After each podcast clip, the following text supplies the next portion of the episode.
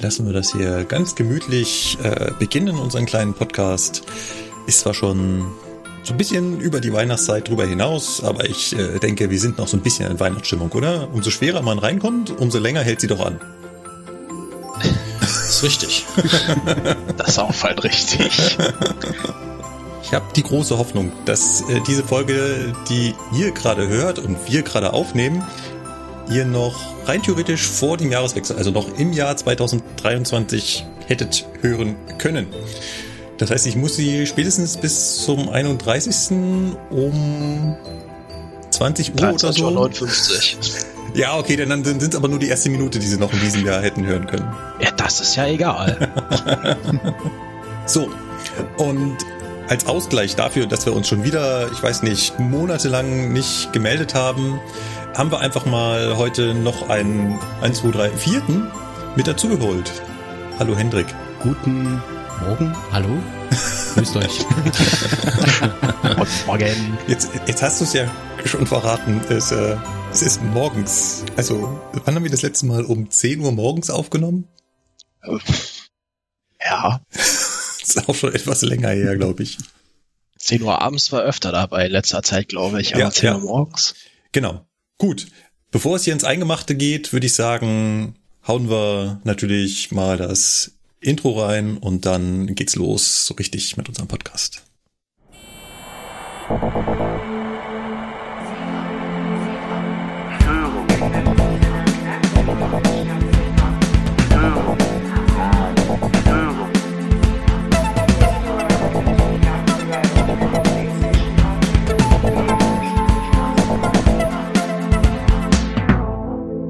Herzlich willkommen beim Zugfunk-Podcast. Die Eisenbahn aus Sicht der Lokführer.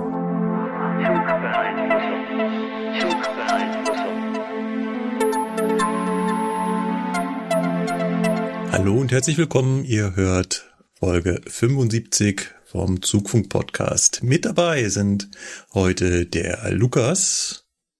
Einen wunderschönen guten Tag. Dann haben wir den Sebastian. Hallo. Und wie eben schon äh, angekündigt, haben wir unseren Gast, glaube ich, zum dritten Mal, den Hendrik. Ja, das passt. Hallo. Jetzt müssen wir langsam so eine Gästeliste führen, wo wir dann mitzählen, wer wie oft äh, immer dabei war.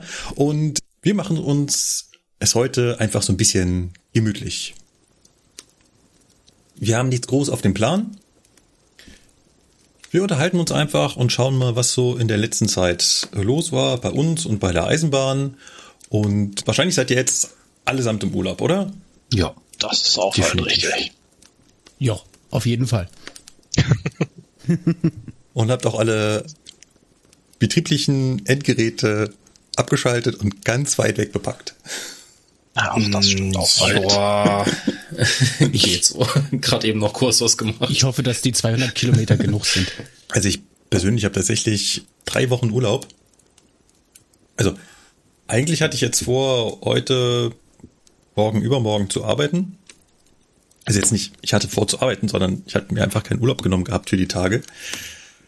Und dann kommt irgendwann im November mein Bildungsplaner auf mich zu und sagt, Markus, Du hast noch drei Urlaubstage übrig. Die müssen wir jetzt irgendwo loswerden. Okay. Da sind noch die drei Tage zwischen Weihnachten und Silvester. Wie wär's? Er sagt, na ja, gut. Wenn du nichts für mich hast, dann muss ich dann wohl leider da zu Hause bleiben. ja, das ist ja schon echt unpassend. Ne? Also kann man sich schon mal beschweren, dass man da zu Hause bleiben muss, finde ich. Ja, ich hätte jetzt auch ehrlich gesagt ein bisschen mehr Einsatz von dir erwartet. Ja. So freiwillig auf deine Urlaubstage verzichtet. Bestimmt noch Schichten. Ja. Ähm, ich habe kurz gefragt, wie ist denn das? Macht ihr solche abartigen Spiele wie Urlaubstage auf Ruhetage legen und das dann kam nur ein Kopfschütteln.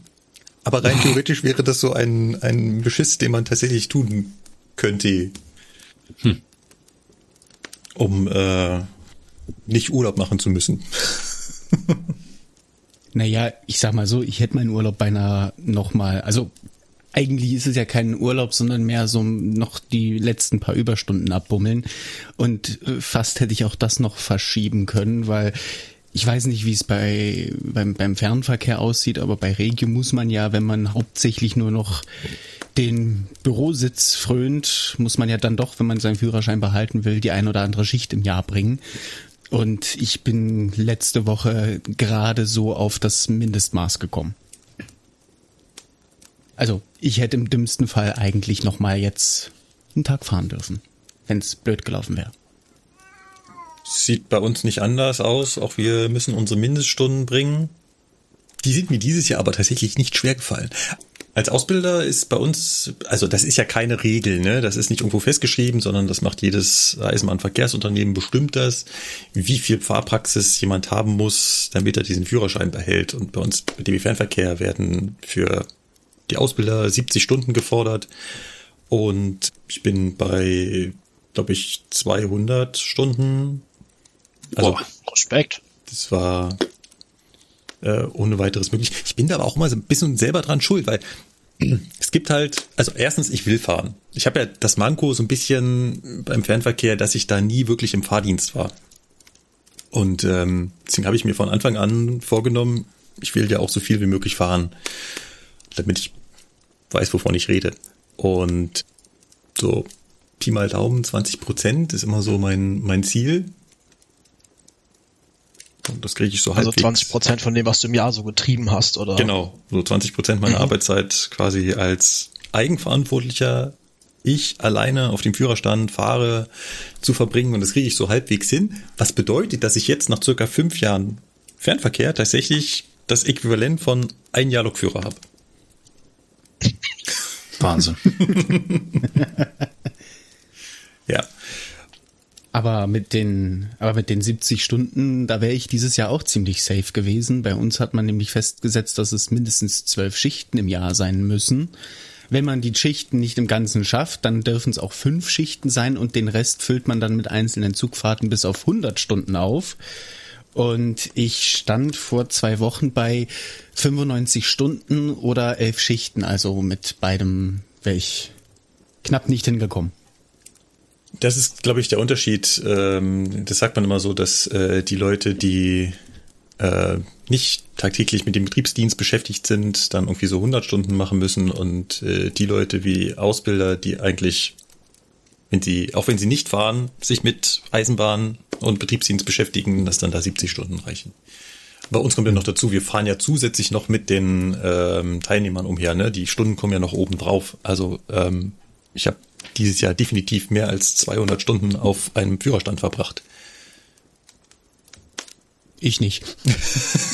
ich glaube, wenn du es wenn du's so rechnest, dann hat Sebastian da auch ein paar hundert Stunden verbracht. Hm. Aber wir rechnen bei uns wirklich nur die Zeit an, die wir selber gefahren sind. Also ja. wenn wir jetzt irgendwie mit der Funktion fahren und die fahren und wir sitzen nur daneben, das rechnen wir nicht an. Ja, aber damit will man sich ja auch im Endeffekt in die eigene Tasche lügen, weil ja. ich sag dir ganz ehrlich, ich komme eh schon so wenig zum Fahren und dann lüge ich mir das nicht noch irgendwie so zurecht, in Anführungszeichen, dass es dann halt irgendwie passt, sondern das bisschen, was ich fahren muss, das möchte ich dann noch gefälligst wirklich gefahren sein und nicht irgendwie anders. Ja, ja. Äh, bin ich, bin ich bei euch. Ich würde das auch nicht versuchen, irgendwie zu vermengen. Gut. Jetzt brennt mir natürlich auf der auf, mir brennt auf der Zunge? Nee, so sagt man das nicht, oder? Unter den, unter den Fingern. Entweder liegt dir etwas auf der Zunge oder dir brennt was unter den Nägeln.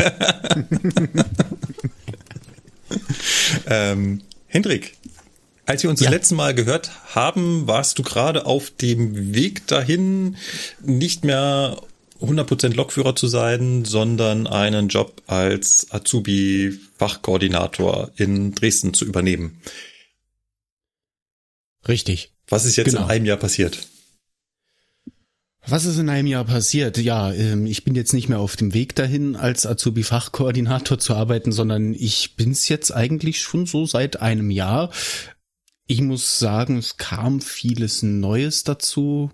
Schulbank drücken bei der IHK für den Ausbilderschein und dann noch zur Prüfung und dann noch am besten gleich als Prüfer mitberufen werden, damit man halt auch mitprüfen kann, weil tatsächlich gibt's gar nicht so viele Prüfer für den Eisenbahner im Betriebsdienst, wie ich merken musste. Zumindest nicht für die Menge an Azubis, die wir haben und andere Betriebe. Ähm, ja, auf jeden Fall war es ein sehr spannendes Jahr und ich hoffe, dass es jetzt in den nächsten Jahren auch einfacher wird, weil ich habe so die insgeheime Hoffnung, dass sich jetzt eigentlich so Jahr für Jahr wiederholt, was ich jetzt schon einmal durchlebt habe, nur eben mit anderen Azubis. Ja, das ist äh, klar das wiederholt sich alle drei, beziehungsweise jedes Jahr vom neuen. Ich habe auch das Gefühl, man ist da in so einer Endlosschleife. Also wenn man, wenn man, man verabschiedet das alte Lehrjahr und gleichzeitig kommen dann die neuen. Und wenn die neuen da sind, beginnen eigentlich auch schon die Vorstellungsgespräche für das wiederum nächste Jahr, worauf dann hin wieder die Abschlussprüfung für das letzte Jahr kommen und so weiter. Du hast gerade das letzte Kalenderjahr wunderbar in unter einer Minute zusammengefasst bekommen.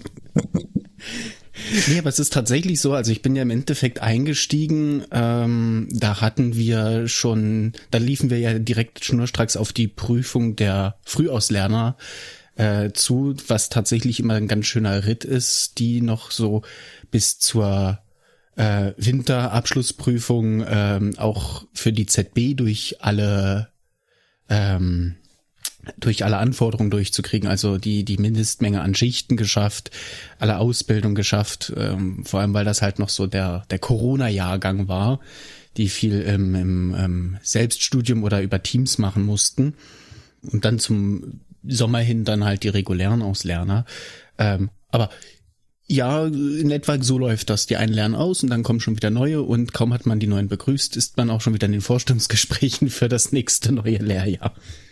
Höreranwalt, du hast gesagt, äh, die ZB, ich glaube, das hatten wir schon ein paar Mal, aber ähm ja, genau, also für die Zusatzbescheinigung, also gibt ja nicht nur den Triebfahrzeugführerschein, der ist ja, man hat es, glaube ich, das ein oder andere Mal schon in der Presse mitbekommen, drei Wochen, vier Wochen, ein bis zwei Monate. Äh, dann bekommt man den Triebfahrzeugführerschein. Ich kann mich da noch an den ein oder anderen Fernsehsender erinnern, der das äh, wunderbar vermarktet hat. Letzten Endes kann man mit dem Führerschein aber wenig machen, außer ihn sich ins Portemonnaie zu stecken und sich zu freuen. Äh, man braucht immer noch für von dem Verkehrsunternehmen, für das man fahren möchte, immer noch die Zusatzbescheinigung und für die hängt dann doch deutlich mehr Arbeit hinter. In komprimierter Form durchaus in neun bis zehn Monaten schaffbar. Ja, obwohl natürlich die, der Quereinstieg äh, bei weitem nicht so schnell geht, wie das eigentlich immer beworben wird, beziehungsweise auch versprochen wird.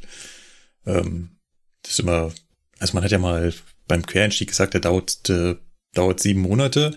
Jetzt haben wir ja zwei Quereinsteiger hier im Podcast. Wisst ihr noch, wie lange ihr gebraucht habt zwischen ich bin den ersten Tag da und ich bin zum ersten Mal allein auf dem Führerstand und muss fahren? Äh, ich habe am 1.9. angefangen. Das Jahr drauf im Mai muss es gewesen sein. Was? Nochmal, du hast am 1. Hm, 1. September habe ich angefangen. Also ich ja. 1.9.14 angefangen. Ich Mai, Im Mai 15 war ich fertig. Das heißt. Vier Monate im alten Jahr und fünf Monate im neuen. Das heißt genau neun Monate. Ja, kommt und, hin. Und mit fertig meinst du, du hattest die Zusatzbescheinigung in der Hand oder mit fertig meinst du, ich bin wirklich meine erste Schicht gefahren? Ja, ich hatte meine Zusatzbescheinigung in der Hand und dann zwei Tage später, ja, herzlich willkommen hier in der Bereitstellung, äh, Attacke. Wow, okay. Und Hendrik, du? Weißt du das noch? Ähm, naja, wissen nicht mehr, aber ich habe einen Computer vor mir zu stehen, wo ich alle Dokumente drin habe. Ähm, und der weiß das noch tatsächlich. Am ersten Dritten angefangen und ähm, am, ich meine, 16.01. die erste Schicht gemacht. Also zwischen Prüfung bestanden und erster Schicht lagen gerade mal vier Tage. Es müssten zehn Monate. Jetzt nicht ja, zehn Monate. Das ist das ist DB Regio. Ähm, aber ich kann dir sagen, da sind wir auch nicht mehr unbedingt bei den Zeiten. Ja. ja. Ähm, also DB-Fernverkehr, so wie ich das jetzt mitbekomme, sind wir so bei 18 bis 20 Monate zwischen ich setze mich das erste Mal auf die Schulbank und ich habe wirklich dieses Triebfahrzeug alleine in der Hand. Da sind äh, wir weit weg von den neun Monaten, die es mal waren. Ja, wir zunehmend tatsächlich mittlerweile auch, zumal ich ja jetzt auch mit unserer Bildungsplanung ja viel in Kontakt bin aus beruflichen Gründen und auch immer so ein bisschen am Rande mitbekomme, was die Funktionsausbildung, die Quereinstiege gerade alles machen ähm, und wie die so im, im, im Verlauf sind. Und da sind wir also, die haben schon an sich ein straffes Programm durch, aber ähm, wir bewegen uns gerade irgendwie auch immer mehr so Richtung elf Monate, zwölf Monate. Mhm. Ja, ja, immer noch andere Größenordnungen als bei uns, ja. Leider, leider. Ähm, andere Frage. Vermisst du das Fahren? Also vermisst du es, tagtäglich einfach nur auf der Matte zu stehen und zu sagen, hallo, hier bin ich, ähm, ich fahre jetzt meine Schicht runter und acht Stunden später, neun Stunden später, zehn Stunden später oder elf Stunden 59 später fertig zu sein, nach Hause zu gehen und den Kopf wieder abzuschalten und zu wissen, den brauche ich jetzt nicht mehr, bis ich wieder. Ne? Äh, vermisst du das? Ja, da, da, da kann ich dir ein definitives Ja geben.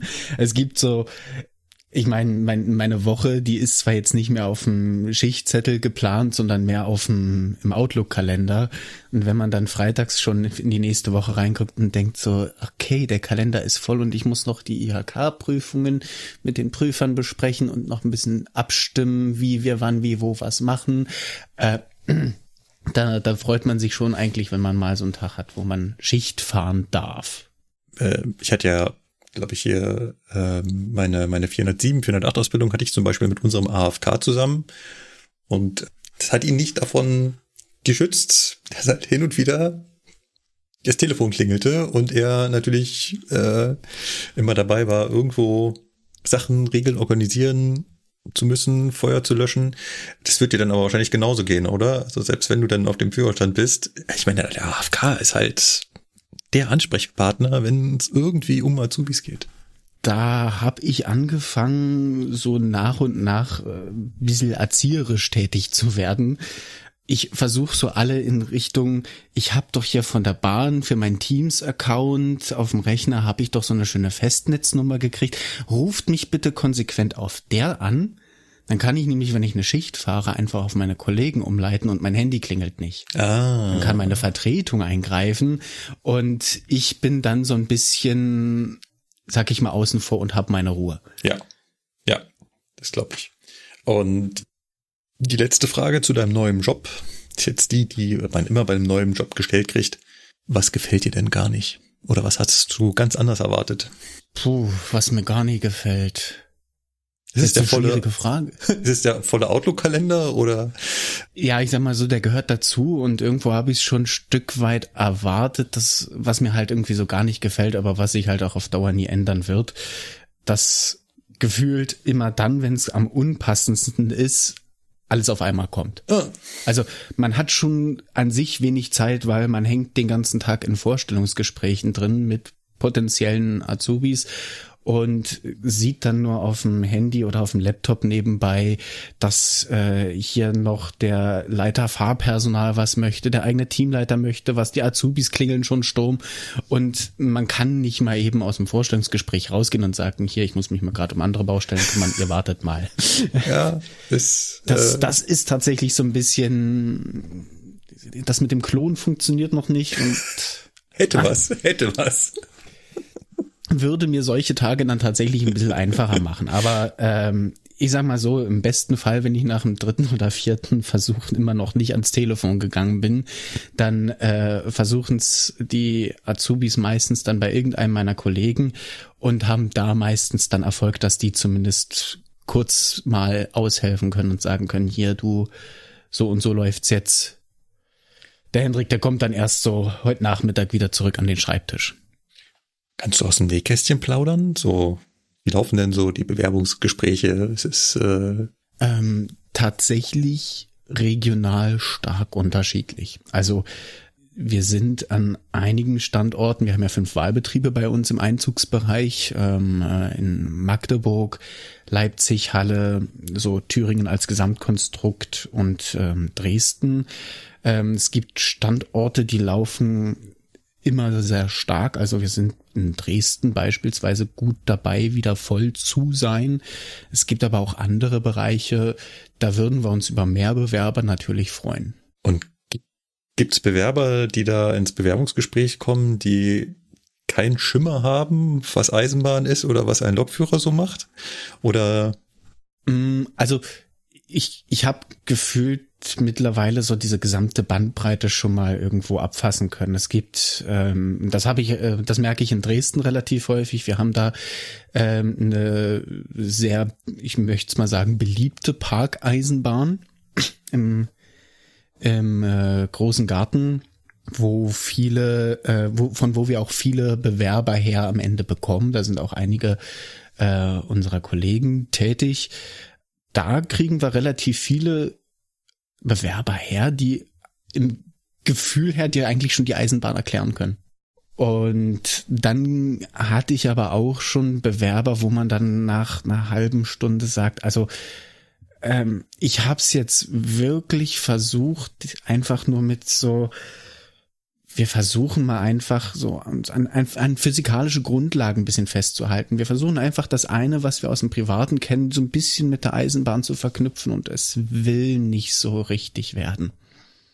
Also bisschen Vorbereitung, das ist, das ist schon so ein bisschen, was wir erwarten, ähm, weil wir im Endeffekt ja auch in den drei Jahren ähm, ja eine Ausbildung machen, wo wir sehr viel Inhalte vermitteln und auch wenn es fast die dreifache Zeit von einem Regio-Quereinstieg ist oder die doppelte von einem beim Fernverkehr, ähm, ist das immer noch sehr viel Input, der da aufeinander kommt und der auch zum Teil bis zum Ende der Ausbildung behalten bleiben muss. Und ja, ist dann immer schade, aber wenn es dann nicht ganz so läuft im Vorstellungsgespräch und wir nicht so das Gefühl haben, hat Bock drauf, will's machen, sondern macht's einfach nur, um sich irgendwo beworben zu haben. Ah, schwierig. Solche Leute gibt's auch bei der Eisenbahn. Ich meine, solche Leute, ich hatte jetzt Ipes dabei und da waren auch Menschen dabei, die sind keine Eisenbahnfans. Ja, gut, ich meine, im Endeffekt, ähm, darum geht's ja eigentlich, glaube ich, auch gar nicht so richtig in der Ausbildung. Ich meine, wer, wer Lust hat, diesen Beruf zu machen und selbst wenn er mittlerweile ja nur noch als Beruf gesehen wird von einigen, ähm, das tut mir jetzt gar nicht so weh, wenn die Leistung stimmt und die Motivation stimmt. Ähm, aber klar, wenn die richtigen Eisenbahnfans dabei sind, das ist natürlich nochmal wieder ein ganz anderes Kaliber, was dann da auch bei den Ausbildern mitkommt. Ja, äh, ähm, Lukas, wie waren bei dir so die Aufteilung in der Klasse? Wie viel Prozent waren wirklich Eisenbahnfans und hattet ihr auch welche dabei, die äh, da nur einen Job machen? Mm, also nur einen Job würde ich sagen, hat keiner gemacht. Die hatten schon alle sehr großes Interesse daran. Das hat sich auch in den Leistungen niedergeschlagen und in der allgemeinen Begeisterung und in den wenigen Krankheitstagen und so weiter. Also es gibt da schon so ein paar Faktoren, die man da, äh, woran man das bemessen kann oder woran es sich ermessen lässt. Und das waren jetzt aber auch nicht die übertriebenen Eisenbahnfans. Also ich sage jetzt mal, ein Eisenbahnfan ist für mich jemand, der der offen bekundet, dass er das einfach alles toll findet. Ohne das zu spezifizieren, zu sagen, ja. ich begeister mich total für die Technik oder so, sondern der einfach sagt, ich finde die Eisenbahn super. Ja, da hatten wir einen von. Der hat nebenbei auch Trainspotting betrieben. Und ansonsten waren wir eine Klasse von, ähm, ich würde sagen, also über 50 Prozent hatten Abitur, waren technisch versiert und aus dem Grund waren wir eine sehr technische Klasse, würde ich mal behaupten. Ja. Weil wir haben die anderen, die jetzt vielleicht kein Abitur hatten, äh, mit in diesen Technikbann reingezogen. Und wir waren hinterher alle so, dass wir uns wirklich nicht mit irgendwelchen ähm, Sachen, die wir nicht verstehen, zufrieden gegeben haben, sondern wir haben so lange in der Lok rumgefummelt, bis wir das rausbekommen haben, wo hier die Luft herkommt, wenn das und das passiert. Aber ich würde gleichzeitig auch behaupten, dass das eine Ausnahme ist. Deutliche Ausnahme. Okay. Ich, bei mir ich verbinde ja mit Eib immer so ein Grundinteresse an Eisenbahn. Klar gibt's denn die, die da hinausragen. Also ich, ich habe Eibs, die können dir den Verbleib aller Baureihe 120 Loks sagen und wo welche hinverkauft wurde und zwar ohne, dass sie nachgucken müssen. Also ich weiß nur, dass in Leipzig Engelsdorf bei, wie, wie heißt die Firma jetzt mittlerweile? DB Train Park? Dass da welche stehen, aber mehr könnte ich dir jetzt auch nicht aus dem Anhieb sagen. Die heißen wirklich DB Train Park? Ja, weil Stillstandsmanagement klingt ja so negativ, deswegen heißen die jetzt DB Train Park. Mhm. ja, das war die offizielle Begründung für die Umbenennung und ich habe mir sehr hart an den Kopf gepackt, als ich das gelesen habe. Aber ja, klassischer andere Fall. Baustelle. naja, letzten Endes müssen wir aber sehen, DB Bahnpark war ja schon vergeben. Für die Autoparkplätze. Tete. hm. Uff. Ja, Namensfindungen bei der Eisenbahn haben schon hier und da mal ihre Stichwort Umbenennung 2024 kriegen wir ja Infra Stop and Go, ja. ja kriegen wir ja unsere Infra Go. Und äh, womit man die Leute ja immer schocken kann, ist die Frage, wofür steht eigentlich dieses Go? Und wenn man denen erklärt, ja, da steht natürlich für Gemeinwohlorientierung. Oh. Okay, ich dachte, es wäre einfach nur so ein Los geht's, ein Go, ein Nein, nein, es ist. Naja, die haben ja aber auch extrem viel Wert darauf gelegt, dass und das besonders betont, dass das Go natürlich für Gemeinwohlorientierung steht. Also ich glaube, das wurde ungefähr hundertmal betont in irgendwelchen Zeitungsartikeln, in DB Planet und hast du nicht gesehen. Also ist mittlerweile ist durch, sagst du. Wichtig. ja, Markus, ne, also das ist aber auch ein wichtiger Punkt, ja, weil äh, ist ja klar, ne, ja. weil das ja logisch ist. Ja, ja, das ist, weil das ja Genau. Mhm. Meine Frage in die Runde. Versprecht ihr euch was davon? Nein. Ehrlicherweise hm. wird das genauso weitergehen wie ja. Also okay. das ich, ist, ich, ich, ich glaube, du wirst jetzt am Anfang keinen positiven oder negativen Effekt merken können. Ich würde mir auch hoffen, dass sie irgendwie mal die Verwaltung zusammenlegen, wenn das jetzt dann ein Konzern Bereich wird und alles, aber das wird auch wahrscheinlich nicht passieren. Du meinst aus Daher, DB Netz und DB Station und Service zusammenlegen? Genau, dass man da halt mal einfach sinnlose Doppelexistenzen, die man jetzt wahrscheinlich hat, beseitigt. Sagt, ne, ja, das kann man vielleicht organisationseinheitenmäßig jetzt irgendwie anders zusammenfassen und dann dadurch x Leute einsparen, die irgendwelche anderen wichtigen Aufgaben übernehmen können, wo man halt auch tatsächlich Mangel hat. Ich meine, auch bei Netz in der Verwaltung und im administrativen Geschäft für Fahrpläne und Co. fehlt ja akut Personal. Das merkt man ja auch immer wieder. Gerade was die Bauplanung angeht, aber wird nicht passieren, fürchte ich. Und von daher verspreche ich mir da gar nichts. Ich freue mich, wenn ich eines äh, Besseren belehrt würde, aber ich sehe das kritisch. Ich sehe es ähnlich. Also ich bin ehrlich und sage halt auch, okay, ich mache mir keine zu großen Hoffnungen, einfach weil ich halt genau weiß, dass das mindestens mal eine mittelschwere Enttäuschung werden könnte. Also das ist zwar sehr negativ, aber sorry, ja, ähm, auch eine Namensänderung wird jetzt nicht die grundlegenden Probleme der Eisenbahn lösen, die über die letzten 30 Jahre sich angestaut haben. Das ist einfach so. Deswegen, hm, ich da etwas verhalten. Ich habe ja in der Auftaktveranstaltung dazu, ähm, also gab es ja eine Webkonferenz zu dem Thema, wo alle Mitarbeiter zu eingeladen waren. Fand ich äh, immens. Also mal eben alle DB-Mitarbeiter in eine so eine Webkonferenz einzuladen. Ich habe Schl Schlimmes befürchtet, äh, aber das hat tatsächlich sogar halbwegs, also rein technisch funktioniert. Da haben sie scheinbar eine Mark 50 für ausgegeben.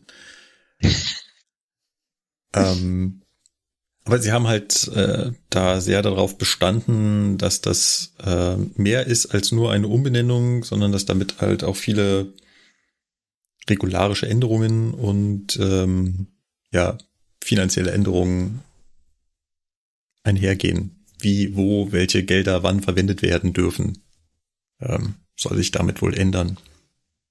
Ja, okay, Markus. Jetzt aber mal, ne, so einfach so aus dem aus dem Eisenbahner Stammtisch gesprochen. Äh, wie wirkt sich das denn auf den Bahnbetrieb aus? Direkt? Oder kurzfristig? Tja. Also, Sagen wir mal kurzfristig. Klar, langfristig wird sich da bestimmt irgendwas tun, ohne Frage, aber mal kurzfristig gesehen. Was, was passiert denn dadurch? Also kurzfristig äh, ändert sowas gar nichts. Da hm. bin ich bei dir. Gut. Jetzt ist kurzfristig ja bei der Bahn so eine Sache, ja, weil kurzfristig ist ja nix machbar. Es ist einfach so, das System ist halt nun mal träge, aber auch mittelfristig ist halt die Frage, was wird sich dadurch großartig verändern für den Betrieb? Ja, was genau. hat das für Auswirkungen? Sind das eher positive oder negative Auswirkungen? Das weiß man ja noch gar nicht. Das ist ja, ja jetzt erstmal einfach nur eine, das ist genauso wie aus P.FBT 26 P.FBT 36 geworden ist. Ja, das ist ein neuer Name und ansonsten hat sich aber gar nichts getan. Ja, dann, dann, das dann Organigramm hat sich ja, verändert. Genau. Und dann liest du, ja, das haben wir gemacht, damit die Organisation wieder schlagkräftiger wird, bla bla bla. Und du denkst du so, ja, am Ende des Tages arbeiten trotzdem die gleichen Leute an den gleichen Stellen weiter. I don't ja, know. das ist ja sogar okay. Also, mein ja. Gott, ne, das ist ja jetzt halb so wild, aber ähm, jetzt nur so eine Namensänderung, das ist wie so ein bisschen aus DB Schenker Rail wird jetzt wieder DB Cargo. Jo, das freut mich, weil genau, aus Rider wird jetzt Twix, genau. Ähm, das freut mich grundsätzlich alles, das ist total super. Und sonst ändert sich nichts. so geht das weiter. Aber es ist halt so ein bisschen, ja, die Frage, was, was wird sich wirklich tun? Also, weiß ich nicht, ist das trotzdem mehr Fokus auf äh, Instandhaltung, Neubau und was macht DB Netz eigentlich sonst so den lieben langen Tag? Also was haben die denn bisher gemacht, was jetzt so grundsätzlich schlecht war? Ähm, weiß ich nicht. Ja, also es hat sich definitiv noch mehr geändert als nur äh, der Name. Ähm, das heißt, vor allem Finanzierungsregeln ähm, ändern mhm. sich, wie Station und Service, ähm, denen ja die Bahnhöfe in Anführungszeichen gehören, mitfinanziert werden. Die sind nämlich oft leer ausgegangen. Und ähm, das kann sich zum Beispiel ändern. Das heißt, könnte darauf hoffen, dass sich in Zukunft die Bahnhöfe besser aussehen oder besser ausgestattet werden. Aber ihr habt natürlich vollkommen recht. Kurzfristig wird das gar nichts tun. Das heißt, in 2024 werden wir davon nichts mitbekommen. Ähm, das ist äh, was längerfristiges. Und dass da ein Go drin steht, ändert auch nichts darin, dass wir immer noch eine DB AG sind und diese gemeinnützige Organisation immer noch einem Unternehmen untergeordnet ist, das äh, Gewinnerzielungsabsichten hat. Und selbst die Infrago hat sich ja im Vergleich zur DB Netz ja auch nicht in der Gesellschaftsform geändert. Es nee. bleibt ja auch weiterhin eine AG ja. in der AG. Genau. Weißt du, worüber ich mir viel mehr Sorgen mache? Noch nicht? Über diese komische Finanzierungslücke, die es im Haushalt gibt. Ja, weil es, ich meine, es, man munkelt ja, ob es nicht vielleicht jetzt dann irgendwann ein Sondervermögen geben wird, was die Bundesregierung dann freigibt für die Eisenbahn. Aber das wäre jetzt halt schon traurig, wenn man jetzt sagen würde, okay, herzlichen Glückwunsch, ihr habt euch alle darauf gefreut, dass wir eine tolle moderne Eisenbahn bekommen. Uns ist aber leider aufgefallen beim Blick ins Portemonnaie, wir haben gar keine Kohle dafür. Schade. Und damit ist das Thema einfach gestorben. Gutes, das wäre schon schade. Gutes Stichwort. Auch uns betrifft natürlich dieses Urteil. Ich finde, man muss an der Stelle mal ganz kurz, äh, ganz kurz erklären. Der Bundesregierung wurde ja verboten vom Bundesverfassungsgericht, diesen für Corona erschaffenen Topf umzuwidmen, um damit unterschiedlichste Sachen zu finanzieren. Unter anderem die Eisenbahn. Jetzt muss man aber wichtig dazu sagen, diesen Topf, von dem da einmal gesprochen wird, diese 60 Milliarden, den gab es ja nie. Das ist ja kein Topf, wo Geld drin war, sondern das war ja nur die Lizenz zum Schuldenmachen. Mhm. Die hat man ihnen jetzt genommen. Ich finde, das muss, sollte man immer an der Stelle sagen. Es ist jetzt nicht so, dass 60 Milliarden fehlen, die vorher da waren. Nein, die waren vorher auch nicht da. Man durfte sie halt sich Klar. nur erschaffen, also Kredit aufnehmen. Und ähm, dann sprichst du natürlich genau das Richtige an. Jetzt wäre natürlich ein Sondervermögen oder sowas genau das Richtige. Siehst du, selbst deine Katze ist schon am Start. Ja. Die sagt auch schon, let's go, ja. Also die ist sowieso am los Start. jetzt. Wartet mal kurz, ich muss mal kurz aussperren. Ich finde das immer schön. so, du raus. Nee, nee, nicht da lang. Anders lang. Los, komm.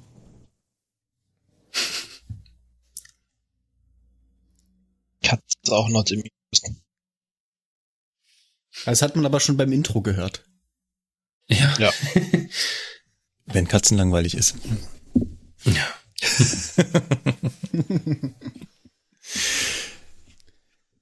Die ist aber auch eher so von der penetranten Sorte, ne? Also. Ja, So, jetzt. Er, er ist schon immer sehr auf Krawall gebürstet. Ja. Kann der verkuschelste Kater überhaupt sein, aber äh, zwischen 8 und 18 Uhr ist Alarm. richtig. Das ist das Wort, was mir fehlte. Jetzt waren wir gerade bei DB Netz und ich finde, es ist eine schöne Überleitung, um mal uns über die vergangenen Wochen zu unterhalten. Ist ja was passiert in Deutschland und zwar kamen plötzlich äh, größere Mengen Wasser in Form von Wasser im Aggregatzustand fest. vom Himmel. So sieht's aus. Also es sind keine Eisklumpen runtergefallen, aber Schneeflocken. Und äh, Das soll im Winter schon mal vorkommen. allerdings nicht in der Menge, in der kurzen Zeit. Ich fand ja das Timing super. Dass noch Tage zuvor der Pressesprecher der Bahn in Bayern gesagt hat, wir sind bestens vorbereitet. Ja, das ist immer eine super Idee. Ähm, stellt sich raus, War eine Lüge. Stellt sich raus, war eine Lüge. Nein. Nein, nicht gelogen, aber war hochgepokert. Kann man so sagen. Es war also die erste Dezemberwoche, in der es plötzlich an einem Freitag anfing zu schneien und nicht mehr aufhörte. Davon war vor allem der Süden Bayerns betroffen bis so hoch, ja ungefähr bis Ingolstadt, so, also ungefähr bis zur Donau, ging ein, ja, 24 Stunden Schneefall nach unten, was zu einer Neuschneemenge führte von ungefähr einem halben Meter in 24 Stunden in so einer Großstadt. Das war schon ganz ordentlich. War der stärkste Schneefall innerhalb der letzten, ich weiß es nicht mehr, 30 Jahre? Sagen wir mal, war außergewöhnlich viel. In außergewöhnlich kurzer Zeit. Ich glaube, es hätte auch jeder mit leben können, dass man sagt, okay, am Tag danach oder am Wochenende danach muss man damit leben, dass die Welt sich nicht mehr so weiter dreht, wie man das gewohnt ist. Ich meine, es betraf ja nicht nur die Eisenbahn, auch der Flugverkehr und vor allem auch der Straßenverkehr hat natürlich extrem darunter gelitten. Wir können einfach nicht immer erwarten, dass trotz jeglichem Wetters Infrastruktur einfach ohne Probleme immer weiter funktioniert. Geht nicht. Nur was halt so ein bisschen deprimierend war, dass wir selbst in der Woche danach es hier in München nicht geschafft haben, Eisenbahn fahren zu lassen. Es war traurig. Also Samstag, Sonntag, ja, wie gesagt, okay. Aber selbst am Montag war das gesamte S-Bahn-Netz nicht befahrbar. Das Einzige, was wir geschafft haben, ist eine Pendel-S-Bahn in der Stadt hin und her fahren zu lassen. Und die auch nur im 20-Minuten-Takt. Also, das war eine große Katastrophe. Der Fernverkehr hat München quasi gar nicht angefahren. Wir haben dann im Laufe des Montags so mal einzelne Züge geschafft, rein und raus zu schicken. Ich bin am Montag tatsächlich einen Zug gefahren. Ich hatte Fahrtage mit Azubis. Das heißt, ich musste zur Arbeit. S-Bahn fuhr nicht. Für Laufen ist es ein bisschen weit. Privates Kfz habe ich nicht. Welches Verkehrsmittel habe ich also genutzt? Ah, das Fahrrad. Ja, natürlich das Fahrrad. Und jetzt möchte ich bitte niemanden hören, der sagt, das ist aber eine doofe Idee. Dann sag ich's nicht. Hast du deinen Helm angezogen? Und Ja. die Knieschoner? Die Knieschoner nicht. ja, ich hatte natürlich selbstverständlich einen Helm auf. Und ja, mir ist klar, dass das Sehr eine gut. doofe Idee ist. Nur die Alternative wäre, dass ich auf Arbeit hätte anrufen können und sagen, tut mir leid, ich schaffe es nicht. Geht nicht. Ja, aber jetzt mal, also mal so ganz grundsätzlich gesehen, warum muss das denn zwingend eine doofe Idee sein? Also ja, das kann nach hinten losgehen, Aber hat ja keiner gesagt, dass man mit 60 durch die Stadt heizen muss, oder? Ja, es ist vor allem deswegen eine doofe Idee, weil ähm, die Straßen, selbst die Straßen waren nicht geräumt. Das heißt, überall, wo du lang fährst, besteht halt die extreme Gefahr, dass du auf die Schnauze fliegst. Und in dem Moment halt nicht nur dich durch den Sturz gefährdest, sondern wenn das auf einer Straße passiert und ein Auto in der Nähe ist, der womöglich auch nicht mehr schafft auszuweichen oder so, also das ist schon echt nicht ungefährlich. Klar, äh, fährt man da sehr, sehr, sehr, ja. sehr langsam. Aber nichtsdestotrotz ist es halt äh, saumäßig gefährlich, aber ich habe es halt trotzdem auf Arbeit geschafft und können wir sagen, hier, bin da. Und ähm, durfte dann tatsächlich sogar einen Zug fahren. Ähm, also erst bin ich natürlich unten aufgeschlagen, ne, beim Lokleiter. Der ist dann derjenige da, der dafür da ist, die Personale da so ein bisschen zusammenzuhalten. Und der meinte nur so, such dir ein gemütliches Plätzchen, du bist der Hundertste. Hier fährt nix. Aber kurze Zeit später klingelte das Telefon und dann hieß es, Markus, hast du Lust, einen Zug zu fahren? Und ich so, ja, klar. Warum nicht? Er sagt, alles klar. In zehn Minuten Zug sowieso. Und dann nach unten geflitzt, mein Azubi eingesammelt, der es tatsächlich auch zum Bahnhof geschafft hatte. Und dann stand da ein Zug, also in der Halle quasi leer, ne? Es steht ein ICE da, der München verlassen soll. Ihr könnt euch vorstellen, was da los war. An jeder Tür stand DB Sicherheit. Und hat die Leute davon abgehalten, in diesen Zug noch einzusteigen, weil der war halt voll. Ja, klassischer Fall ne, bei den Reisenden von wegen, so, jetzt komm, jetzt kommst du groß ja. aus dem Bahnhof raus. Alter. Katastrophe. Ja, wirklich, wirklich Katastrophe. Ja, die Menschen sind natürlich dann auch nicht einsichtig. Also, wir sind denen nach Nürnberg gefahren, sind dann da abgestiegen, sind in die Kantine gegangen, um auf den nächsten Zug zu warten, den wir dann auch noch fahren sollten. Und irgendwann rief mich dann, während wir da so saßen, der Zugführer von meinem alten Zug an und meinte, ja, wir fahren jetzt hier nicht weiter. Wir sagt, das ist, du willst es bestimmt nicht mir erzählen, sondern den neuen, der hat sich noch nicht umgebucht. Aber schön zu wissen, dass ihr immer noch nicht weg seid. ja, wenn halt so wenig fährt, dann versuchen halt immer mehr Leute in den Zug einzusteigen. Und da gibt's halt eine Grenze. Äh, irgendwann sagt der Zugführer, nein, so fahren wir nicht ich persönlich weiß nicht so, das würde mich auch mal unheimlich interessieren, wo da genau die Grenzen, woran machen die das fest, dass jetzt dieser eine Fahrgast zu viel ist? Ähm, da geht's irgendwie so um, ne, du musst noch durchgehen können, Notausstiege und so weiter. Weiß ich nicht genau, woran die das festmachen, aber ne, dann muss der halt, muss da Bundespolizei und die Sicherheit anrücken, um dann einzelne Leute den Zug zu verweisen, damit er dann irgendwann weiterfahren kann. Und den Zug, den wir dann wirklich auch noch gefahren sind, ähm, ich stand eine Stunde, eine Stunde lang in Bamberg nicht, weil eine Weiche zugeschneit war. Nein. Nicht, weil Oberleitungsstörung. Nein. Weil zu viele Leute im Zug waren und sich niemand hat bewegen lassen, auszusteigen. Schmutz. Ja. Genau. Aber nichtsdestotrotz liegt das natürlich nicht an den Fahrgästen, dass das äh, da so ein Chaos war, sondern an der Eisenbahn. Und ich kann auch nicht zu 100 Prozent erklären, was da alles wie schiefgegangen ist. Also ja, es war viel Schnee auf einmal. Eines unserer Hauptprobleme war dann in das Gleis hineinragende Bäume. Ja, durch die Schneelast, das war auch ein sehr feuchter Schnee, neigen sich halt die Bäume, neigen sich die Äste und die, die eh schon nicht so weit weg vom Gleis waren, ragten dann in das Gleis hinein Jetzt kann man sich natürlich fragen, macht das so im Zug was aus? Und wir sagen, nee, so ein Ast macht dem Zug an sich erstmal nichts aus. Aber es gibt halt so ein graziles Teil relativ weit oben. Und der Stromabnehmer, der lässt sich von so einem Ast schon aus der Ruhe bringen. Und ähm, aus der Ruhe bringen.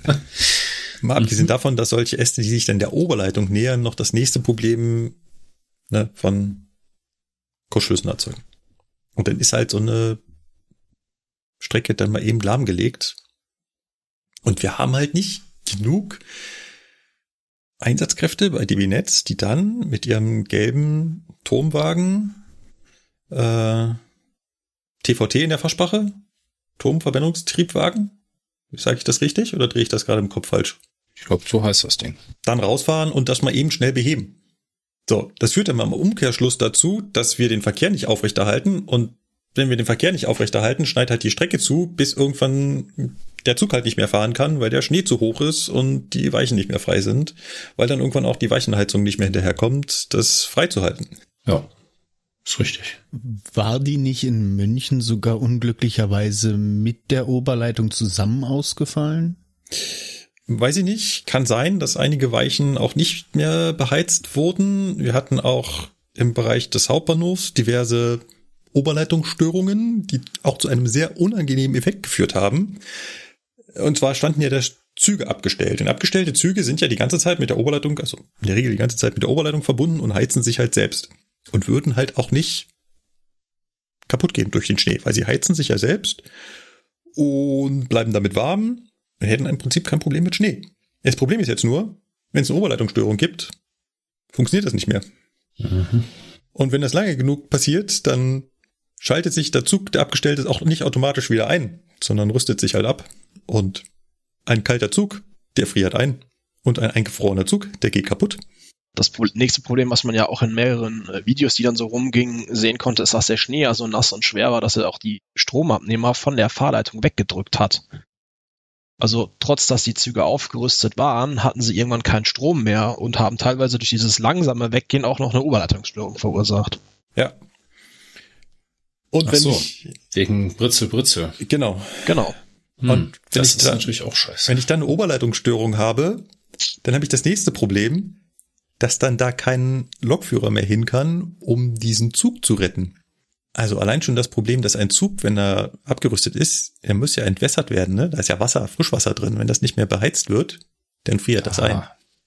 Gelber Vollkreis, gelber Kreisring, grüner Kreisring. Genau, so sind dann die Fahrzeuge entsprechend äh, markiert. Ah. Und äh, Lukas, mhm. kannst du noch den Text für gelber Vollring? Äh, Wenn das Fahrzeug ähm, bei einer Innenraumtemperatur von 20 Grad maximal, also wenn vor dem Abstellen eine Innenraumtemperatur von, ich meine, 20 Grad vorgeherrscht ja. haben, dann darf das Fahrzeug bis zu 12 Stunden abgestellt werden. Wenn es über 12 Stunden hinaus abgestellt wird, ohne dass es beheizt wird, muss der Brauchwasserbehälter entwässert werden.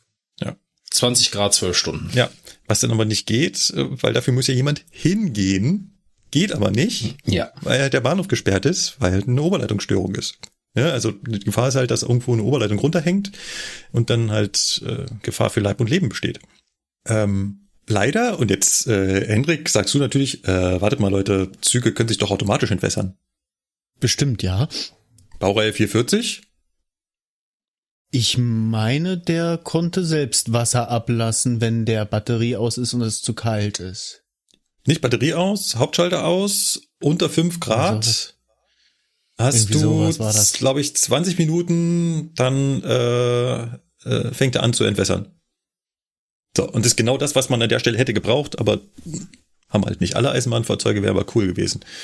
Das habe ich damals gelernt, als ich, ich stand, glaube ich, in Treuchtlingen, auch mit, äh, war ich schon Fahrtrainer und hatte halt einen Azubi dabei und da macht man ja so ein bisschen, also in Treuchtlingen war so eine lange Wende von über einer Stunde und dann sagen wir, ja, komm ein bisschen am Fahrzeug rumbasteln, damit ihr für die Prüfung nochmal übt und dann haben wir halt irgendwie Hauptschalter aus und Stromabnehmer runter und solche Übungen gemacht und irgendwann kam halt plötzlich Störmeldung von wegen WC ausgefallen. Okay, und dann nächstes WC, WC ausgefallen. Was ist denn hier los? Und das mir, oh Scheiße. Ja, Fahrdienst, wir müssen noch mal kurz runter, Wasser holen.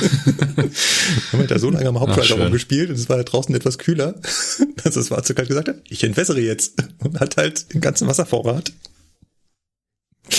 Ja. Wenn ich es richtig gelesen habe, soll der Dani, also der Day and Night, das ist ja dieser neue Nachtzug von der ÖBB, der soll auch diese Funktion haben.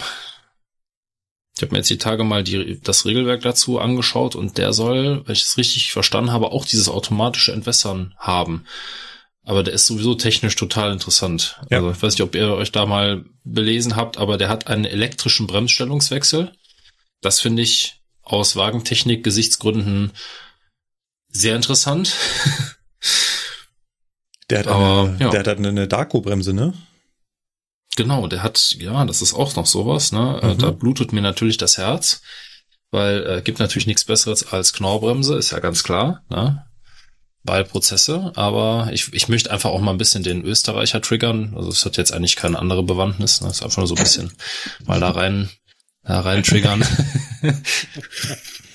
aber ja, der hat eine Daku-Bremse und du hast halt im Schallschrank Tasten für den Bremsstellungswechsel. Hm. Also drückst drauf und sagst, ich hätte jetzt gern Bremsstellung P. Und dann ja. sagt der, jo, alles klar.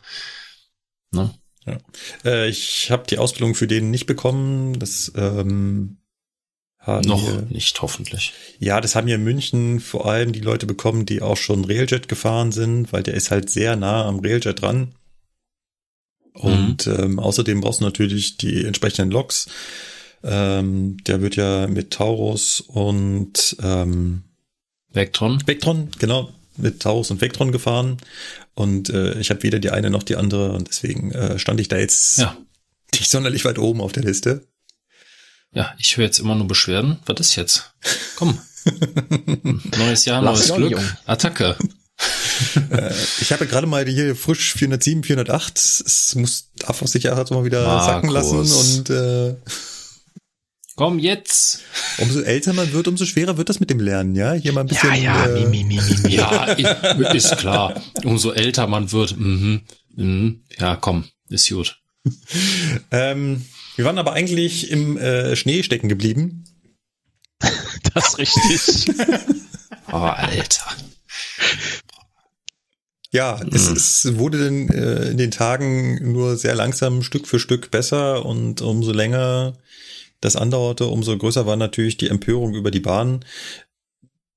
Der Fernverkehr hatte das dann so Dienstag, Mittwoch langsam auf die Reihe gekriegt, wieder Regelverkehr zu fahren. Größtenteils. Aber die S-Bahn fuhr immer noch nicht. Also die ganze Außenäste wurden nicht befahren. Wir hatten bei Regio das Allgäu abgehängt. Da gab es keinen Verkehr. Sind aber nicht. Hm. Ging nix. Das, traurig. Das darf einfach nicht passieren. Wirklich nicht. Genau, da kann man schon mal ein bisschen rumschreien. Ja. mhm. Ja. Das. Ich weiß nicht, was man machen muss, um das besser hinzukriegen. Ich habe die Tage ein Video gesehen gehabt, es war aus der Schweiz. Dicker, fetter, hoher Schnee. Und wisst ihr, was darauf zu sehen war? Fahrende Züge? Ja. Und es war das ist einfach traurig. Also man, man kann das nicht eins zu eins vergleichen, ne? Also ist ganz klar, wir können nicht uns hier hinstellen und sagen, ja, aber die Österreicher und die Schweizer können es ja auch. Ja, die sind das aber auch gewohnt. Die müssen akut damit rechnen, dass da jedes Jahr sehr viel Schnee kommt, weil, ne, ist halt da. Alpenland halt. Hier kommt halt nur alle paar Jubeljahre mal richtig viel Schnee und man kann es sich halt einfach nicht leisten, gesamtgesellschaftlich äh, auf sowas immer zu 100% vorbereitet zu sein. Das geht nicht. Das, klar, können wir uns jetzt hinstellen und sagen, wir bauen alle Weichen so aus, dass die äh, 5 kW Weichenheizung haben und alles wegbrutzelt, was sich da auch nur nähert und dass in jedem Bahnhof zehn Mann bereitstehen, um äh, äh, die Sachen zu reparieren. Nur dann ist Eisenbahn unbezahlbar und die ist jetzt schon unbezahlbar. Ich wollte es gerade ja. sagen, das Geld, was die Eisenbahn zur Verfügung hat, ist ja leider Gottes auch endlich. Ja. Und irgendwo will man ja auch Ausbau haben oder hier mal eine neue schöne Eisenbahnstrecke hingezimmert haben oder auch mal eine erneuert haben, muss man ja auch noch Geld für behalten. Ja, also wir können es uns einfach nicht leisten, uns auf solche Extreme so vorzubereiten, dass wir dann einfach alles am Laufen halten können. Deswegen finde ich den Vergleich mit Österreich und Schweiz immer ein bisschen schwer. Aber dass wir es nicht schaffen, innerhalb von fünf Tagen den Großstadt S-Bahn-Netz wieder an den Start zu bringen, das ist echt traurig.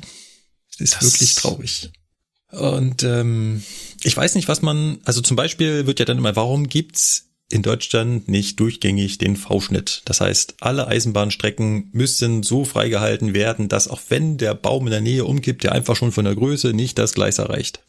Und umso näher ich an das Gleis komme, umso kleiner muss halt der Bewuchs werden. Und das muss durchgezogen werden. Wenn das der ausschlaggebende Punkt war, ne? Dann kommt immer, also ein oft gehörtes Argument an der Stelle ist, das ist ein Privatgrund, da darf die Eisenbahn nicht beschneiden. Tut mir leid, es darf einfach kein Grund sein. Punkt. Dann Richtig. muss halt der Gesetzgeber nachhelfen und sagen, wenn du Grundstücke am Gleis hast, musst du damit leben, dass die Bahn herkommt und da wegschneidet. Punkt. Auch immer wieder gehört, die DB Netz, wir hatten vorhin das Thema, hat gar nicht genug oder macht nicht genug. Sie könnte, aber hat nicht genug Kräfte, um das freizuhalten. Also kommt im Süden an und dann müsst ihr im Norden schon wieder anfangen, ne? Ähm, dann muss da halt mehr her. Weil wenn das der ausschlaggebende Punkt ist, dann ist das eigentlich ein einfach zu behebendes Problem. Korrigiert mich, wenn wenn es nicht stimmt, aber meine persönliche, mein persönlicher Eindruck war jetzt in den letzten Jahren, dass im Sommer der Grünschnitt eigentlich besser geworden ist. Oder nicht, eigentlich ist ja immer so ein doofes Wort, also meiner Meinung nach ist er besser geworden. Die haben mehr getan. Oder das, täuscht das, das nur? Ich, ich glaube, das ist ein sehr regionales Thema, weil ah, okay. ich habe diesen Sommer genau die entgegengesetzte äh, Erfahrung gemacht, weil da ist man dann in Dresden aus dem Hauptbahnhof rausgefahren und hatte dann so das Gefühl, dass man mitten in der Stadt schon in so eine Art grünen Tunnel reinfährt, der nur noch hm. von hm. Zug freigehalten wird. Okay, bis auf so ein paar kleine Stellen, ja. Also tatsächlich hatte ich so das Gefühl, in, in Dresdner Umland ist es tatsächlich dieses Jahr doch sehr stiefmütterlich behandelt worden. Wenn dann anfangen schon die ersten Buchen zwischen den Gleisen zu wachsen und schon einen guten Stamm ausbilden können. ich glaube, dann ist ein bisschen was an der Vegetationspflege untergegangen. Doch, kann man so sagen. Ja, aber wie war dein Eindruck, Basti? Also ich, ja, also ich fand es jetzt nicht schlecht. Sie haben nach Jahren mal endlich im BBF an der Drehscheibe das ganze Grünzeug platt gemacht. Ich war gänzlich überrascht. Ja, okay, jetzt mal abgesehen von den Abstellbahnhöfen, aber ich meine jetzt vor allem auch so die Strecken, weil ich meine, wir sind ja dieses Jahr Umleitung gefahren über die Güterbahn im Ruhrgebiet und selbst auf der Güterbahn war relativ gut Grünschnitt ja, gearbeitet worden. Stimmt. Hm. Okay. Die DB Netz ist ja unterteilt in einzelne Regionalbereiche. Eventuell ist euer Regionalbereich da äh, mehr hinterher oder hat mehr Ressourcen als der Regionalbereich Südost. Ja. Und äh, dieses äh, Freischneiden des Grünzeugs, da geht's ja nicht nur darum, diesen V-Schnitt zu erhalten, sondern dass Bäume nicht ins Gleis fallen können, sondern auch um so triviale Sachen wie das Grünzeug Signale nicht verdeckt. Also jeder von uns kennt sicherlich Signale, die Stück für Stück immer weiter zuwachsen und man irgendwann aus Streckenkunde wissen muss, dass das da steht. Weil sehen tut man es zwischen den ganzen Sträuchern mittlerweile nicht mehr. Und dann natürlich auch solche Themen, dass Grünzeug eben Gleis einfach das Gleis kaputt macht. Also damit ist jetzt nicht die Schiene gemeint, die geht dadurch nicht kaputt, aber das Gleisbett, der Schotter. Wenn sich da Pflanzen drin sammeln, dann äh, sammelt sich halt auch äh, Sand oder erst der Sand und dann die Pflanzen und die machen dann das Schotterbett kaputt. Deswegen muss das halt gepflegt werden. Genau.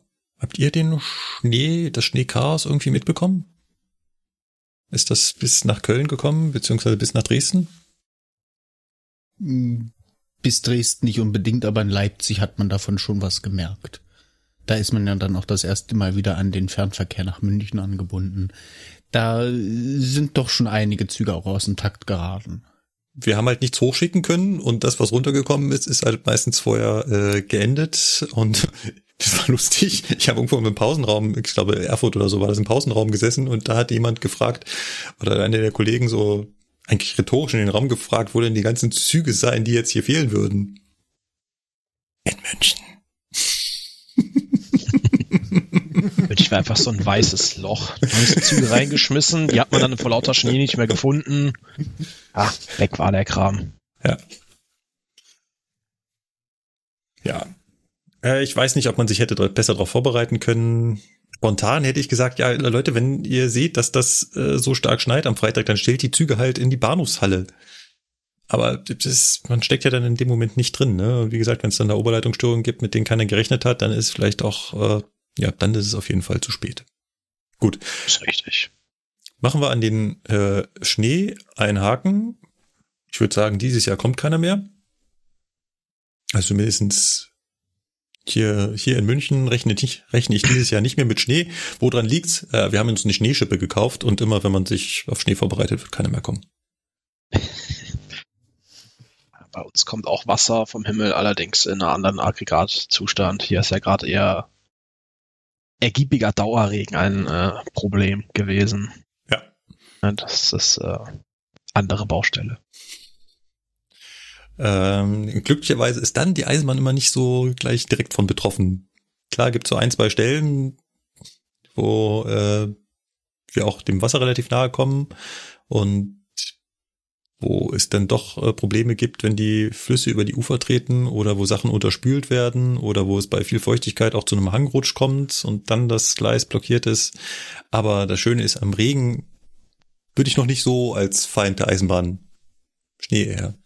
Wenn wir gerade beim Schnee waren, was ist denn das krasse Gegenteil vom Schnee? Hitze? Das Feuer. Ach so. Oh. Ich hatte zweimal Begegnungen mit äh, Feuer am Zug. Es war, war neu für mich, kannte ich noch nicht. Also jetzt ein echtes Feuer oder nur so ein, ich bin mit meinem Deodorant unterwegs und löst den Brandmelder aus? Ja, nur aus, nee, nur, nur die Warnung. Also zum Glück wirklich keine, wirklich hat nichts gebrannt. Aber jetzt äh, nimmst du quasi die Pointe schon vorweg. Aber ist vielleicht auch ganz gut, um die Dramatik etwas zurückzunehmen. Sorry. Wir sind ja immer noch äh, in der in der Weihnachtsstimmung und dementsprechend kann ich im Hintergrund auch wieder den Kamin anmachen, weil gebrannt hat äh, in Wirklichkeit nicht. Aber ich fahre halt den einen Tag ganz gemütlich mit einem Teilnehmer über die Schnellfahrstrecke Nimm und ähm, fahren in einen der etwas längeren Tunnel und zwar durch den Irla-Höhl. Ich schaffe den nicht auszusprechen, um nicht irgendwie dabei österreichisch zu klingen. Also der Irla-Höhl-Tunnel ist irgendwas um die sieben Kilometer lang und wir sind da halt so gemütlich drin, Baureihe 412 und plötzlich macht es einen hellen Piepton. Und ich so, ach, wo kommt der denn her? und dann gibt es eine Sprachausgabe. Brandalarm. Brandalarm. Brandalarm. Und ich so, huch, das hatte ich ja noch nie. Ja. Ist aufregend. Da passieren so viele Sachen gleichzeitig, was einem dann alles in den Kopf schießt, was man jetzt beachten muss, was man tun muss. Ich, ich wette, die Hälfte davon haben wir in der falschen Reihenfolge oder nicht gemacht. Ähm, äh, ich habe dann meinem Teilnehmer gesagt, du bitte mal auf Fahrplangeschwindigkeit runterbremsen und aus dem Tunnel fahren. Und ähm, während er das gemacht hat, habe ich diese berühmte Ansage gemacht. Es ist mein erstes Mal. Den, das Zugfunkgerät in die Hand genommen, habe da auf diese Taste gedrückt und habe dann da den berühmten Satz hineingesprochen. Achtung, Zugbegleiter. Mit F-Gerät in Wagen, schieß mich tot, komm. Ich wiederhole, Achtung, Zugbegleiter, mit F-Gerät in Wagen sowieso, komm. Äh, was das Verklausilierte ist, äh, es brennt. Also auf der Anzeige zumindestens. Und ich glaube, ich habe Zugpersonal gesagt. Ah, gibt schon wieder Abzüge in der B-Note. Ja, dann aus dem Tunnel rausgefahren, angehalten und dann meldete sich auch schon der Zugbegleiter und gesagt, hier ist nix. Er stellt's zurück. War im Endeffekt halb so wild, ne? Also der Schreckmoment war eigentlich mehr so, ganz am Anfang. Ähm, der Rest war dann, war dann halb so wild. Aber war mein erstes Mal. Und ähm, blieb aber nicht das einzige Mal, dass ich mich damit auseinandersetzen musste. Ein paar Tage später, ich war allein unterwegs, nur für mich. Ganz entspannte Fahrt mit der Baureihe 403 die hat vielleicht so ein bisschen Vergangenheit mit Feuer. Mhm. Gab da so einen unangenehmen Unfall, äh, es war 2000, ich weiß nicht mehr, wo eine der Baureihe 403 in Brand geraten ist. Auf der Stellfahrstrecke Köln-Rhein-Main, also bei euch, bei Montabaur irgendwo in der Ecke. Das nur als Hintergrund hat jetzt überhaupt nichts mit mir zu tun. Ähm, ich fahre also den 403 Richtung Augsburg und dann kam die Meldung vom Fahrdienstleiter. Er hätte wohl von einem Streckenposten oder von einem, also von Er hat gesagt, er hat Arbeiten auf der Strecke und einer der Arbeiter hätte bei einmal im Zug Rauch entdeckt. Okay. Also muss man dazu sagen, die Bauer 403, die hat keine eigene Brandmeldeanlage. Ne? Eben sind wir mit 412 gefahren. Der hat hier die Sprachausgabe Brandalarm, weil er hat super viele Brandmelder im Zug. Bauer 403 hat das nicht. Das ist ein klassisches Konzept der Eisenbahn, dass man da keine Brandmelder einbaut, weil man sagt, man hat ja Fahrgäste an Bord und die werden sich schon melden, wenn es brennt.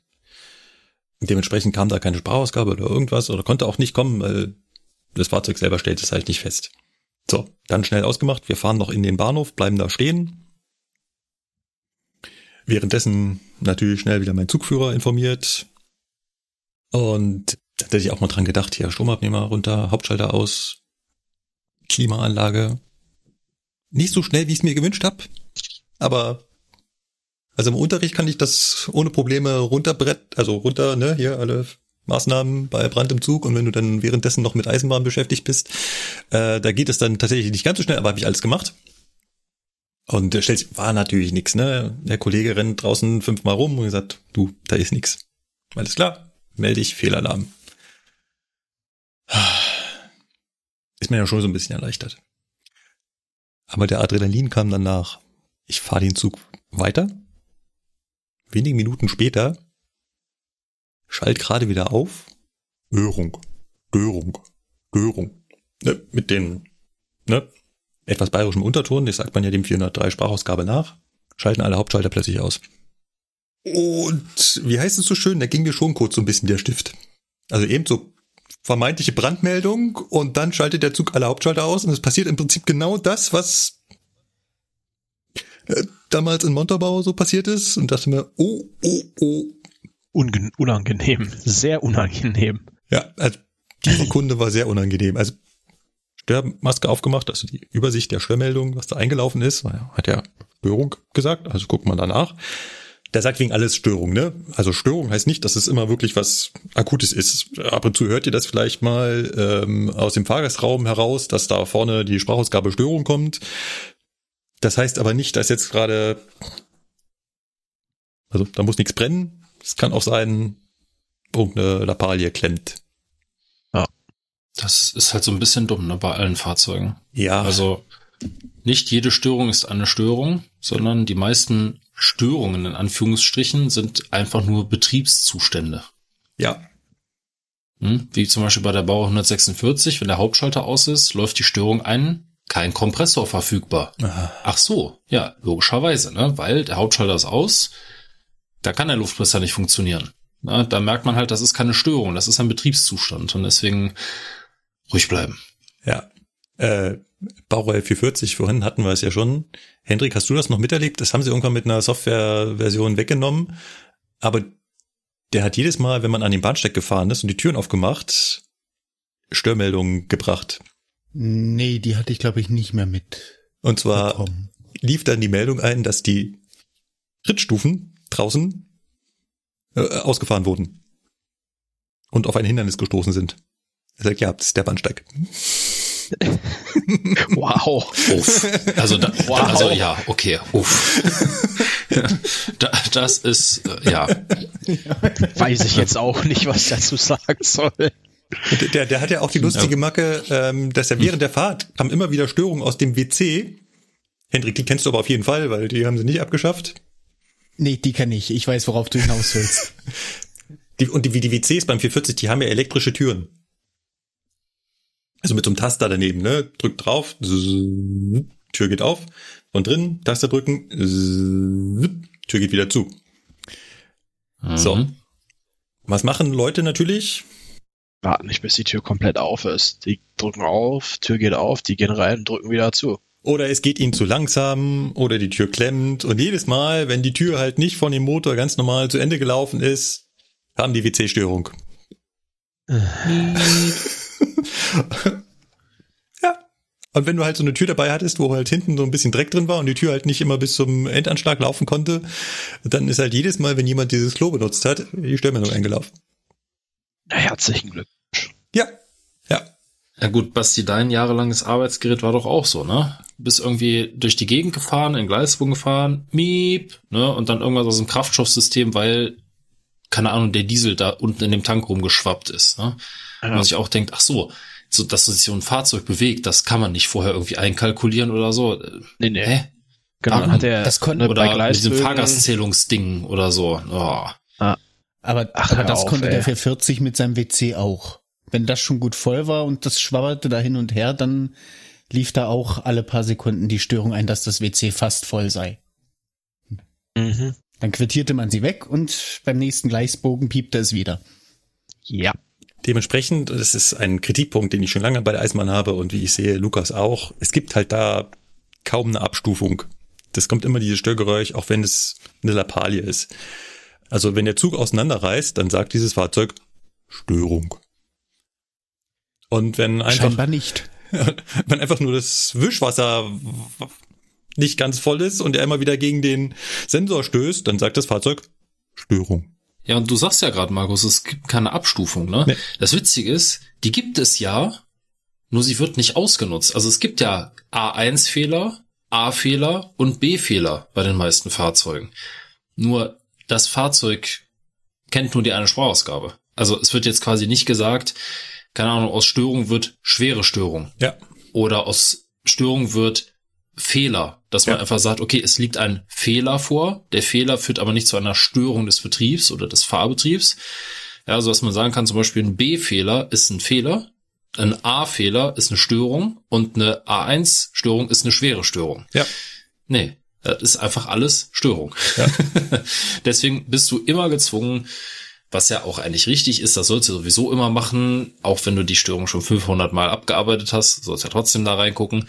Musst dir im maschinentechnischen Display oder wie es bei den anderen Fahrzeugen auch mal heißt, die Störungsübersicht anschauen. Ja. Und da warst du ja auch gerade. Genau. 100 Hertz Auslösung, mehr war es nicht. Wow. Ja, unspektakulär. Aber diese Kombination der Situation hat natürlich ein einfaches Hauptschalter auslösen, ja, zu Adrenalin geführt. Wo normalerweise der Lokführer sagt, ja, ja, gut, gucken wir mal nach, was es war, geht's weiter. Ja, so ist es halt. Ähm, jetzt müssen wir noch kurz erklären, was die 100 Hertz Auslösung ist. Unser Fahrzeug schützt unser Netz davor, dass wir Störströme da hineinschicken. Da gibt es Störstromfilter und so weiter, weil ne, überall, wo Anlagen schalten, führt das zu Störungen auf äh, der Leitung und die können wiederum, da jede Leitung auf wie eine Antenne wirkt, ausstrahlen und wenn das bestimmte Frequenzen betrifft, kann das halt andere Systeme stören. Und das versucht man zu verhindern und gerade diese 100 Hertz, die sind halt äh, extrem wichtig, weil Gleisfreimeldeanlagen in dem Frequenzbereich arbeiten. Das heißt, wenn ich mit einem Fahrzeug umherfahren würde, was fröhlich 100 Hertz ausstrahlt, könnte das dazu führen, dass ich Gleisfreimeldeanlagen freimelde, die eigentlich besetzt sein sollten. Das ist äh, nicht so gut. Nicht so ganz, nein. Ja. Dementsprechend schaltet das Fahrzeug sofort den Hauptschalter aus, wenn es diese 100 Hertz Störstromfrequenzen feststellt. Auch auf einer bestimmten Größe, ne? Also ähm, die müssen eine bestimmte Größe, eine bestimmte Amperestärke überschreiten, bevor das passiert. Und äh, genau, das ist da halt da passiert, das passiert häufiger mal. Ähm, sehr oft passiert das zum Beispiel bei schlechtem Wetter, weil dann der Stromabnehmer so ein bisschen über die äh, Leitung springt und dabei entsteht halt auch äh, Störströme und die erkennt dann das Fahrzeug und denkt sich, huch, das waren jetzt 100 Hertz und dann schaltet es sofort aus, obwohl eigentlich gar nichts war.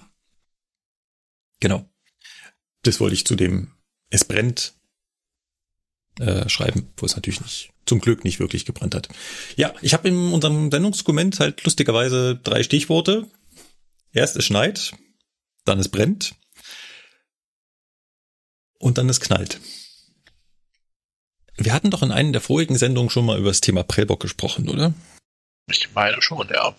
Es war, glaube ich, eine Zuhörerfrage, wo es darum ging, wie wir uns dabei fühlen, auf einen Prellbock zu fahren. Und ich glaube, wir haben uns so darauf geeinigt, dass wir da keine Angst vor haben, dass man halt ein bisschen konzentrierter bei der Sache ist, wenn das so der Fall ist, ne? Ja, doch. Ich erinnere mich dunkel.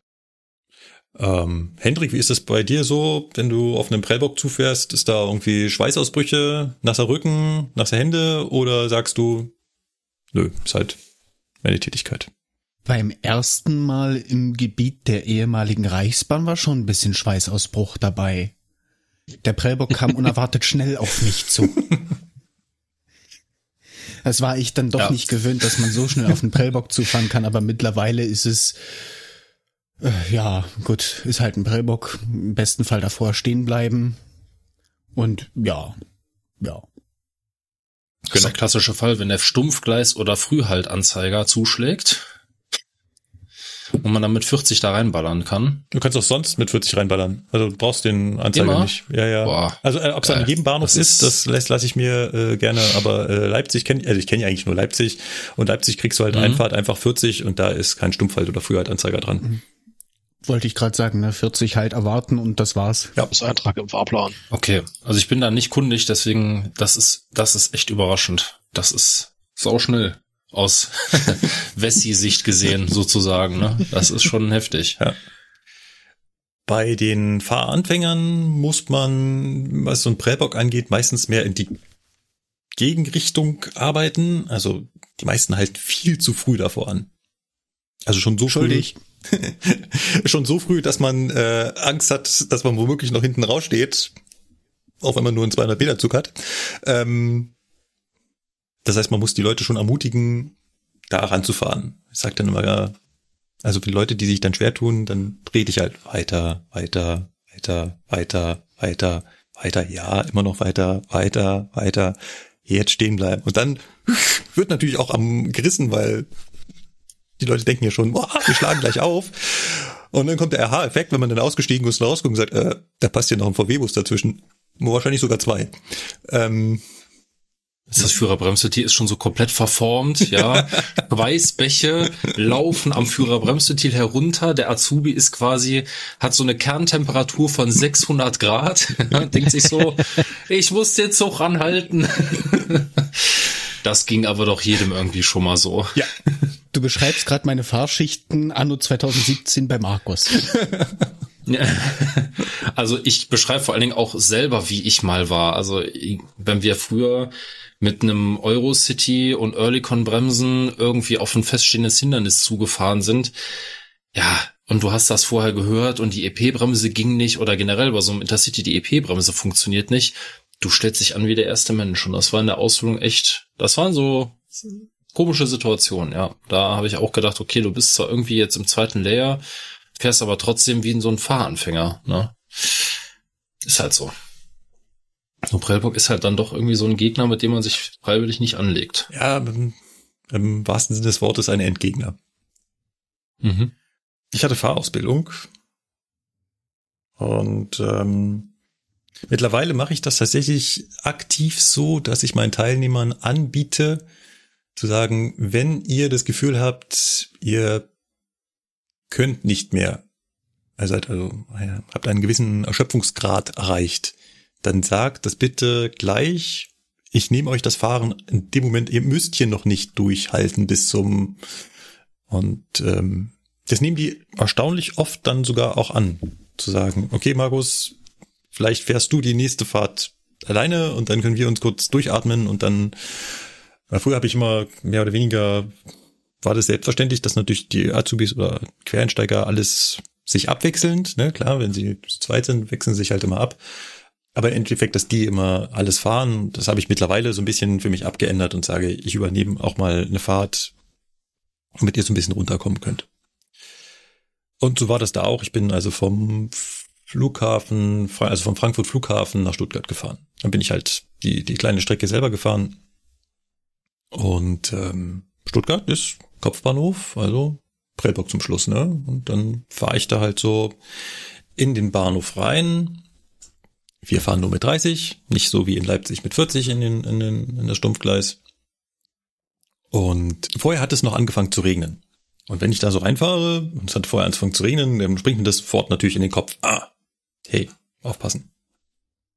Nochmal ein bisschen langsamer machen. Und denke mir noch dazu, das sprichst du auf jeden Fall gleich, wenn du hier reingefahren bist, nicht jetzt bei der Reinfahrt, konzentrieren wir uns alle, aber danach sprichst du das auf jeden Fall nochmal an. Hier, wie verhalte ich mich beim am Prellborg, wenn ich weiß, es hat vorher gerade angefangen zu regnen, meine Scheiben könnten nass sein und so weiter. Wie gehe ich damit um? So, also ich war auf den Prellbock zu und stelle meinen Zug genau an die richtige Stelle, wo er hingehört. So etwa fünf Meter vor dem Prellbock steht mein Zug sicher genau da, wo er hin muss. Kann ich mir mal selber auf die Schulter klopfen. Eine der hat das mal wieder gut geklappt. Ist nicht immer so. Manchmal deutlich zu nah dran oder dann doch mal zu weit weg. Aber er hat da mal gepasst. So, jetzt hatte ich das aber überschrieben mit es knallt. Ah. Wir steigen also ab, machen unseren Zug dazu, gehen drei Meter weg und plötzlich macht es Rums. Und dann macht es noch viel lauter. Rums. Oh, was war das? Also ungefähr Vorstellung ähm, von dem Geräusch. Stellt euch vor, ihr seid neben einer Baustelle und da hat irgendwie so ein LKW einen riesengroßen Klotz Beton oder sowas von einem Kran aufgeladen bekommen und die waren ein bisschen unvorsichtig und haben das ein bisschen zu früh mit zu viel Schwung rauffallen lassen und es knallt, es knallt peng, wie man das sich, hat sich ungefähr angefühlt wie auf einer Baustelle. Und ich habe das in der ersten Sekunde auch Stuttgart 21 zugeschrieben, da ist überall Baustelle, also es hat sich so angehört, als wenn Bauarbeiter auf der Baustelle nicht ganz so zaghaft mit ihrem Arbeitsgerät umgegangen wären stellt sich raus, es ist jemand anderes gar nicht zaghaft mit seinem Arbeitsgerät umgegangen. Ein Gleis weiter, also so ungefähr zehn Meter von uns entfernt, ist der ICE auf dem Prellbock gerauscht. Hm. Habe ich auch noch nicht mitbekommen. Das ist schlecht. Ja. Also so ein bisschen, wenn jetzt im Abstellbahnhof so ein bisschen mit Wagen rangiert wird, okay, hört man sowas schon mal, dass man so merkt, so, okay, ja, man kann auch vorsichtiger an so einen Wagenpark beifahren, das geht, ne, liebe V60 Horde, aber okay. Triebzug gegen Prellbock ist halt in zehn von zehn Fällen unangenehm. Ja, weil, weil automatisch der Triebzug kaputt ist. Es gibt keinen keinen Weg drumherum. Das ist, ähm, ich meine, der hat vorne so eine Bugklappe und die ist halt zu. Und wenn ich da drauf rausche, dann ist die Bugklappe zumindest mal nicht mehr zu verwenden. Die ist auch meistens nicht mehr zu. ja, die ist dann meistens auch nicht mehr ja, zu. Nicht so. Gleichzeitig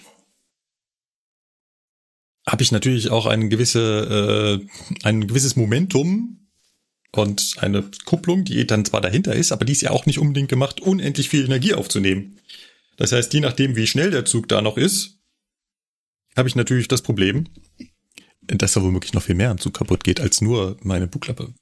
Ich weiß nicht, wie schnell der Zug war. Ich habe ihn auch nicht anrauschen sehen. Ich war äh, ein klassischer Knallzeuge, ne?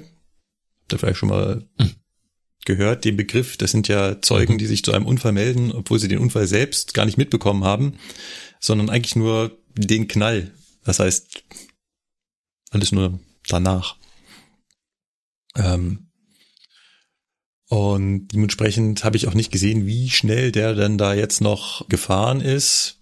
Ich schicke euch an der Stelle gleich mal ein Bild. Ihr werdet auf dem Bild aber nicht das sehen, was ihr vielleicht erwartet zu sehen. Also schicke ich natürlich nicht rum.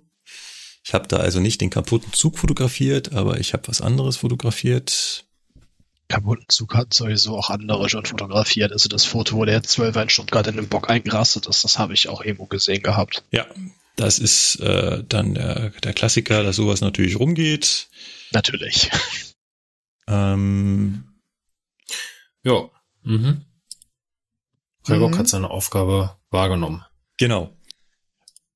Ein guter Mitarbeiter, er ist standhaft geblieben. ja, ein standhafter Mitarbeiter, der Prellbock. Ähm, ja. um, um wie viele Zentimeter wurde jetzt die Nutzlänge erweitert? Naja, wenn ich Und das ist das mit dem Netz abgesprochen? also Schwellen sind so ungefähr 60 Zentimeter auseinander. Und ich würde mal sagen, es ist so mindestens ein Schwellenabstand, wurde der Prellbock verschoben. Ja, kommt hin. Und also das ist auf dem Bild zu sehen. Ne? Ich habe äh, zwei Tage später war ich wieder in Stuttgart und äh, bin dann zu dem Gleis 10 gegangen. Also, ihr könnt gerne noch hingehen. Das ist wahrscheinlich immer noch äh, bisschen zu erkennen, dass da der Prellbock verschoben wurde. Und das hatte ich auf dem, also ich habe das Schienen, die Schiene quasi fotografiert und das sieht man sehr schön, ähm, wie der verschoben wurde. Ne? Und der ist ja, ich habe, wir hatten ja erst äh, in der Sendung drüber gesprochen, der ist halt nicht festgeschraubt am Gleis, sondern der krallt sich ja quasi nur dran fest, presst sich also quasi an die Schiene. Und ja, der hat ihn halt trotzdem ja, gute 60 Zentimeter dabei verschoben. Also ganz langsam war er nicht. Es wurde sich aber sofort um ihn gekümmert und ich habe auch gesehen, der hat sofort die Türen aufgemacht. Also ja, Lokführer scheint da nicht äh, verletzt worden zu sein und da waren auch sofort andere DB-Mitarbeiter. Also ich musste jetzt nicht dahin flitzen. Viel schlimmer stand es allerdings um meine Teilnehmer, weil die haben mir schon gesagt, du glaubst doch nicht, dass wir jetzt nochmal irgendwie auf so einem Prellbock mutig zufahren können. Hm, super. äh, und gebe ich zu, das ist natürlich in dem Moment blöd, ne? Also wenn du quasi mitkriegst, dass das auch schief gehen kann, dann ist das natürlich gerade für so einen äh, Anfänger nicht ganz so einfach. Ja. Nun gut, woran es gelegen hat, weiß ich nicht. Ob es wirklich der einsetzende ähm, Regen war, der so ein bisschen unerwartet Glätte erzeugt hat, oder ob hier irgendwas anderes passiert ist, das weiß ich nicht. Aber apropos passiert, ich dachte ja, hey cool, da kann ich die Story äh, im Podcast erzählen. Ist ja sonst nichts los. Und dann kam Lauenbrück. Mhm. 15.11. Mhm. Ein mit etwa 550 Menschen besetzter ICE hat zwischen Hamburg und Bremen eine Regionalbahn gerammt. Die Bilder sahen ganz ordentlich aus. Da bin ich mit meinem kleinen äh, Prellbock hier mal eben nur die Bugklappe beschädigt. Also wahrscheinlich nur die Bugklappe beschädigt, kann ich äh, dann, dann einpacken, weil der hat sich ja die gesamte Seite aufgerissen. Also zum Glück äh, niemand irgendwie bei schwer verletzt, aber das hat ganz schön gerumst. Ja, das sah auf jeden Fall übel aus. Ja, das, äh, das ist halt vorne, also es ist ein ICE 4, ne? Und äh, der Unfallgegner war ein, warte mal, das war doch dein Arbeitsgerät früher, ne? Ja, der Vorgänger davon. Das waren halt drei Lind, jetzt schlag mich was. Ich glaube, 41 müssten das gewesen sein, drei Stück, da im Weg standen. Genau, waren zwar rot, waren aber nicht mehr von der DB, waren quasi frisch verkauft. Ich meine, an die Bentheimer Eisenbahn mhm. sollten die gehen, weil die mehr Verkehr fahren wollten und dafür Fahrzeuge brauchen. Naja gut, die drei werden jetzt wohl leider erstmal nicht. Oder zumindest einer davon. Ja, den einen davon, den wirst du wohl entsorgen können. Wieso, weshalb, warum, wissen wir natürlich nicht und äh, wir beteiligen uns hier auch nicht an irgendwelchen Theorien.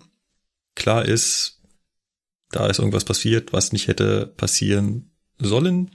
Und erschreckenderweise dauerte es ja keine zwei Tage. Da ist exakt das gleiche nochmal passiert. Ja, diesmal in, wie hieß es bei euch, bei euch da unten? Reichertshausen. Genau. Also in Bayern eben, das war in Niedersachsen, jetzt ist es in Bayern. Der ICE kollidiert mit einer Regionalbahn.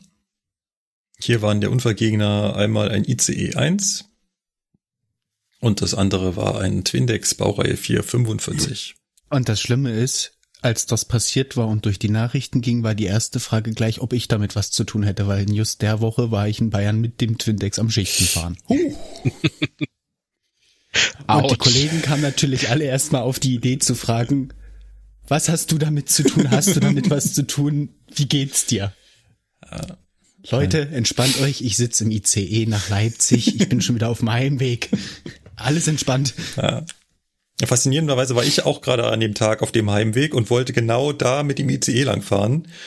Also ich war nur auf, auf Dienstreise, aber der Kollege zeigte mir dann auf dem Handy, dass wir glücklicherweise hinten rumgefahren sind und auf der, ne, ich hatte unbedingt darauf bestanden, ich will hier mal noch den, den Cookie-Dent als Fahrgast genießen und dann mit dem fährt man quasi hinten rum, dauert ein bisschen länger, aber ähm, es war genau die richtige Wahl in dem Moment, weil das hätte mich genau getroffen. Ich hätte irgendwie zwei Züge oder so dahinter gestanden und wäre wahrscheinlich die nächste Zeit nicht nach Hause gekommen. Ähm, auch bei dem Unfall glücklicherweise mehr oder weniger nur Blechschäden. Ob der Twindex noch zu retten ist, weiß ich nicht. Ähm, auch was mit dem ICE-Triebkopf passiert, ob der schwerere Beschädigungen hat, die dazu führen, dass er nicht mehr eingesetzt wird, weiß ich nicht. Faszinierenderweise, also über, über den Unfall können wir vielleicht einen Hauch länger reden, weil Hendrik und ich, wir kennen den Bahnhof gut. Also, ich fahre da regelmäßig durch. Ich habe da eine Zeit lang gehalten und ich habe ihn nicht in guter Erinnerung behalten, muss ich an der Stelle gleich dazugeben. Warum nicht? Ähm, naja, ich sag mal so, die, die Haftwertbedingungen zwischen Rad und Schiene sind in diesem Bahnhof jetzt nicht unbedingt die optimalsten, vor allem nicht, wenn es Herbst ist. Hm, stehen viele Bäume drumherum. Hm. Man fährt da zwar ans Bahnsteiggleis schon relativ langsam rein, aber man hat auch mit, jetzt lass mich nicht lügen, waren das 80 oder 60, ähm, hat man aber dennoch ganz gute Chancen, auch noch am Bahnsteig vorbei zu segeln, wenn es Herbst wird. Ja. Also mal ganz kurz, also ohne zu spekulieren. Ihr könnt dann alle selber spekulieren, weil als ich das das erste Mal gehört habe, dachte ich mir, wie zum Teufel. Der Bahnhof Reichertshausen ist ein 0815 Bahnhof, hat zwei durchgehende Hauptgleise und rechts und links äh, zwei nicht durchgehende Hauptgleise mit entsprechenden Außenbahnsteigen. Also wirklich ein 085 Bahnhof. Wird vor Ort vom Fahrdienstleiter gesteuert, hat ganz normal HV-Signale, ist auch so ein 0815 Stellwerk, wirklich von der Stange. Einzige kleine Besonderheit, und das wäre jetzt wichtig für den Unfall, er hat überall Flankenschutzweichen.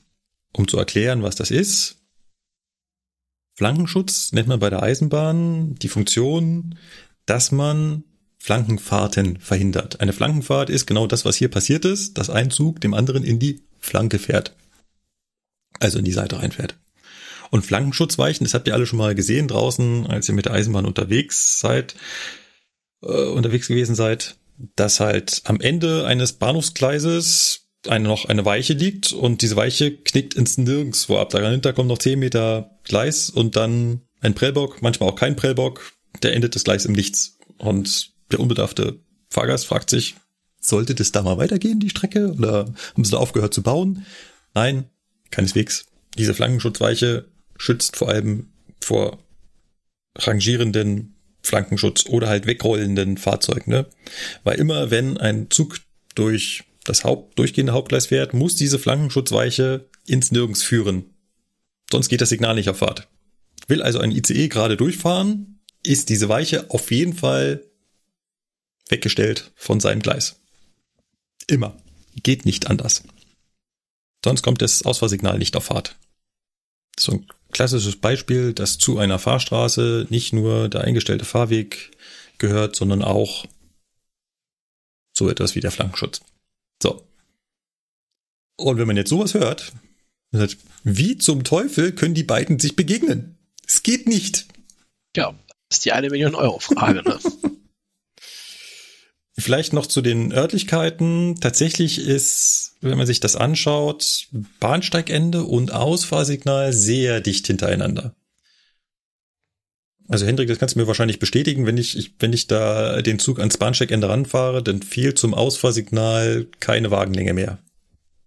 Nee, also einen Wagen kriegst du da definitiv nicht mehr dazwischen. Ja. Das heißt, wenn du regulär an den Bahnsteig ranfährst, dann fährst du schon sehr nah ans Signal ran. Ja. Und dazu kommt, dass der Bahnhof halt gut im, naja, im Wald liegt da dir nicht direkt, aber es sind halt Bäume drumherum und ähm, im Herbst und so bildet sich da eventuell ein Schmierfilm. Das heißt, das Ranfahren an dem Bahnsteig ist für den Regionalzuglokführer da schon nicht ganz so einfach. Das war aber in der Woche an keinem der bayerischen Bahnsteige, die ich kennenlernen durfte, einfach. Äh, das Tolle ist, mit unseren ICEs halten wir nicht so oft, da merken wir das nicht so. Hm, ja, ich hatte das Glück der Regionalbahn zwischen Augsburg und Nürnberg. Da hat man doch ein, das ein oder andere Mal halten dürfen und hat sich darüber gefreut, dass der Gleitschutz funktioniert. Vorteil Findex, man kann sich anzeigen lassen, bei welchem Wagen der Gleitschutz gerade aktiv ist. Hm. Also an allen. Ja. Äh, gar nicht so blöd, dann sieht man auch, dass der arbeitet, weil wenn nicht das erste Drehgestell oder der erste Wagen betroffen ist, dann merkt man als Lokführer das womöglich nicht sofort, dass der Rest des Zuges irgendwie Probleme hat mit dem Bremsen. Hm. Muss mal gucken, ob der Intercity 2 das auch kann. Theoretischerweise ja.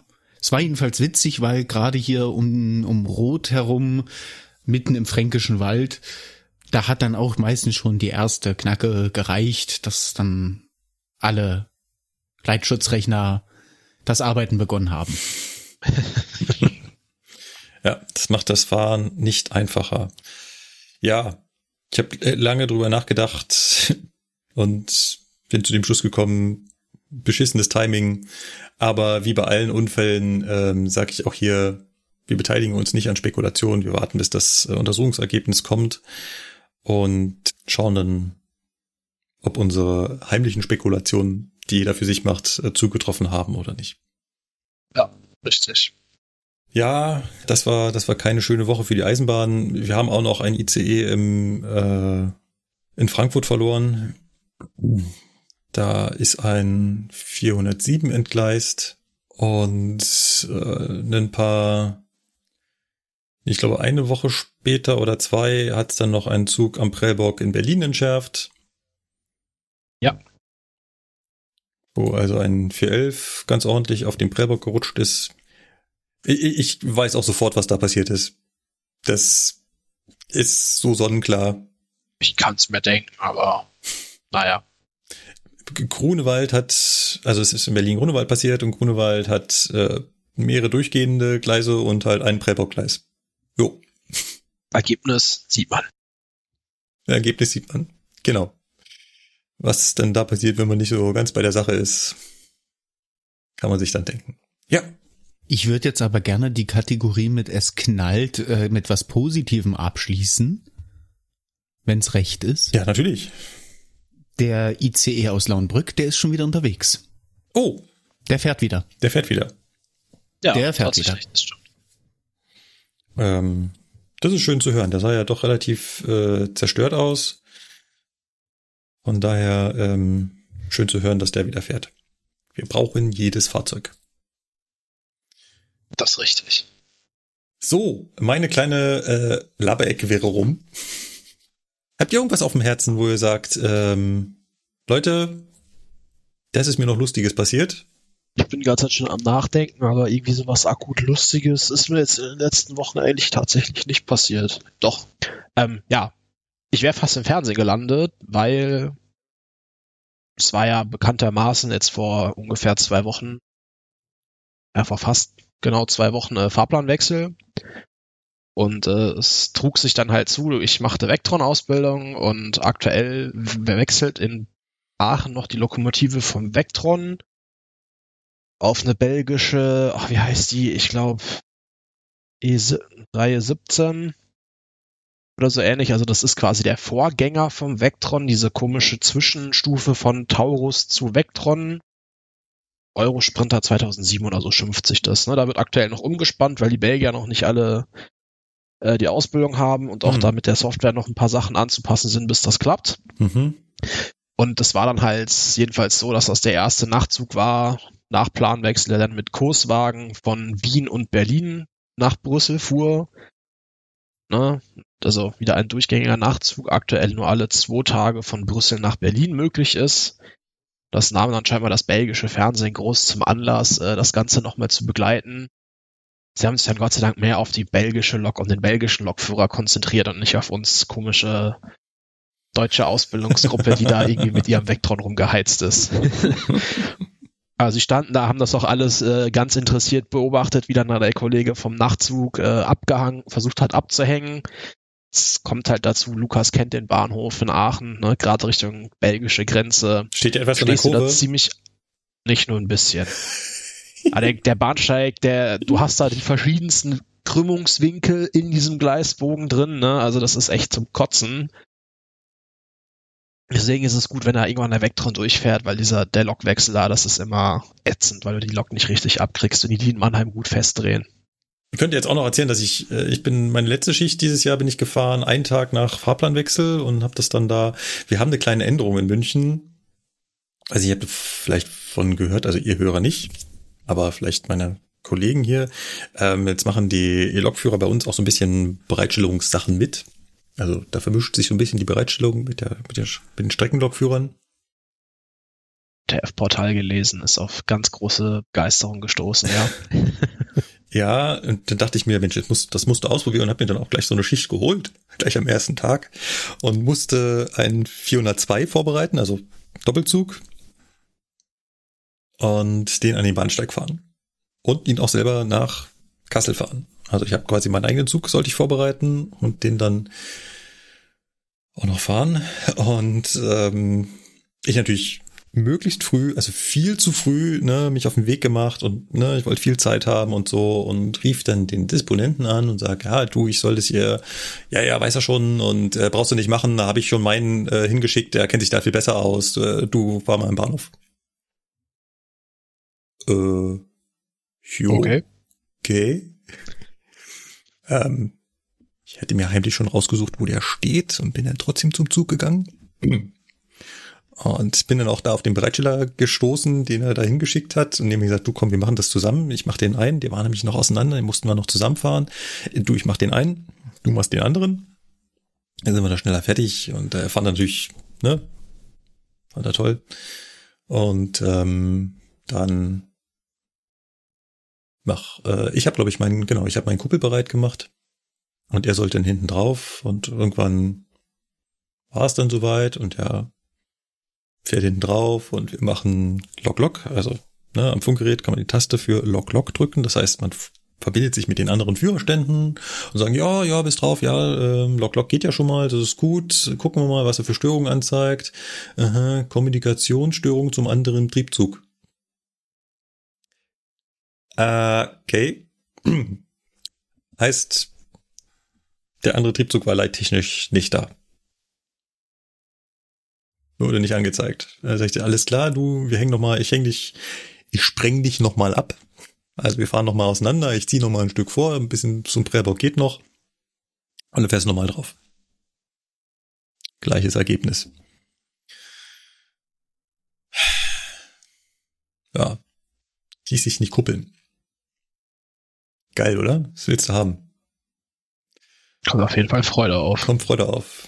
Ja, noch, noch, noch knapp zwei Stunden bis Abfahrtzeit, weil wir sind ja wirklich früh aufgeschlagen. Und normalerweise wäre ich jetzt alleine gewesen, ne? Du hast, bist nur Streckenlokführer, hast damit eigentlich überhaupt gar keine Erfahrung und ähm, hast jetzt zwei Züge, die sich nicht kuppeln lassen. Habe ich glücklicherweise als Ausbilder doch so ein bisschen mehr Erfahrung, aber jetzt nicht zu vergleichen mit einem, nicht zu vergleichen mit einem Bereitsteller. Dann habe ich gesagt, ja, du komm, dann tauschen wir halt, ne? Wir sind zu zweit, kriegen wir ohne Probleme hin, rangieren um und fahren die andere Seite zusammen. Haben wir auch gemacht. Hat dann funktioniert. Auch gerade so irgendwie zehn Minuten, acht Minuten irgendwo vor Abfahrtzeit an den Bahnsteig gestellt. Dann leider mit der Einschränkung. Ich wollte gerade fragen, ja. TK an TK. Ähm, aber so ließ er sich zumindest kuppeln. Ja, das war, äh, war aufregend. Also der Rest der Schicht ohne Probleme, ne? Der ist nämlich pünktlich nach Kassel gefahren, aber pünktlich in Kassel mein Rückzug auch wieder zurück, ohne Probleme. War überhaupt gar kein Thema. Aber morgen so die ersten zwei Stunden, da bist du schon einmal durchgeschwitzt. Wenn er sich dann nicht kuppeln lässt und wieder auseinanderfahren und nochmal zusammen und dann auseinander rangieren und dann hat er sich auch noch abgerüstet und ich hab's nicht gemerkt und oh. Ja, warum geht denn der Hauptschalter nicht rein? Warum geht denn der Hauptschalter nicht rein? Ja. ja. Ohne gehobenen Stromabnehmer schon blöd. Geringfügig schwierig auf jeden Fall, ja. Geringfügig schwierig. Ja, es ist, das ist auch immer so ein Klassiker, ne? Ich bringe meinen Teilnehmern immer bei, immer wenn ihr Schalthandlungen macht, macht die entsprechende Maske dazu auf. Wir machen keine Schalthandlung blind. Wir wollen immer sehen, funktioniert das auch, was wir hier machen wollen. Das macht Markus mhm. auch immer. Nur dann, wo es drauf ankommt, wo es dann mal wichtig wäre. Da macht das nicht. Da macht es natürlich nicht. Und sieht nicht, dass natürlich gar keine Spannungsanzeige da ist. Und wenn keine Spannungsanzeige da ist, dann sagt sich der Hauptschüler so, was willst äh. du denn von mir jetzt? Und leider gibt's die Sprachausgabe, du Depp, noch nicht. Also Lukas zu ähm, Fehler, Störung und schwere Störungen bitte noch die Sprachausgabe Du Depp. Ich werde mir das mal in meine ja in meine virtuelle äh, Gedankenliste aufnehmen und äh, eventuell mal platzieren. Die hatte ich, die hätte ich auch eines Tages mal gebraucht. Da sollte ich mal mit dem 440 Steuerwagenbetrieb fahren, weil der eine eine ziemlich ledierte Schleifleiste hatte. Mhm. Also Steuerwagenbetrieb heißt, er selber ist nicht aufgerüstet, sondern vers versorgt halt mit seiner Batterie nur das Notwendigste. Du kannst damit aber den, der noch mit dir läuft, quasi fernsteuern und dann wirkst du quasi wie ein Steuerwagen, hast aber selber keinen Antrieb. Genau, danke an den Höreranwalt. ähm, das, das Ding ist ja, der 440 hat ja noch so eine wunderschöne analoge Oberspannungsanzeige. Ja. Und wenn man jetzt Steuerwagenbetrieb nun mal fährt, dann hat man ja auf dem, der selbst mit der Oberleitung ja nicht mehr verbunden ist, keine Oberspannung angezeigt. Ja. Ja. Und es begab sich, dass ich von dem Aufgerüsteten umgestiegen war und in der Zwischenzeit hat er sich dann aber abgebügelt, während ich auf den anderen aufgestiegen mhm. bin und wunderte mich, warum ich nicht zum Fahren komme. Ich meine, zeigt mir keine Oberspannung an, ist ja in Ordnung, der ist ja abgerüstet, also der Stromabnehmer gesperrt und Hauptschalter aus zeigt er mir ja auch an, weil der soll ja aus sein, geht ja auch nicht an. Und wunderte mich aber, warum ich keine Traktion kriege, weil der andere sich in der Zwischenzeit den Bügel aufs Dach gelegt hat und denkt mir, wieso kommst du nicht zum Fahren? Und die VN wird auch schon ungeduldig und fragt, ob ich zu blöd zum Fahren bin. da ja. hätte ich die Sprachausgabe Du Depp auch gebraucht. Ja. Vor allem, das muss von außen lustig ausgesehen haben, weil natürlich alle anderen, die draußen stehen, das ja auch sehen. Und du aus dem Fenster, der fährt nicht, ich weiß nicht warum. Und alle stehen so daneben. Ich hätte da eine Vermutung. ja. Ja, da, da, da kam ich mir schon so ein bisschen wie der erste Mensch vor. Ja, äh, solche komischen Bedienhandlungen kennen wir, glaube ich, alle, dass wir vom Fahrzeug was verlangen, was in dem Moment überhaupt gar keinen Sinn macht und dieses Fahrzeug einfach nur stur sich weigert, anstatt mal zu sagen, hey, macht keinen Sinn. Markus, ja. klassischer Fall 401, 402, ja. Du kommst dahin, willst das Ding vorbereiten, machst alles, tust alles. Was hast du vergessen? Hast nicht auf Fahren gedrückt. Oh. Und wunderst dich und hast alles vorbereitet und alle Prüfläufe gemacht und denkst dir, warum fährt dieses dämliche Fahrzeug nicht? Ja? Und das Problem ist, der zeigt dir das ja nur hinter dir an. Ja. Du sitzt ja vor, deinem vor deinem Pult und denkst dir, hallo? Ja, der, was der, ist jetzt? Der ignoriert ne? Warum fahren wir hier nicht? Ne? einfach ne? weg. Das ist ja das bei Eisenbahnfahrzeugen. Ah, Bedienst du sie falsch, sagen ja. sie nicht, hey, in der Reihenfolge funktioniert das nicht oder so. Nein, sie ignorieren das einfach ja. stur weg. Wenn du den Richtungsschalter nicht nach V, sondern nur nach M legst, ist es ihm egal. Ja. Da funktioniert alles, ja. du kannst ihn nur nicht aufschalten. 412 am Anfang. Ich weiß noch, wie, wie oft das in der Bereitstellung mich irgendein Kollege anrief, ich habe hier ein Problem mit dem 12er, hier ist alles super, der ist auch störungsfrei, aber der fährt nicht. Hast du nach V geschaltet? Dü, dü, dü, ja, aufgelegt. Klassiker. Das ist, ja, aber das ist okay. Das ist auch vollkommen in Ordnung, weil selbst ja. mir passiert das, mir passiert das auch immer noch. Also manchmal stehe ich auch da und denke mir, okay, ne, weil du hast ja als, also ich, ich beziehe es jetzt mal nur auf mich, ich habe halt wenig Fahrpraxis, ich mache ja viel Unterricht und äh, viel Praxistraining, aber fahre halt wenig. Ähm, Klammer auf, das ist auch mein eigener Wunsch, aber okay. Ähm, ja, und dann denkst du dir manchmal wirklich, hast, hast jetzt alles gemacht. Ich gehe dann auch mal meine gedankliche Liste durch und äh, ein Punkt davon ist, ist der Richtungsschalter in vorwärts. ja, aus Gründen. Ja. Das ist doch auch immer schön beim DOS-Store, wenn die das Pult aktivieren und alles eingeben. Beispielsweise, wenn du in Stuttgart den Steuerwagen voraus hast, ne? Dann mein, ja, so eine Scheiße hier, der Kacksteuerwagen, ne? Keine Leuchtmelder, PZB mal wieder kaputt. Ich sage, nö. Keine Richtung gewählt. Ja, wie nö? Ich sage, ja, guck doch noch mal genau. Ja, und dann manchmal merken die das, dann gehst du einfach nur hin so, klick. Richtungsschalter V, Akku guck mal da. ja, ja, äh, das ist Herrlich, halt, es ist einfach immer wieder schön. Es gibt, gibt halt Eisenbahnfahrzeuge, die, da musst du zusätzlich noch die Richtung wählen und das bist du halt überhaupt nicht gewohnt das bei dem Fahrzeug auch noch sagen soll, ja, es, du sollst vorwärts fahren. Nicht rückwärts. Mhm. ja, 440 hatte die Richtungsschalter noch zusätzlich, dann konnte man aufpulten und mussten danach noch die Richtung wählen. 245, ja. genau das gleiche. Und wie gesagt, die ignorieren das immer weg, wenn man das nicht macht. Die sagen nicht, hey, ich weiß nicht, wohin ich fahren soll. Nein, die machen einfach nur nix. Du stehst da so, Fahrzeug, was tust du? Also, gut. Ah.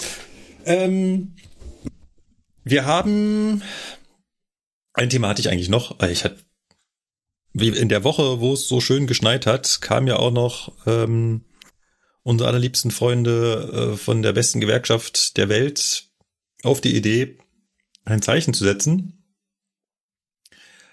und einen Warnstreik loszutreten. Wo ich mich so ein bisschen geärgert habe, dass man nicht gesagt hat, hey komm, lass doch vielleicht Bayern außen vor oder sowas. Also wir haben Leute, die haben seit fünf Tagen keine Eisenbahn mehr im Allgäu gesehen. Und jetzt wollt ihr da auch noch streiken? Könnt ihr da nicht so ein bisschen Feingefühl an den Tag legen und sagen, wir streiken in ganz Deutschland, aber bitte Regionalverkehr in München kommt erstmal wieder. Nein, natürlich nicht. Ähm, seid ihr gefahren während des Streiks oder hattet ihr Unterrichte? ich hätte Fahrausbildung gehabt, aber ich habe halt ganz klar den Disponenten gesagt, Freunde, wenn ich Fahrausbildung machen soll, streike ich. Weil ich werde, ich lasse mich nicht als Streikbrecher einsetzen. Ähm, ne, dann haben sie mir die Schicht halt runtergezogen und äh, dann habe ich Praxistraining gemacht. Das war okay. Okay. Beim ersten Warnstreik, beim zweiten hätte ich sowieso tun. Genau. Jetzt beim zweiten hatte ich turnusmäßig Praxis. Ja. Ähm, ich habe so für mich die Regel und äh, ich lasse mich auch nicht als Streikbrecher einsetzen. Habe ich aber eine Planschicht, dann fahre ich die auch. An dem Tag hatte ich eine Planschicht. Die ist natürlich ausgefallen, ist nichts gefahren. Ne? Also ich war nicht einer derjenigen, die einen der ähm, Notfallfahrpläne Züge gefahren ist. Und aber ich durfte dann tatsächlich noch was fahren. Und zwar kam dann plötzlich Anruf, du Markus, ähm, in fünf Stunden müsste ein 408 von Stuttgart nach München überführt werden. Oh, okay. Na dann, mache ich mich mal auf den Weg.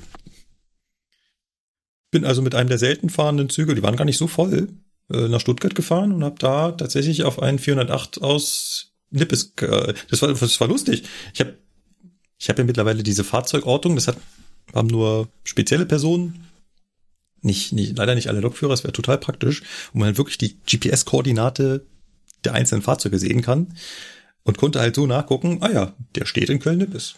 Cool. Und der steht ja immer noch. Und immer noch. Ich wurde dann schon irgendwann nervös. Aber tatsächlich haben sie ihn irgendwann auf den Weg geschickt. Es war tatsächlich einer der ähm, Notfahrplanzüge, die aber in Stuttgart geendet sind. Und von denen habe ich dann einen Teil leer nach München überführt. Jetzt kann man sich natürlich wieder fragen, warum wärst du denn leer, wenn du auch Fahrgäste hättest mitnehmen können? Ist aber wieder alles nicht so einfach, weil es braucht auch Zugpersonal und auch Zugpersonal braucht, muss wieder an der richtigen Stelle sein, ne? Ich will damit nicht sagen, dass nicht mit viel Handstand das auch irgendwie möglich gewesen wäre, aus dieser Lehrreise eine ganz normale Fahrt zu machen. Aber ähm, ja, wie gesagt, Handstand und äh, spontan fahrende Züge bringen in der Regel auch nichts. Also ich, ich denke mir auch immer, ja, ich bin ja jetzt gerade da, gib mir halt einen Zug und ich fahre erstmal irgendwas. Dann wirst du aber heiße Luft fahren, weil da ist dann kein Fahrgast. Oder maximal irgendwelche Verstreuten. Also du musst dich halt irgendwie vorher auf was einrichten können. Und dann, ja, war aber trotzdem ganz lustig. Es äh, äh, ging im einen Rutsch durch. Und so Lehrreisen äh, haben immer wieder was, wenn man da so gemütlich vor sich hinfahren kann. Ist gar nicht so schlecht. So. Wenn ihr nichts mehr habt, dann würde ich ganz gern ein kleines hm, Nein, ein Spiel ist es nicht. Ich würde euch gerne was fragen. Und zwar mal positiv in die Zukunft geschaut. Wir haben jetzt das Ende 2023 und schauen auf 2024. Ich würde ganz gerne mal so in die Runde fragen, was wünscht ihr euch denn eisenbahntechnisch von 2024? Gibt es irgendwas, wo ihr sagt, das bitte in 2024 anders machen, dann wird's besser? Bessere Baustellenplanung und Koordination? Versuch mal zu elaborieren. Was meinst du damit? Damit meine ich, dass man halt Baustellen besser und weiter im Voraus fertig geplant hat. Also nicht ad hoc irgendwelche Baustellen vom Zaun bricht oder die Baumaßnahme dann fertig geplant, irgendwie zwei Wochen vorher erst an die EVUs kommuniziert, die dann ne, mit mhm. zwei Wochen Vorlauf komplette Schichten über den Jordan schießen dürfen und alles ja. neu planen müssen. Ja. Was Schichten zerlegt, Dienstpläne zerstört, aus Eisenbahnsicht, ne, für Unmengen, also aus Mitarbeitendensicht unmäßig Verspätung verursacht und aus Reisendensicht äh, ja, sämtliche Reiseketten eigentlich zerschießt oder für Frust sorgt, weil du für den Zeitraum keine Züge buchen kannst, Ewigkeiten. Und wenn du sie dann endlich buchen kannst, werden sie äh, exorbitant teuer. Ja, und halt vielleicht auch so der Resilienz wegen nicht irgendwie an drei Hauptachsen gleichzeitig bauen, sondern nur an einer jeweils, dass wenn auf der anderen was ist, noch eine Umleitung zur Verfügung steht und nicht alles komplett für den Allerwertesten wird. So, das meine ich damit. Weil mhm. das ist so, glaube ich, das, was jetzt zumindest bei uns in der zweiten Jahreshälfte auch die Kollegen massiv mürbe gemacht hat. So, nicht nur, dass die Personallage schon mehr als bescheiden ist, sondern dass dann halt eigentlich auch noch jede Schicht mit mindestens 90 Minuten Überstunden einhergeht, weil du durch die Baustellen nur Verspätung gekriegt hast. So, das war so das, was ich jetzt von den Kollegen auch in den Lehrgängen immer mitbekommen habe. Da könnte man für 24 dran ansetzen. Ich würde gleich nach, nachlegen wollen und zu dem Thema Baustellen, was mir da, also was ich als Verbesserungsvorschlag da hätte, ist, dass man dann auch einsieht, dass wenn eine Baustelle ist, dass dann halt nicht alle Züge, die da sonst fahren, da durchkommen und man eine realistische Abschätzung darauf macht, wie viele Züge diese Baustelle pünktlich passieren können. Weil was dann halt immer passiert ist, dass man durch eine Baustelle Verspätung macht und das geht mir nicht in den Kopf, weil eine Baustelle ist ja per se geplant. Das ist ja nicht mal eben aufgetreten. Das heißt, wenn es geplant ist, dann kann ich auch planen, wie viele Züge da durchfahren. Und dann kann es ja nicht sein, dass das dann total utopische Werte sind und dann die Züge sich an dieser Baustelle stapeln, weil da gar nicht so viele durchgehen, wie das mal geplant war. Dann braucht halt jemanden in der Baustellenplanung, der Ahnung von den Örtlichkeiten hat und sagt, na ja, mit der Fahrstraße und dem Fahrstraßenausschluss und der Geschwindigkeit da kriegen wir maximal zehn Züge pro Stunde da durch. Und dann könnt ihr halt nicht 20 fahren lassen. Da muss man halt den Arsch in der Hose haben und sagen, nein, geht nicht. Wir lassen da nur zehn Züge durch. Auch keinen elften oder zwölften, sondern zehn. Und der Rest muss halt zusehen. Entweder fährt er gar nicht oder außenrum. Oder wo du gerade sagst, mit da kann man nicht mehr alles fahren. Also so Sachen wie, naja, wenn man dann halt quer über irgendwelche Güterzugstrecken im Ruhrgebiet umleitet, dann sollte einem vielleicht auch klar sein, dass das halt tendenziell zum Scheitern verurteilt ist, da pünktlich durchzukommen, weil halt der Güterverkehr auch irgendwo fahren möchte. Ne, sind wir wieder bei dem Thema, wenn man dann die eine Hauptachse sperrt und dann noch auf der Hauptgüterachse auch Sperrung hat, ne, dann brauchst du von Duisburg bis Münster, was du normalerweise in einer Stunde und ein bisschen was schaffst, halt zweieinhalb Stunden statt geplant nach Stunde 30. Ne? Da denkst du ja doch so, ja, wow, das war doch eigentlich absehbar, dass das schief geht. Das ist ja das, was den Eisenbahner dann immer so wundert. Es ist doch absehbar, dass das nicht funktioniert. Warum wird das dann gemacht? Aber weil es auf dem Papier geht. Das ist das Problem. Lukas, gibt es etwas, was du dir wünschen würdest, wo du sagst, bitte das 24 anders machen? Tja, also da wir ja vom Betrieb sprechen, und ich ja, wie gesagt, jetzt nicht so viel im Fahrbetrieb aktuell bin,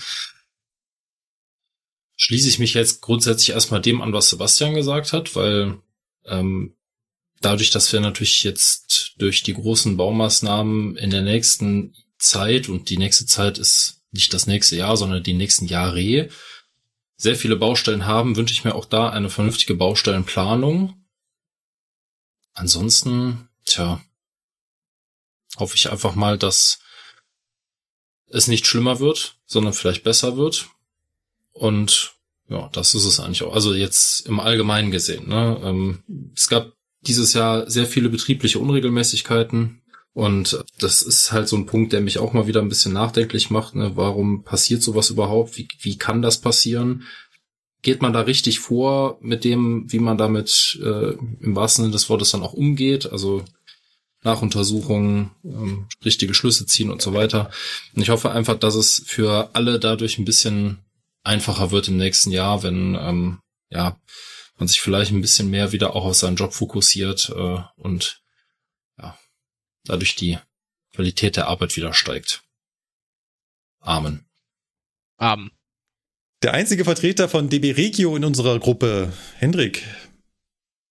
Ja, hm, grundsätzlich muss ich mich bei der Baustellenplanung durchaus damit anschließen, gerade auch in und um Dresden ist das ja jetzt mehr oder minder katastrophal gelaufen. Wir haben jetzt schon wieder auch einen Baustellenfahrplan im Endeffekt aufgestellt bekommen für den Dresdner Hauptbahnhof, weil ein Brückenbauwerk dort ähm, errichtet werden soll, was aber eigentlich nicht stattfinden wird, weil das Personal dafür fehlt und jetzt auch wieder um Ewigkeiten verschoben worden ist und wir aber dann trotzdem eingeschränkt fahren für Bauarbeiten, die nicht stattfinden.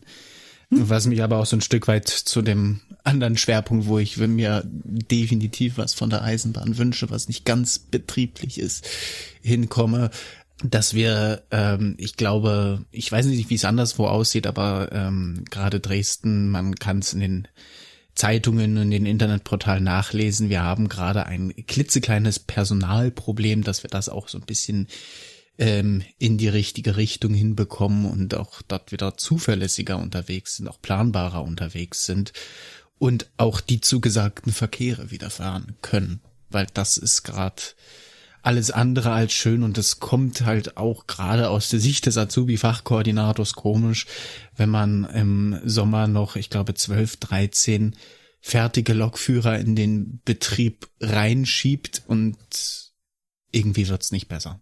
Ja, dann ich äh, zu guter Letzt.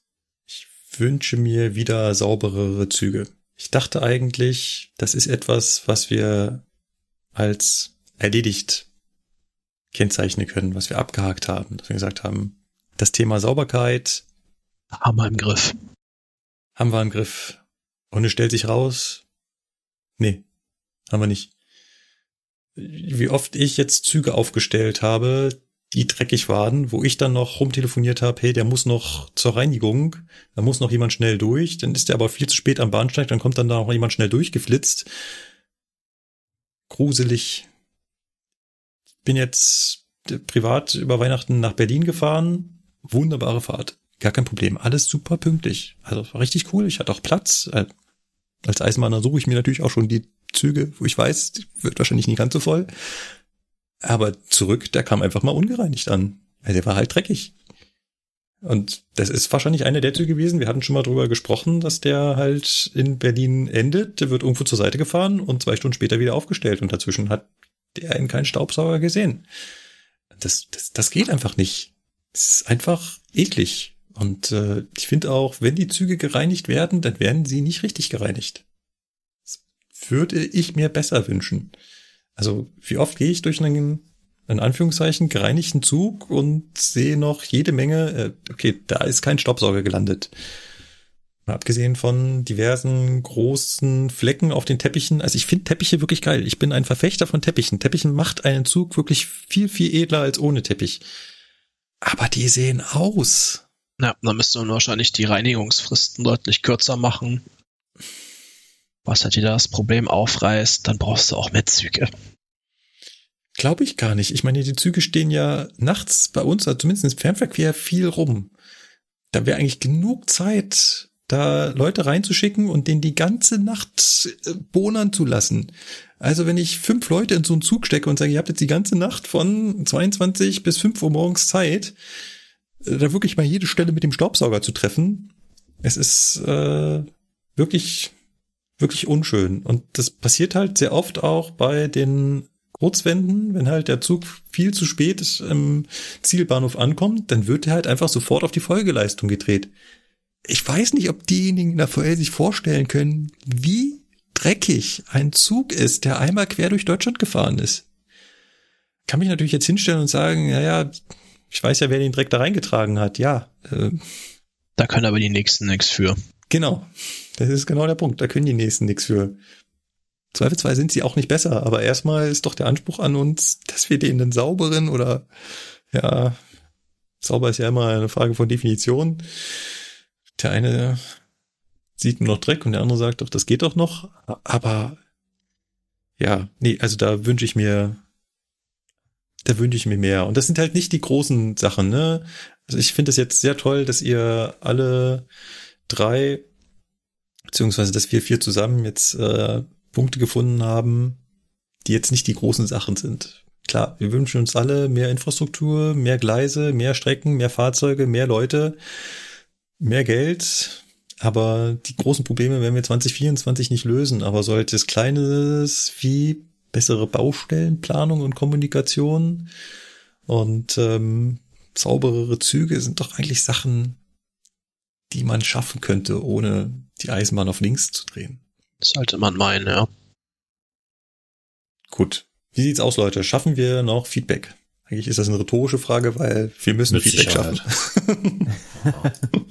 es führt kein Weg dran vorbei. Fangen wir wieder unten an, ne? Ja, genau. Wir machen das hinter wie, dem roten. Genau. So sieht's aus. Hinter dem roten geht's weiter. Ähm, da ist der Bruch. Ähm, wer sich jetzt denkt, hey, da ist ja kaum was dazugekommen, es gibt ein zweites Tabellenblatt. Nein! Verdammt. Äh, Konnte ich mir jetzt nicht verkneifen. Oh, und dann ist auch noch voll. Ja. genau. Und wir haben leider die letzten Male nicht ganz geschafft, das aktuelle abzuarbeiten. Das war eigentlich das, was wir uns immer vorgenommen haben, dass wir zumindest an das aktuelle Feedback einen Haken machen können und dann Stück für Stück uns durch das alte arbeiten. Aber es führt kein Weg dran vorbei.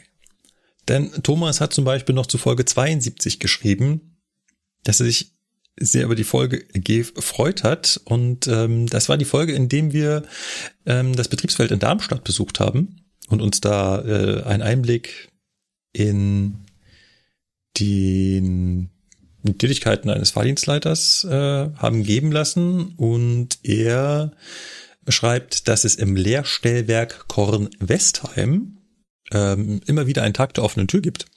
Also der Beitrag ist jetzt aus dem August und er schreibt am 9. und 10. September. Also das ist jetzt das vor drei Monaten. ähm, wird aber sicherlich auch wiederkommen. Und ähm, er weist noch auf einen Link hin, und zwar unter stellwerke.de gibt es auch eine Übersicht der Lehrstellwerke beziehungsweise Betriebsfelder, man sich also anschauen kann, ähm, wo überall solche Sachen aufgebaut sind. Das Witzige ist, der Macher von stellwerke.de war genau einer unserer Ausbilder, der uns damals im Betriebsfeld, also der mir hier im Betriebsfeld da, ähm, das, als ich das zweite Mal da war, das äh, die Einführung da gegeben hat und auf uns aufgepasst hat. Der Holger, oder? Mhm, genau. Der, äh, der macht das da. Genau. Dann unser Hörer V100 schreibt ebenfalls zur Folge 72, dass er auch schon mal äh, im Betriebsfeld Darmstadt zur Tag der offenen Tür äh, war und sich da auch das alte Eisen, also das alte mechanische Stellwerk da angeschaut hat und ganz begeistert davon war. Vor allem, weil er auch in seiner frühen Jugend schon mal Einblicke in den Dienst des Fahrdienstleiters hatte, weil auf seinem kleinen Dorfbahnhof konnte man damals dem Fahrdienstleiter schon mal als Kind über die Schulter schauen und unter Aufsicht sogar mal eine Fahrstraße einstellen.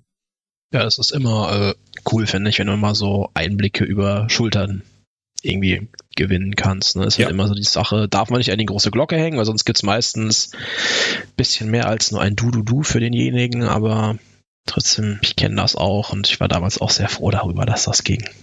Dann haben wir berichtet über die liegen gebliebenen Züge im Sommer. Da schreibt Johannes noch zum Thema Notbelüftung, dass wenn Klappfenster vorhanden sind, müssen natürlich das Zugpersonal die Klappfenster entsprechend öffnen. Also wir müssen dann quasi schnell durch den Zug gehen in so einem Fall und schnell alle Klappfenster öffnen, weil die natürlich meistens durch so einen äh, Vierkantschlüssel gesichert sind. Neue Züge hätten manchmal auch Notbelüftung.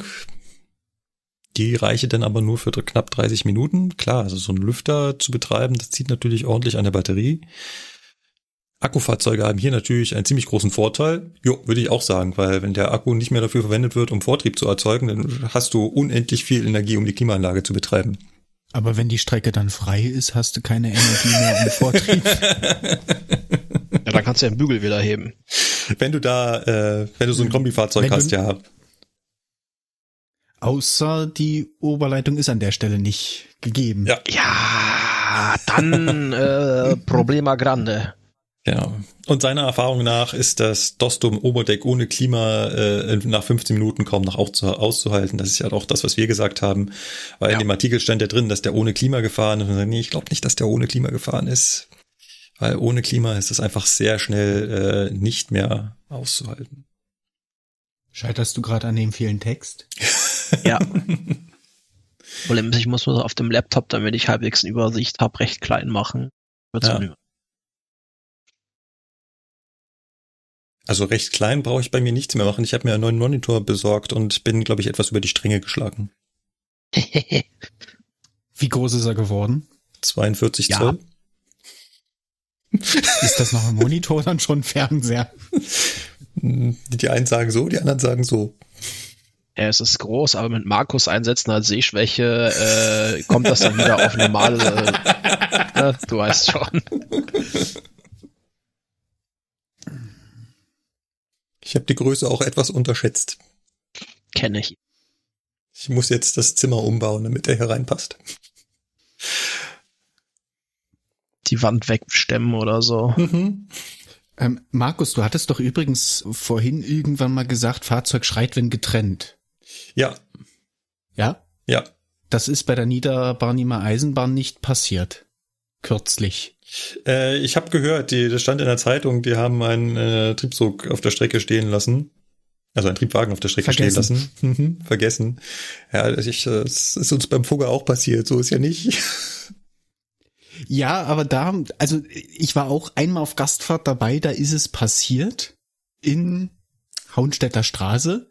Da ja. hat sich dann aber zumindest, also da haben sich zumindest alle gemeldet und gesagt, hier, ähm, hoppala, da fehlt was. Ja das war dann nicht so ein, ich fahre dann einfach mal und äh, hoppala, da äh, ist, hier, hier fehlt was. Ist da in, in äh, weißt du spontan, wo das war? Das war Richtung Küstrin rüber. Ich müsste nachgucken. Irgendwo hatte ich das mal zu stehen, wo das passiert ist.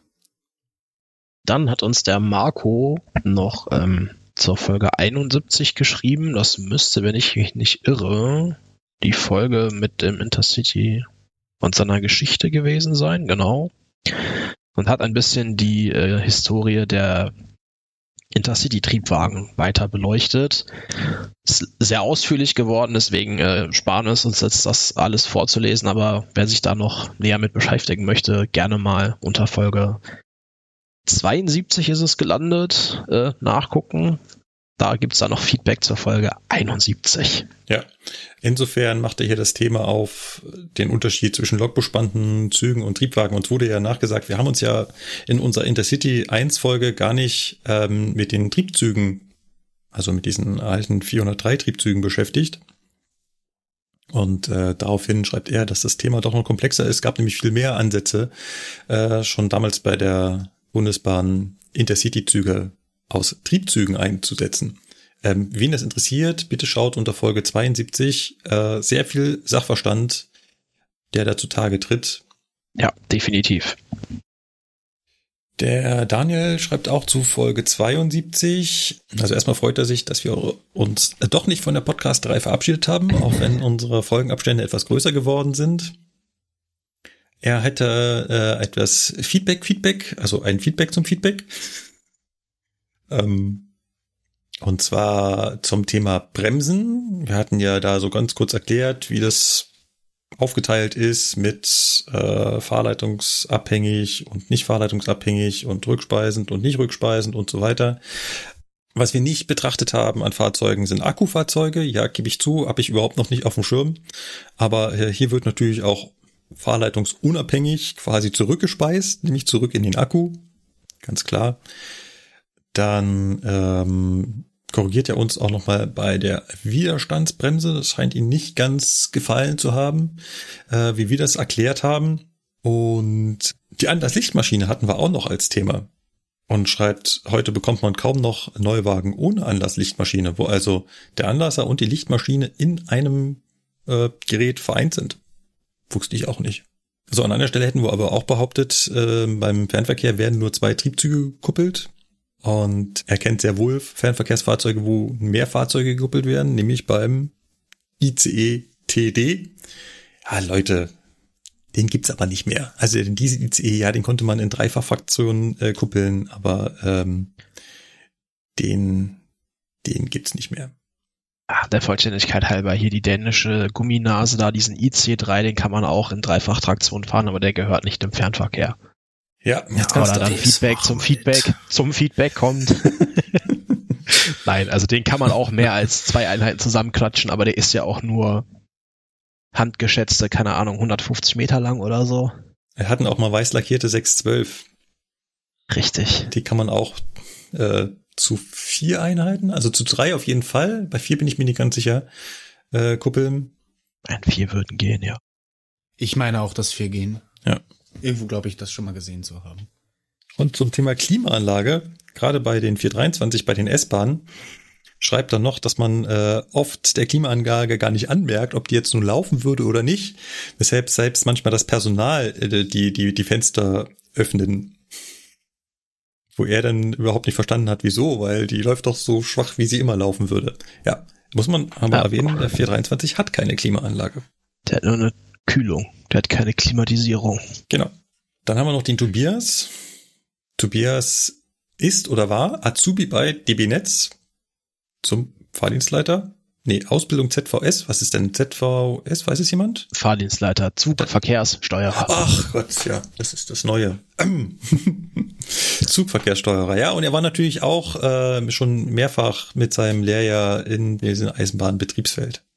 Und wir haben gar nicht den Prüfungsstelltisch äh, erwähnt. Ähm, muss ich auch sagen, den habe ich nicht gesehen. Seid ihr da gewesen? Das war in diesem kleinen Raum nebenan, oder? Ja, äh, ja das war doch, wurde dann kurz vor Schluss nochmal äh, mit den Reihen sind, wo auch dieses EZMG-Stellwerk steht, meine ich. Genau. Hier diese Sonderbauform für, für einfache Betriebsverhältnisse in der ehemaligen DDR, die sie von den Russen gekauft haben. Ich glaube, da in dem Raum steht das auch drin, aber da spielst du ja im Normalfall nicht dran. Aber das müsste der Bahnhof Kleinstadt sein. Der, der Hai, genau, ich glaube, der heißt, da heißt er dann, glaube ich, Neustadt oder so, aber ja, das ist dieser mhm. Bahnhof Kleinstadt, genau. Ja.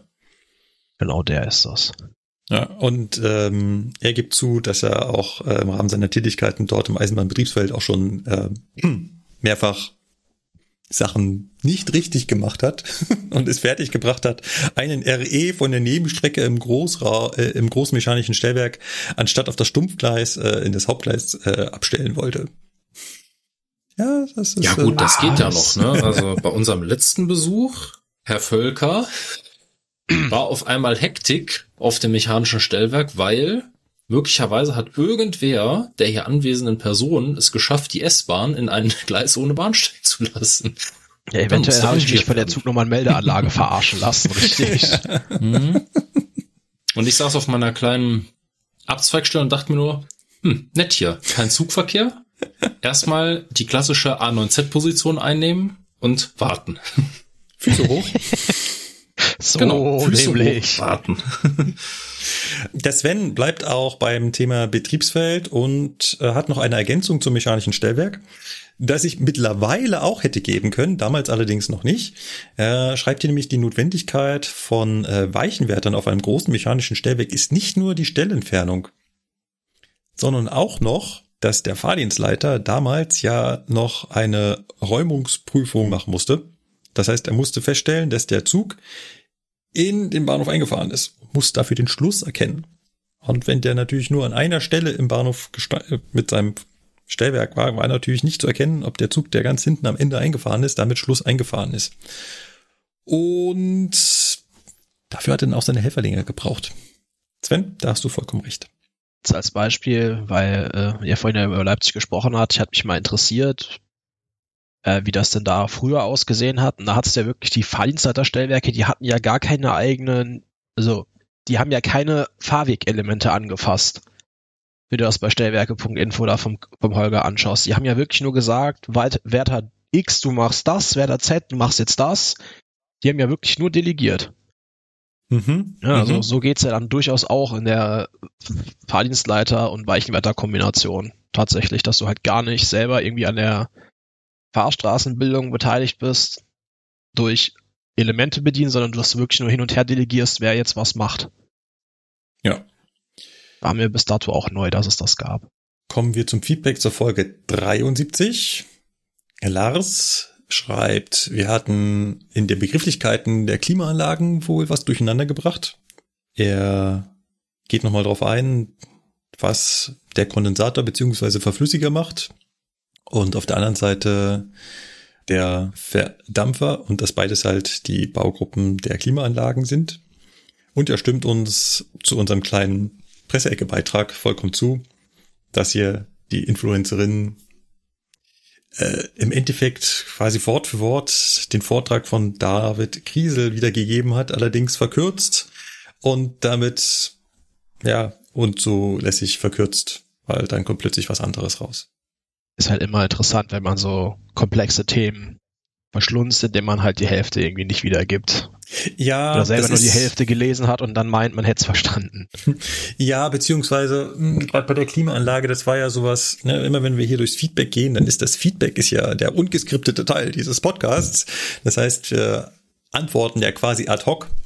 Und da kann dann schon mal in der Begrifflichkeit was äh, durcheinander kommen. So, äh, ich bezog das gar nicht auf uns mit der Klimaanlage, sondern so. eher auf den Teil mit dem Vortrag von Kriesel. Ah, siehst du? Oh, Mensch. Äh, hat auf beides gepasst. ja, stimmt schon. Aber gerade zum Beispiel das mit dem mit Vereisen der mit dem Vereisen der Klimaanlage hat er nochmal näher erklärt. Das Vereisen des Verdampfers geschieht dann, wenn die Temperatur im Kondensator nicht nur den Taupunkt unterschreitet. Der Taupunkt ist ja der Punkt, wo das Wasser ausschlägt, sondern gleichzeitig auch noch den Gefrierpunkt unterschreitet. Weil dann gefriert das Wasser am Verdampfer. Normalerweise gibt es dafür eine Erkennung und ein Abtauprogramm, währenddessen die Anlage dann eben nicht, nicht mehr kühlen oder nur sehr wenig kühlen kann. So. Im das, Normalfall. Im Normalfall, genau. Ähm, genau. Und beim David meint er noch, wir sollten David doch mal anschreiben, er ist für so ein Feedback äh, sicher offen. Ah, ist ja schon zu lange her. Ja. Äh, so zwei Jahre später, übrigens, du hast da damals, äh, nee, das bringt jetzt nicht mehr. Unser auch schon mal Gast gewesene Nico, unser Cargo-Lokführer, äh, bedankt sich wieder für eine spannende Folge. Ja, er findet den Vectron nicht so geil. Das ist lustigerweise irgendwie so ein so eine Schere zwischen Cargo und Fernverkehr. Ich finde, ich kenne viele beim Fernverkehr, die sagen, oh, Vectron, gute Lok, fahre ich gerne, ne? Die Cargo-Leute hassen die Karre irgendwie alle. Weiß auch nicht warum. Ich kenne bisher keinen Cargo-Lokführer, der wirklich sagt, oh, Vectron, ne? Finde ich toll. Und er findet es an sich auch nicht gut, dass äh, man so viele Baureihen hat, weil je mehr Fahrzeuge man hat, desto weniger fährt man einige regelmäßig und braucht eine Weile, bis man sich wieder wohlfühlt. Mhm. Ja. Das Thema kam ja auch in Folge 74 nochmal äh, vor, wo ich unseren Piloten gefragt habe, wie das so mit den unterschiedlichen Baureihen ist. Ja. Also ich, ich kenne, merke das ja selber, ne? So manche Fahrzeuge, die hat man halt. Gut, ist jetzt gerade wieder so das typische Trainer-Luxus-Problem, ne? Die hat man halt, weil man sich für die Ausbildung braucht. Bis du sie dann mal siehst selber mhm. oder mal ein paar Mal damit gefahren bist, das ist dann immer so eine schwierige Sache. Ja. Es geht mir jetzt gerade mit 407, 408, also als ich die 408 da gefahren bin, dachte ich mir, hier war irgendwo eine Taste, um das Pedal runterzustellen. ja. Es hat so ein, zwei Kilometer gebraucht, bis ich, ah, da war sie. Äh, ja, das ist halt äh, genau der Punkt. Der Leroy, der Leroy hilft uns aus. Und zwar, wir hatten in Folge 73 die Frage gestellt, warum eigentlich in Flugzeugen es generell kälter ist. Also warum wird die Klimaanlage in Flugzeugen so weit runtergedreht? Und er schreibt, dass das gesundheitstechnische Gründe hat. Und zwar neigen Menschen bei höheren Luftdrücken, wie sie aus technischen Gründen in Flugzeugen herrschen, dazu in Ohnmacht zu fallen. Diesen Effekt nennt man Hypoxie. Wärmere Temperaturen erhöhen die Wahrscheinlichkeit, in Ohnmacht zu fallen. Hm. Okay. Wusste ich auch noch nicht. Wusste ich ah. auch noch nicht. Dann hatten wir auch das Thema Zugzielanzeiger. Ja, da bin ich gerade im Überlegen, was hat mir da nochmal gesagt? Na, wir hatten gesagt, ähm, also wir hatten ja einen Hörer, der gefragt hat, das ist schon wieder Feedback zum Feedback, warum steht an manchen Zügen nicht der wirkliche Endbahnhof, sondern ein Unterwegsbahnhof als Zugziel dran und das ändert sich dann während der Fahrt. Ah ja, also du meinst, warum beispielsweise in Mannheim bei den ICEs irgendwie äh, Dortmund dran steht, obwohl sie eigentlich nach Hamburg fahren und so ein Spaß. Genau. Ich glaube, da hatten wir das, hatten wir genau. drüber, ne? ja. Und ihr hattet da auch ein Beispiel aus einem äh, RE, die beide das, also, also von zwei REs, die beide im Endeffekt dasselbe Ziel haben, nur der eine fährt halt direkt und der andere fährt über alle Kleckerdörfer und damit die Leute in den richtigen Zug einsteigen, wird halt bei dem langsameren nicht der eigentliche Endbahnhof beschildert. Und der anonyme Hörer schreibt hier, dass es scheinbar noch einen anderen Grund geben muss, weil er sich von Kiel über Lübeck nach Lüneburg das bei dem RE nicht erklären kann. Da steht in Ziel dann oft das Ziel Lübeck dran und dann in der Laufschrift fährt als sowieso weiter nach Lüneburg. Das kenne ich halt die Örtlichkeiten nicht, deswegen kann ich dazu jetzt aus dem Stegreif nichts vernünftiges sagen. Ja, ich könnte mir nur vorstellen, dass das so Fälle sind, wo das eigentlich wirklich ein anderer Zug ist. Also der Zug, wo als quasi das Fahrzeug danach äh, als ein anderer Zug weiterfährt. Ihr versteht? Also, mhm. naja, der wird als eine andere Linie dann durchgebunden. Genau. Ja, das ist, ach, ja, danke, also, hier endlich mal jemand mit Fachbegriffen. genau. Nee, das hast du hin und wieder mal, die werden dann einfach ähm, die Linie, für die der Zug eigentlich verkehrt, endet dann in dem Fall in Lübeck, wird aber, ich glaube, in, in Bayern hatte ich das jetzt auch äh, wieder gesehen, um Leerfahrten zu vermeiden werden die dann trotzdem noch als Vollzug und nicht als Leerreise dann weiter durchgebunden und laufen dann aber erstmal bis zum eigentlichen Linienendpunkt als äh, als eine Zugnummer und bekommen wechseln dort quasi am Halt ihre Zugnummer und fahren dann auch im Zweifelsfall als gleiche oder andere Linie weiter. Und die werden dann angegeben mit äh, Ziel Lübeck fährt weiter als Regionalexpress Regionalbahn Schlag mich tot nach Lüneburg. Ja. Mhm. Leuchtet. Also es sind betrieblich sind das zwei verschiedene Züge, die dann einfach nur durch das gleiche Fahrzeug bedient werden und man jetzt hier dem Kunden sagt, bleib sitzen, ist der gleiche Zug. Ja.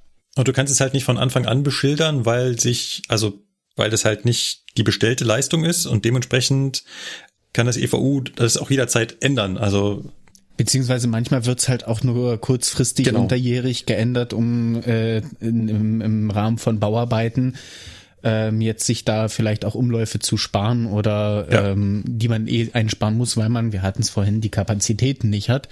Und dann werden halt Züge auch mal durchgebunden.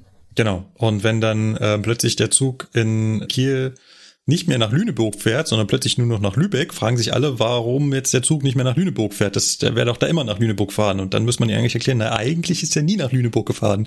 Der ist schon immer nur nach Lübeck gefahren. Das war nur zufällig, dass dieselbe Fahrzeugleistung dann durchgebunden wurde in eine andere Linie weiter nach Lüneburg. Das könnte eventuell hier der Fall sein.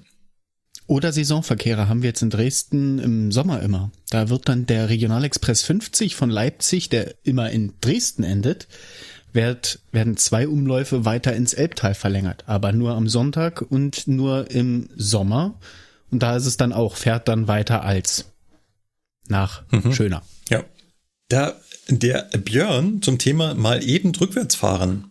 Wir haben in der Folge scheinbar kurz darüber gesprochen, dass man ja nicht mal eben den Rückwärtsgang einlegen kann und dann zurück an einen Bahnsteig fahren, wenn man sich verbremst hat. Genau das hat er in Japan erlebt. Der TF des Regionalzugs hatte sich am Bahnsteig um ein paar Meter verbremst. Nicht einmal zehn Sekunden später hatte er den Richtungsschalter auf rückwärts, ist in eine kleine Fahrstufe auf die korrekte Halteposition zurückgefahren und dann gingen die Türen auf. Ich denke, da wird es auch ganz klare Vorschriften geben, wie viel verbremst für dieses Manöver noch okay ist. Signaltechnisch irgendwie nachvollziehbar, solange du deinen Block dabei nicht verlässt, kann ja nichts von hinten kommen. Zudem haben sie bei der Eisenbahnstrecke mit 18 Zügen pro Stunde und Richtung auch außerhalb der Hauptverkehrszeiten wohl auch keine andere Wahl als den Ausgleich kleiner menschlicher Bremsfehler, die nun mal passieren, auf diese Weise zuzulassen. Hm, Ganz so einfach ist das leider nicht. Also jetzt kenne ich mich natürlich in Japan überhaupt nicht aus, aber mal eben den Rückwärtsgang einlegen und zu sagen, ich verlasse ja meinen eigenen Block nicht, funktioniert halt bei uns nicht. Da steckt eine wichtige Erkenntnis hinter, die wir, glaube ich, auch schon mal er erklärt haben. Blöcke sind auf einer Strecke, also auch auf einem Gleis, nicht in jede Richtung synchron. Also, wenn ich von A nach B fahre, fahre ich nicht durch die gleichen Blöcke wie von B nach A, obwohl ich auf demselben Gleis unterwegs sein kann. Deswegen kann es passieren, dass wenn ich rückwärts fahre, hinten über ein rotes Signal fahre, obwohl in meiner Richtung da gar kein Signal gestanden hat. Auf der anderen Seite kann man natürlich sagen, man könnte es ja in die Verantwortung eines Lokführers legen, zu entscheiden, ob er sich zum Beispiel zehn Meter zurück aus eigener Kraft, äh, aus eigener Entscheidung fahren darf. Rein theoretisch wäre das sicherlich möglich. Und da sind wir halt bei dem Punkt, wie viel Verantwortung überlässt man dem, dem Einzelnen. Den Einzelnen.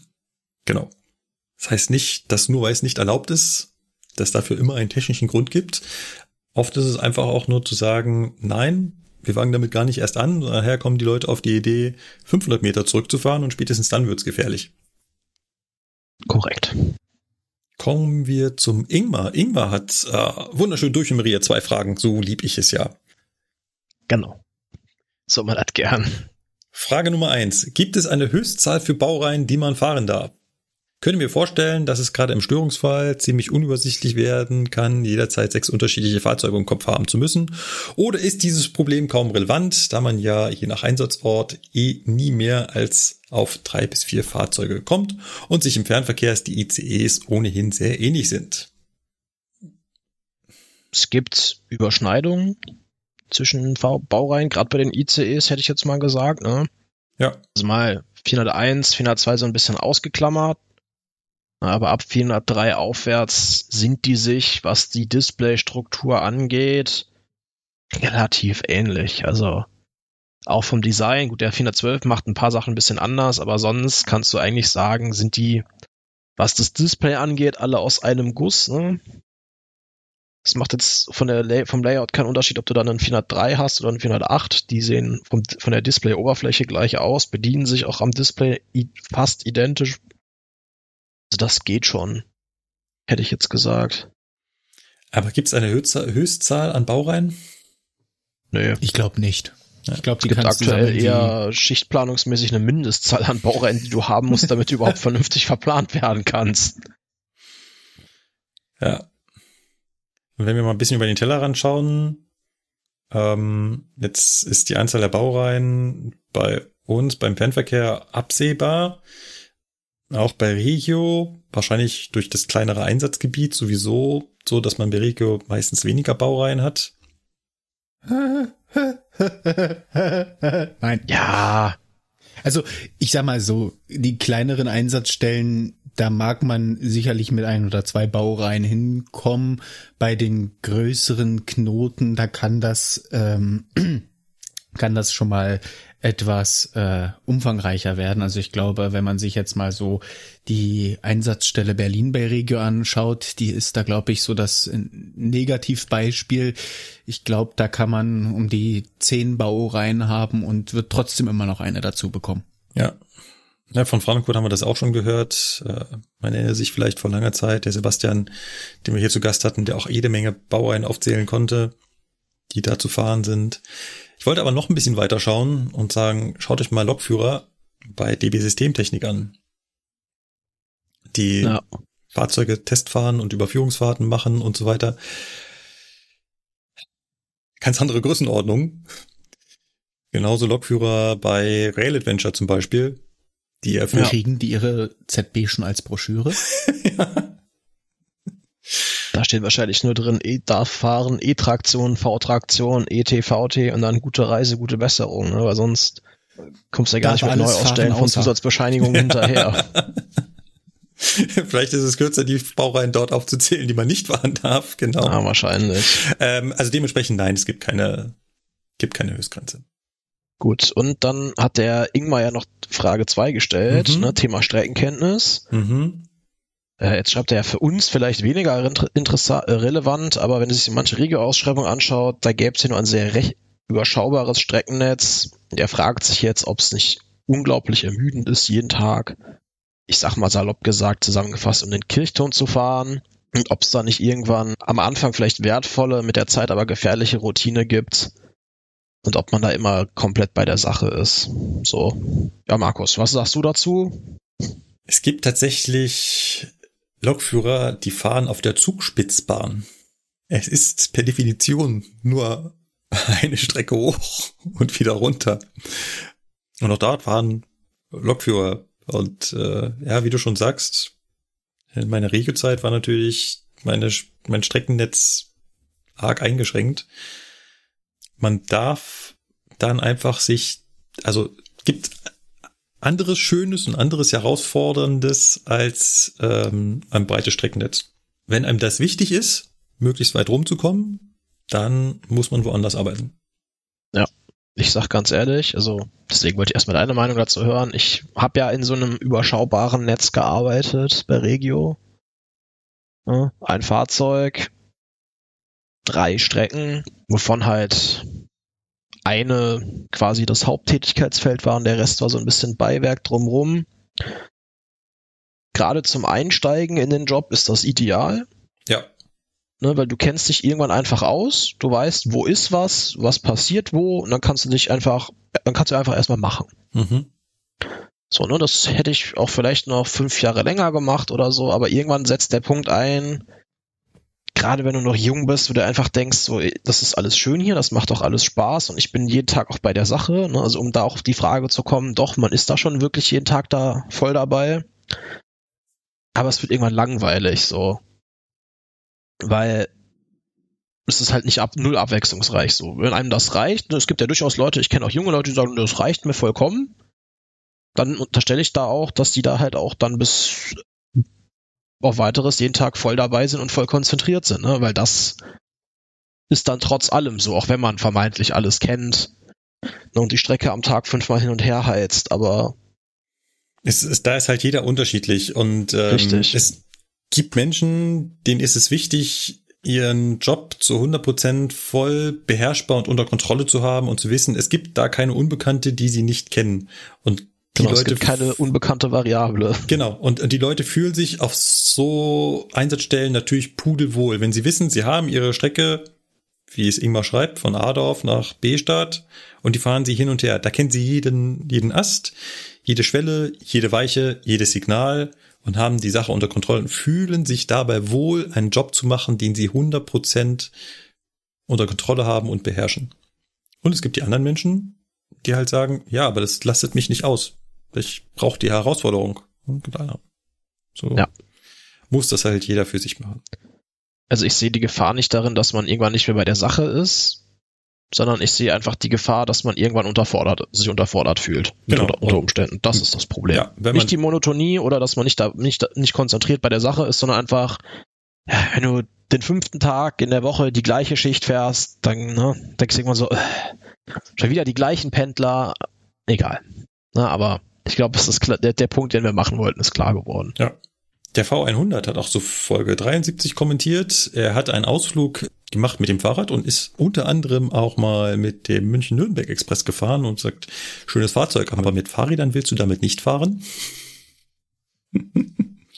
Dann ist er auch auf der Go-Ahead-Strecke Würzburg-München gefahren und zwar ganz vorne und dort hat er festgestellt, dass da vorne auch mehrere TF sitzen, die sich beim Fahren abgewechselt haben und fragt so ein bisschen, was das war.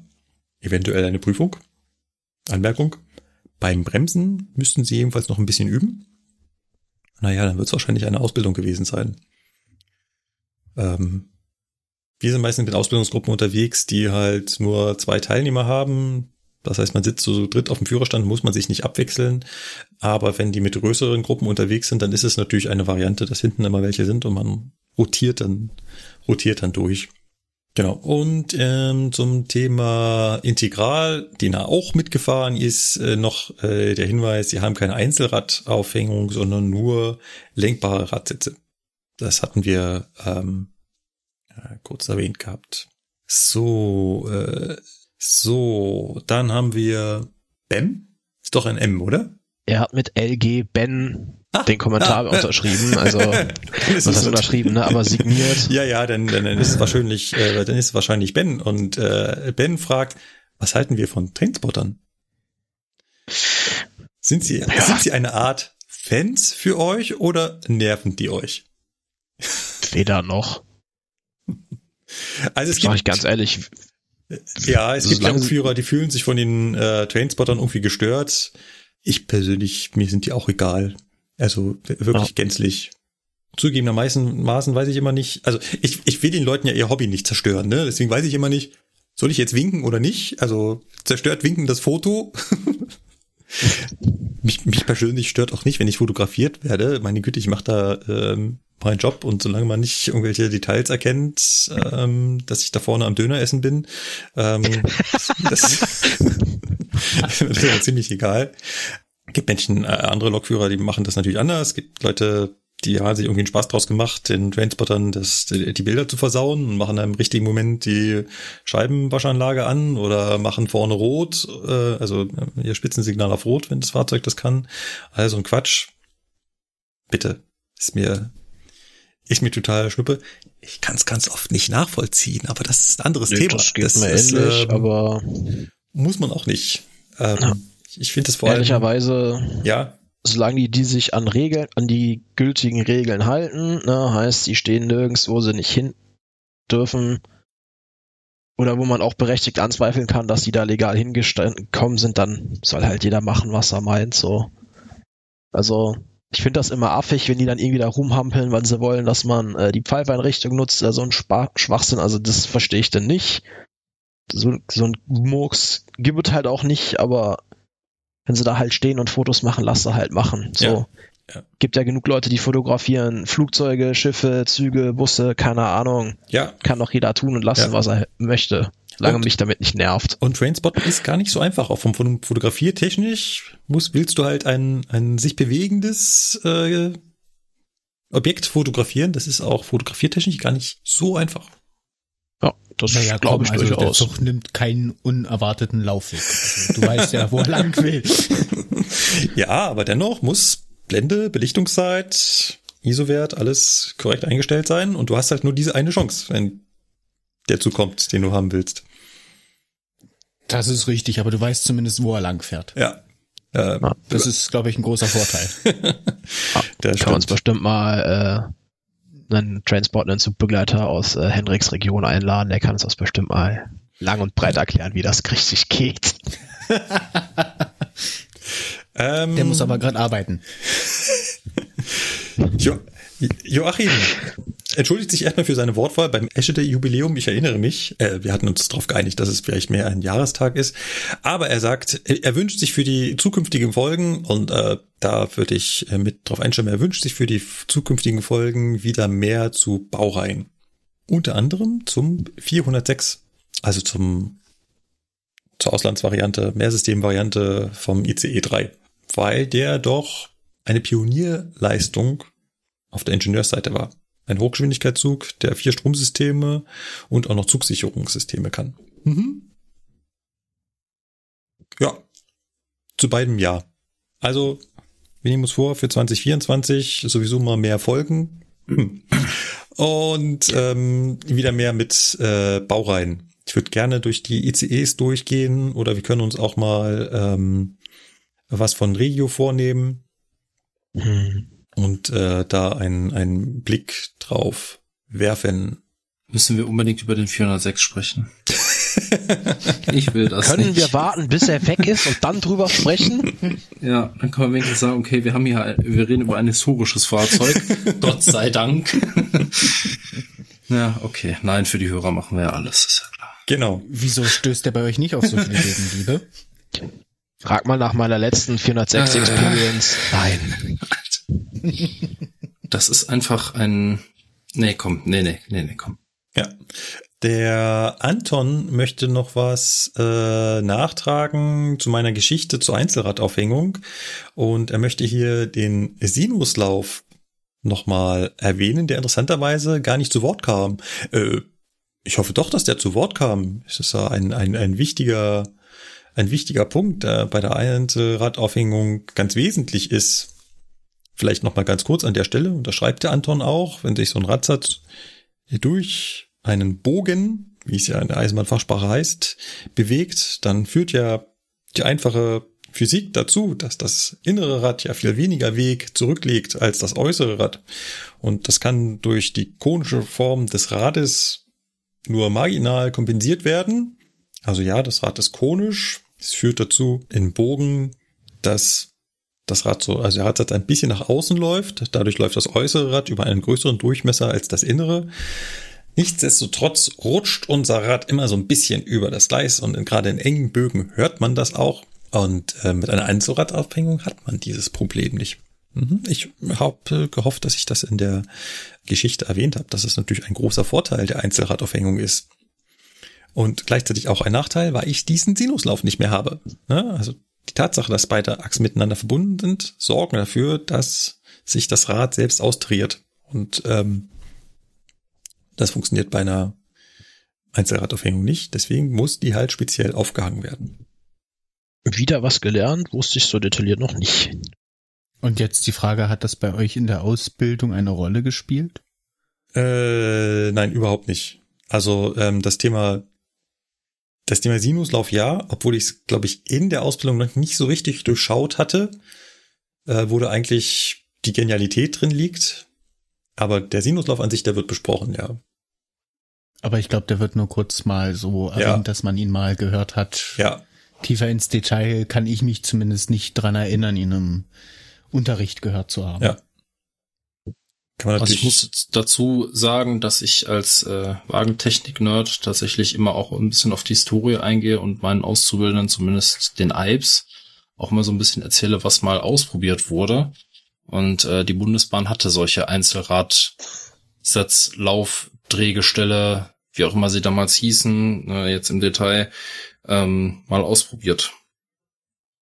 Und ja. deren Vorteile dann auch aufzeige, weil es ja. wird zukünftig ein Fahrzeug geben beim Fernverkehr, was achsenlos ist, sozusagen, was keine richtige starre Achse hat und deswegen kann man ja schon mal ein bisschen Vorbildung erzeugen. Ja. Dann kommen wir langsam zur Folge 74. Das war die Folge mit Dennis, unserem Piloten, bei der ich endlich mal die Frage klären wollte, was ist denn nun der Unterschied zwischen einem Lokführer und einem Piloten? Die Folge kam offensichtlich relativ gut an. Hier kommt sehr viel Lob, unter anderem von äh, Milena oder auch vom Markus Völter, seines Zeichensmacher vom Omega Tau Podcast. Der anmerkt, man merkt, dass Markus Plan vom Fliegen hat. Naja, ich wirklich bin äh, bin nur Hörer eines anderen Podcasts, wo es übers Fliegen geht. Ich klapper nur nach. Nur bedankt sich auch für die Folge und schreibt vor allem noch, ähm, er hätte nicht gedacht, dass äh, eine Lokomotive meist schwerer ist als ein Verkehrsflugzeug. Ja, zumindestens auf die äh, relativ, sage ich mal in Anführungszeichen, kleinen äh, A320, A321 trifft das zu. Ja? So ein A320 ist gerade mal so schwer wie eine Lok. Und Krass. Verrückt. Muss halt zu viel Technik da drin äh, verbaut haben. Gut, unsere Lok soll aber auch nicht fliegen. Bestenfalls. ja, bestenfalls sollen die auch nicht fliegen. Ähm, da hast du vollkommen recht. Ich glaube, die flugtauglich zu Und machen. sie sollen ja auch Kollisionen aushalten können, was ein Flugzeug jetzt auch nicht so gut kann. Ja, also wenn ich mit einer Lok mal mit außerdem mit 2 km gegen so einen Wagen schepper, kein Ding, beim Flugzeug Unfall. Auf jeden Fall. Ähm, Jonas geht nochmal darauf ein, dass doch früher es auch Standard war, dass Züge durch zwei Personen besetzt äh, waren. Ja, ja, bei Dampfloks eh sowieso, deswegen gab es damals auch noch keine SIFA.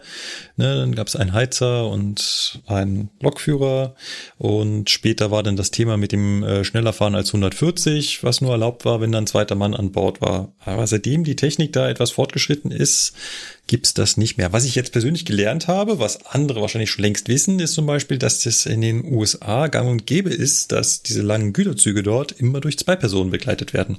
Ja, du hast irgendwie den den Lokführer und den, ich glaube, Zugführer ist das bei denen. Weiß nicht, was da eine genaue Aufgabe da ist, aber die sind auch zu, mindestens zu zweit, ja. Ja.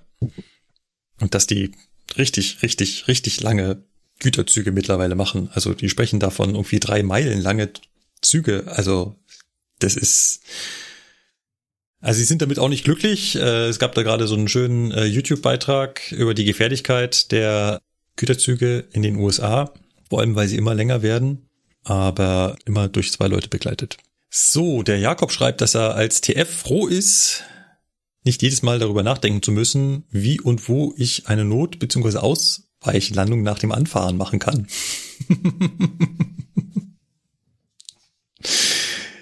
ja, da sind wir genau bei dem Thema Unterschiede zwischen Lokführer und Piloten. Und er schreibt dann noch einen Tipp vom besagten Omega Tau Podcast. Scheinbar scheint sich unsere Hörerschaft zu überschneiden wo der Markus Felter bei einer MD-11 der Lufthansa Cargo mitgeflogen ist und das begleitet hat.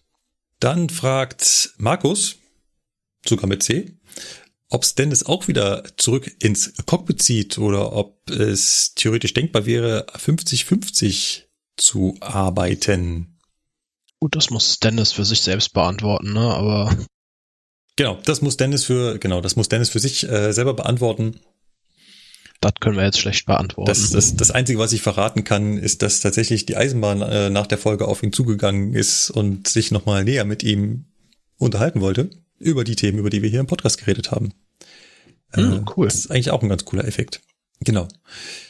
Und äh, er hat ja äh, auch unsere, unsere Folge kommentiert als Antwort auf diesen Beitrag, dass er schon äh, darüber nachdenkt und dass es auch diverse Gründe gibt, die ins zurück ins Cockpit ziehen könnten und auch über 50-50 denkt er nach. Mal gucken. Vielleicht in Folge 2 werden wir dazu mehr erfahren. So, der Pfeifhase, der mh, hm, ist so ein bisschen unglücklich gewesen über die Folge mit dem Piloten, denn wir sind so um das Thema Geld herumgetapst. Warum haben wir denn da nicht einfach mal, wie heißt es, Butter bei der Fische oder so, ähm, von Werten gesprochen, aber das können wir jetzt hier nachtragen, weil Dennis hat es auch darunter geschrieben. Das Lokführergehalt liegt brutto gerade bei, es wurde jetzt erhöht, müssten bei 3,5 ungefähr liegen. Kommt immer auf ja, die jeweilige End, ne? Aber ja, aber von Größenordnung irgendwo ungefähr, im Bereich. Ungefähr. Genau, je nach Erfahrungsstufe. Genau. Und Dennis schreibt, dass er zuletzt als Kapitän ein Grundgehalt hatte von 10.000 Euro brutto. Nur falls man sich über die Größenordnungen, also wir brauchen beim Lokführer nicht über 200 Euro mehr oder weniger reden. Ein Flugkapitän hat einfach eine andere Größenordnung. Wirklich eine andere Größenordnung. Äh, ja. Ganz genau. eindeutig sogar. Auf, und auf dieses Thema geht auch der Axel ein, ähm, denn auch der Axel äh, sieht, ja, ein TF sollte mehr verdienen, aber die Tätigkeit des Piloten ist doch noch etwas komplexer. Also wer jetzt gleich nach, wie viel Nullen hat das? Nach 200.000 Euro und mehr schreit, ich glaube, das wird nix. Es ist nicht komplett vergleichbar. Ja, genau darum geht's ja in unserer Folge, inwieweit das wirklich vergleichbar ist. Dann gibt's einen Kommentar, äh, auch vom Pfeifhase. er hat nur einen YouTube-Link gepostet und hat darüber geschrieben, All Hail Vectron. Und ähm, ich wollte ihn eigentlich zuerst als Spam wegschmeißen und dachte mir, ja, komm, YouTube-Link kannst du ja schon mal anklicken und gucken, was dahinter ist. Mach das mal, ist lustig. Hat nichts mit Eisenbahn zu tun, ist aber ist lustig. Also bitte nach der Folge, schaut mal unter Folge äh, 73 hat er das kommentiert. Hat sich jetzt hier noch in der Reihenfolge dazwischen, äh, guckt mal den YouTube-Video. Das ist lustig. Das kann schon wieder nur nichts, das kann schon wieder nichts äh, Wertschöpfendes sein. äh, nein, ist es äh, tatsächlich nicht. So, der Vollständigkeit halber noch Jeremiah. Jeremiah ähm, geht auch nochmal auf das Thema Folge 73 ein und äh, zum Thema Medienecke beziehungsweise Influencing und Bahnmining und stimmt auch hier genau in unser Thema ein. Zusammengefasst schreibt er, solche Videos sind meistens totaler Müll. Was will man auch erwarten bei Influencern, Influencerinnen, die alle zwei Wochen einen Big Hit landen wollen? Eigene Recherche bzw. tiefe Einarbeitung in die Thematik. Nee, lieber die Arbeit von anderen übernehmen. Hier David Kriesel. Eigene, nicht datengestützte Schlussfolgerung daraus ziehen und damit dann eigene bzw. landläufige Klischees verstärken. Mhm. Ungefähr so habe ich mir das äh, vorgestellt. Dann kommen sehr viele Fragen zu Folge 74. Die würde ich an der Stelle mal aufheben, weil das wäre nämlich perfekt was für eine zweite Folge zum Thema der Fliegerei.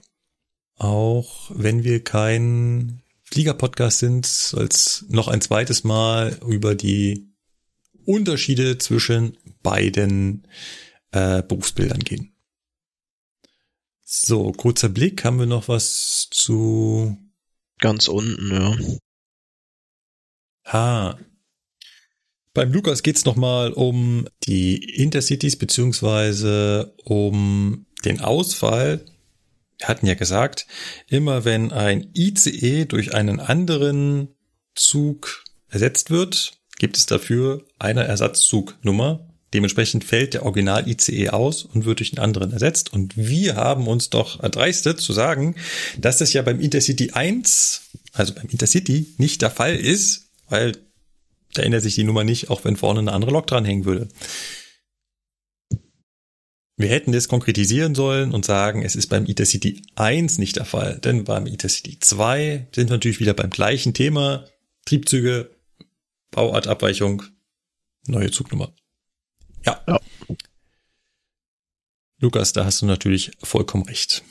So, das war das aktuelle Feedback, ausgenommen ein paar spezielle Fragen zum Thema Liegen, die wir hier außen vor lassen. Ich würde sagen, wir nehmen uns mal noch ein paar von den älteren vor. Das heißt, wir scrollen ganz an den Anfang und da wäre zum Beispiel der Dominik. Ist jetzt schon etwas länger her. Wir wissen es alle. Mhm. Und der Dominik hat uns ähm, doch mal einen Link von zur ARD-Mediathek angehangen und da ging es nochmal um das Thema automatische Kupplungen. Bitte angucken, bitte angucken. Es ist so geil. Ach, weißt ja, was ich gleich mache, wenn wir hier fertig sind. Zusammengefasst ist es das Interview von 1964 oder 64. so? Wo es um automatische Mittelpufferkupplung geht und dass das ja jetzt abrupt wird und danach wird es jetzt über die nächsten Jahre dann äh, auf alle Güterwagen ausge. Mhm. Kurze Frage mal eben, wie weit sind wir damit schon?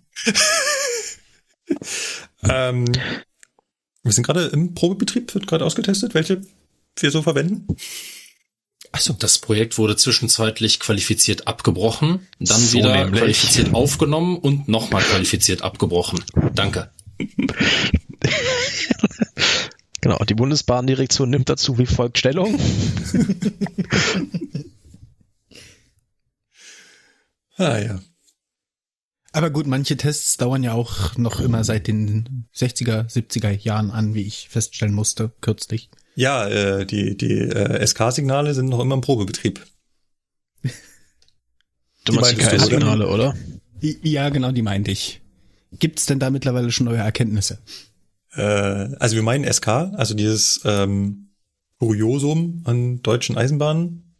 Die, nee, äh, wir meinen KS. Nee, wir meinen SK. KS ist auch noch im Pro bist du ja, sicher? das Weil ist ja. KS okay. trifft das auch zu. Ja, lass uns das, lass uns das gerade ziehen. Du hast natürlich vollkommen recht.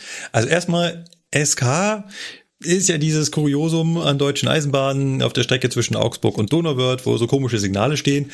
Und die werden da auch erstmal stehen bleiben, weil eigentlich sollte da ja ein neues digitales Stellwerk hin mit wunderschönen neuen KS-Signalen. Aufgrund von Gründen wird dieses neue digitale Stellwerk nicht kommen. Und damit werden auch die alten Signale noch ein Weilchen bleiben. Das heißt, der Probebetrieb geht weiter und das, was Lukas meint, ist natürlich auch vollkommen richtig. Es gab nie ein Inkraftsetzungsschreiben, eine ähm, Änderung der Signalvorschrift, also ähm, der, wie heißt es? Der Eisenbahnbau Bau und Betriebsordnung und darauf aufbauend der Eisenbahnsignalordnung. Ja, genau, Eisenbahnsignalordnung wollte ich gerade sagen. Die Eisenbahnsignalordnung, wo die KS-Signale sozusagen in den Regelbetrieb überführt werden. Deswegen könnte man immer noch sagen, dass die KS-Signale auch nur ein Probebetrieb sind. Genau. Ähm, ja, wird alles sehr lange bei der Eisenbahn erprobt. Muss ja auch am Ende ausgereift sein. ja, natürlich. Richtig, man muss ja auch sicher sein, bevor man irgendwas in den Regelbetrieb genau. einführt, ne? Ist ja klar. Stichwort sicher, Milena hat ein Feedback aus Tschechien. Dort geht es um einen Eisenbahnunfall und dass dort ähm, sehr schnell, wie so üblich, der Lokführer an den Pranger gestellt wurde, bis sich hier, und ich habe leider im, ein, Milena einen Link dazu auf eine deutsche Seite wäre toll gewesen, wahrscheinlich gibt's das nicht, ähm, bis nämlich äh, eine Richterin gesagt hat, äh, nee, so wie euch das denkt, so einfach geht das nicht und hat halt den Lokführer hier an der Stelle in Schutz genommen. Finde ich gut. Ich habe versucht, das äh, nachzugoogeln, weil das auch eine schöne Geschichte gewesen wäre vielleicht, aber ich habe halt keinen deutschsprachigen Link dazu gefunden. Das und dein Tschechisch wäre jetzt nicht so gut. Ja, es ähm, reicht dafür leider nicht aus. Ähm, was sollte ich dann doch die KI dazu hernehmen? Dann haben wir den User, der äh, sich auch Lukas nennt. Also dieser Name ist äh, für eine Zeit lang. Universell einsetzbar. Ja. Nein, natürlich nicht. Es gibt nur den einen Original und der Rest ist Fake. Punkt. Das Original sitzt in Hennef. Ja. Und zwar habe ich, ähm, ich kann mich noch so ein bisschen dran erinnern. So schwach äh, ging es darum, dass jemand gefragt hat, auf seiner Modellbahn würde es wohl bei engen Kurven sehr leicht passieren, dass wenn man zu stark Gas gibt, dass die Wagen sozusagen nach innen in die Kurve gezogen werden. Ob denn das bei der großen Eisenbahn auch ein Thema wäre. Und habe ich in meiner Leichtfertigkeit gesagt, ne, ich wurde eines Besseren belehrt vom Lukas, dass das zwar vielleicht bei uns hier bei der Deutschen Eisenbahn nicht so ein Thema ist. Hingegen bei den, in diesem Podcast schon erwähnten, etwas längeren Zügen in den USA sehr wohl.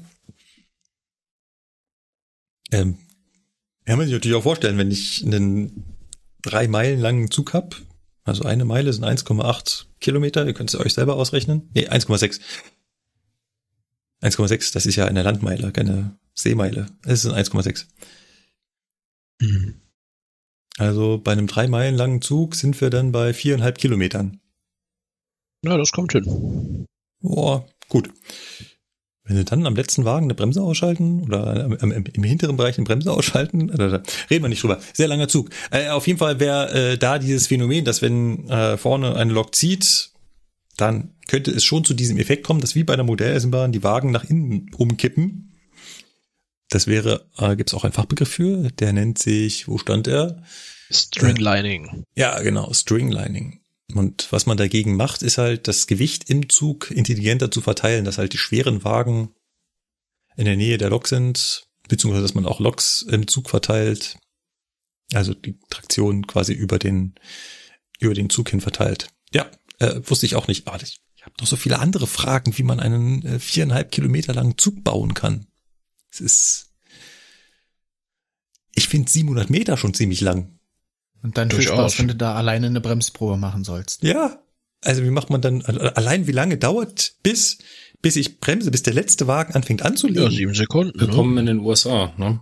Also, die können ja auch froh sein, dass sie dieses End-of-Train-Device haben, ne? Weil sonst, ja, Kollege, du müsstest mir einmal eine Vollständigkeitsmeldung geben. und, und weg war er, die nächsten Stunden nicht gesehen, auf dem Weg zu seinem genau. Zugschluss. ja, Kollege, wie viel also, Zeit hast du denn? Ja.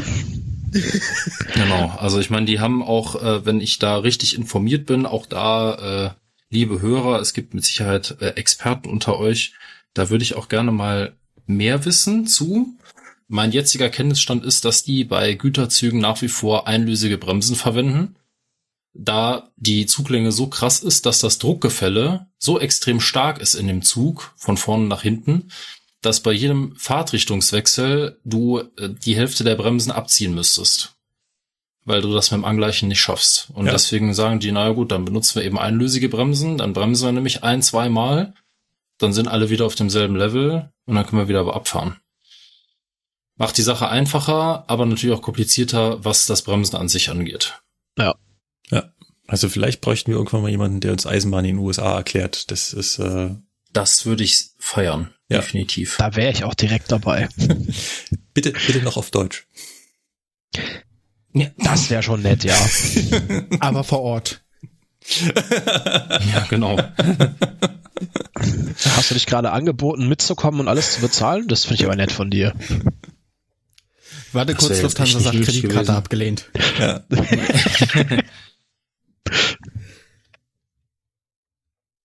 Der Bernd schreibt zu Folge 64, ähm, er möchte mal reingrätschen und zwar beim Thema Bremse ausschalten beim ersten Fahrzeug.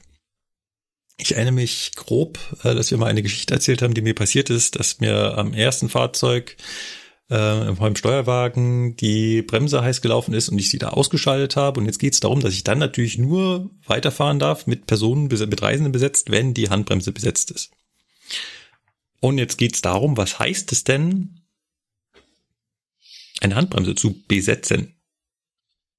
Bernd Tja. hätte es besser gefunden, wenn wir hier in die fachliche Diskussion gegangen wären.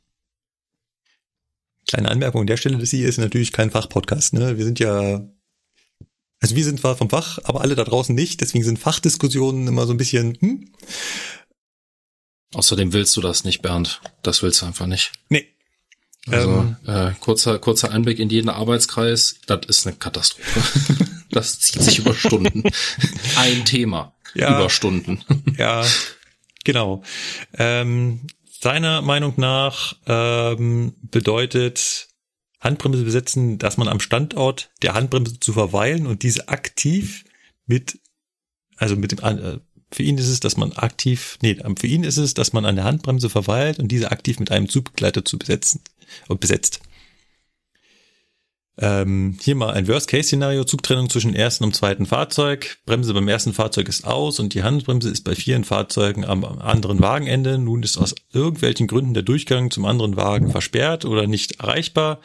Wer zieht jetzt die Handbremse? Ja. Äh.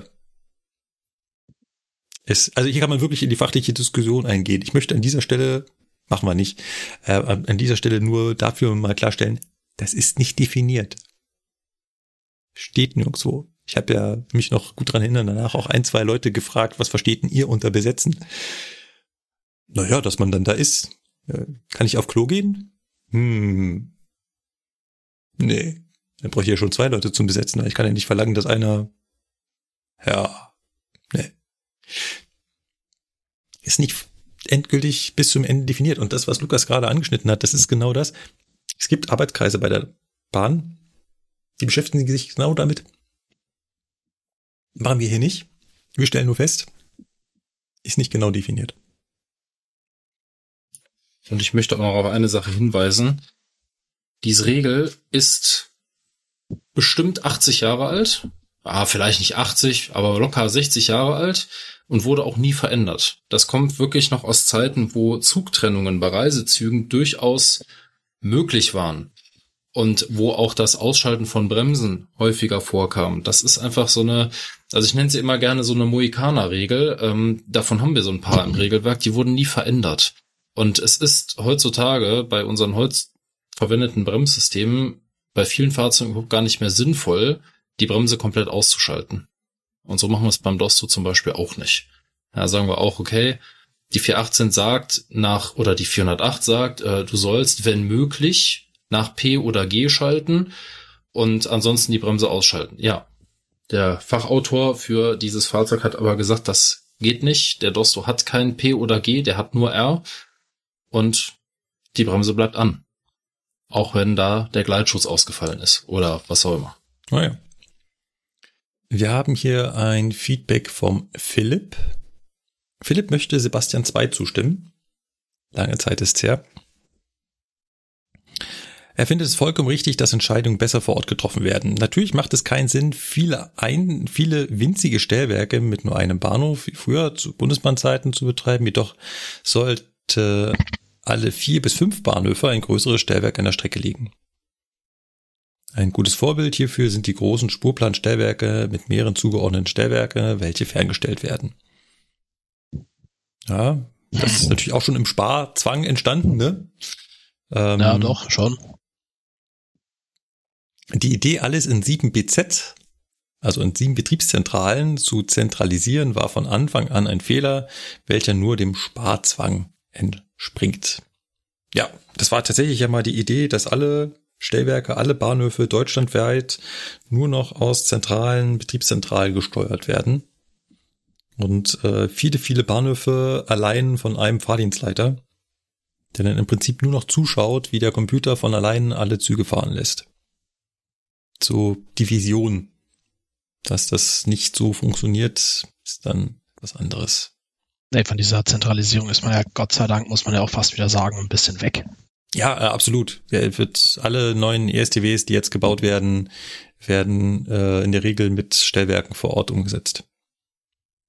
Die das im Prinzip genauso machen, wie der Philipp das hier schreibt, dass halt äh, dann mehrere Bahnhöfe zusammengefasst werden und ein ESTW vor Ort steht. Wo man hast sagt, du, ein Glück hast du in der Regel gesagt. Ja. Das ist etwas, was ich mir bei der Eisenbahn schon angewohnt, angewöhnt habe, weil goldene Regel. Grundsätzlich der, ist grundsätzlich falsch. bei, bei, der Eisenbahn ist es immer so, außer da, wo es nicht so ist. Genau. Richtig. Und äh, ja, deswegen wird immer noch wieder welche geben, die dann doch in der BZ landen. So, jetzt schreibt er noch Generalkritik. Ebenfalls ist es für das Netz schwierig, eine gute Infrastruktur zu realisieren, wenn von Seiten des Eigentümers und damit der Politik eine klare Vorgabe, nur keine klaren Vorgaben kommen. Eine möglichst gute öffentliche Bahn oder eben eine möglichst hohe Ausschüttung für die Bundesheizer bzw. Einsparungen. Naja, beides halt. Richtig. Richtig.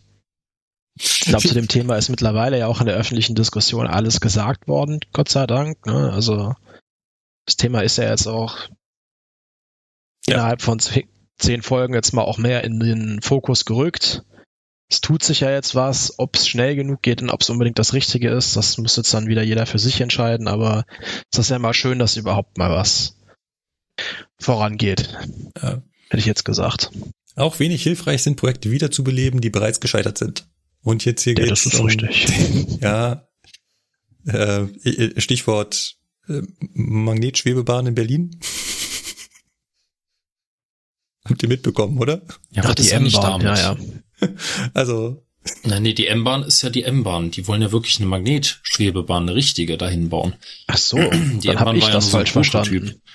Aber das ist mir generell aufgefallen, weil komischerweise wird mir ständig bei Instagram so kurze Reels von äh, von Magnetbahn vorgeschlagen. Und Magnetbahn ist eine Firma, die zur der großen Firma Max Bögel gehört. Und Max Bögel ist ja einer der äh, großen Player in Deutschland für alles, was mit Beton mhm. zu tun hat. Und mhm. denen gehört auch diese Magnetbahntechnik irgendwie. Mhm. Die sind irgendwie das Nachfolgeunternehmen von dem Transrapid oder so.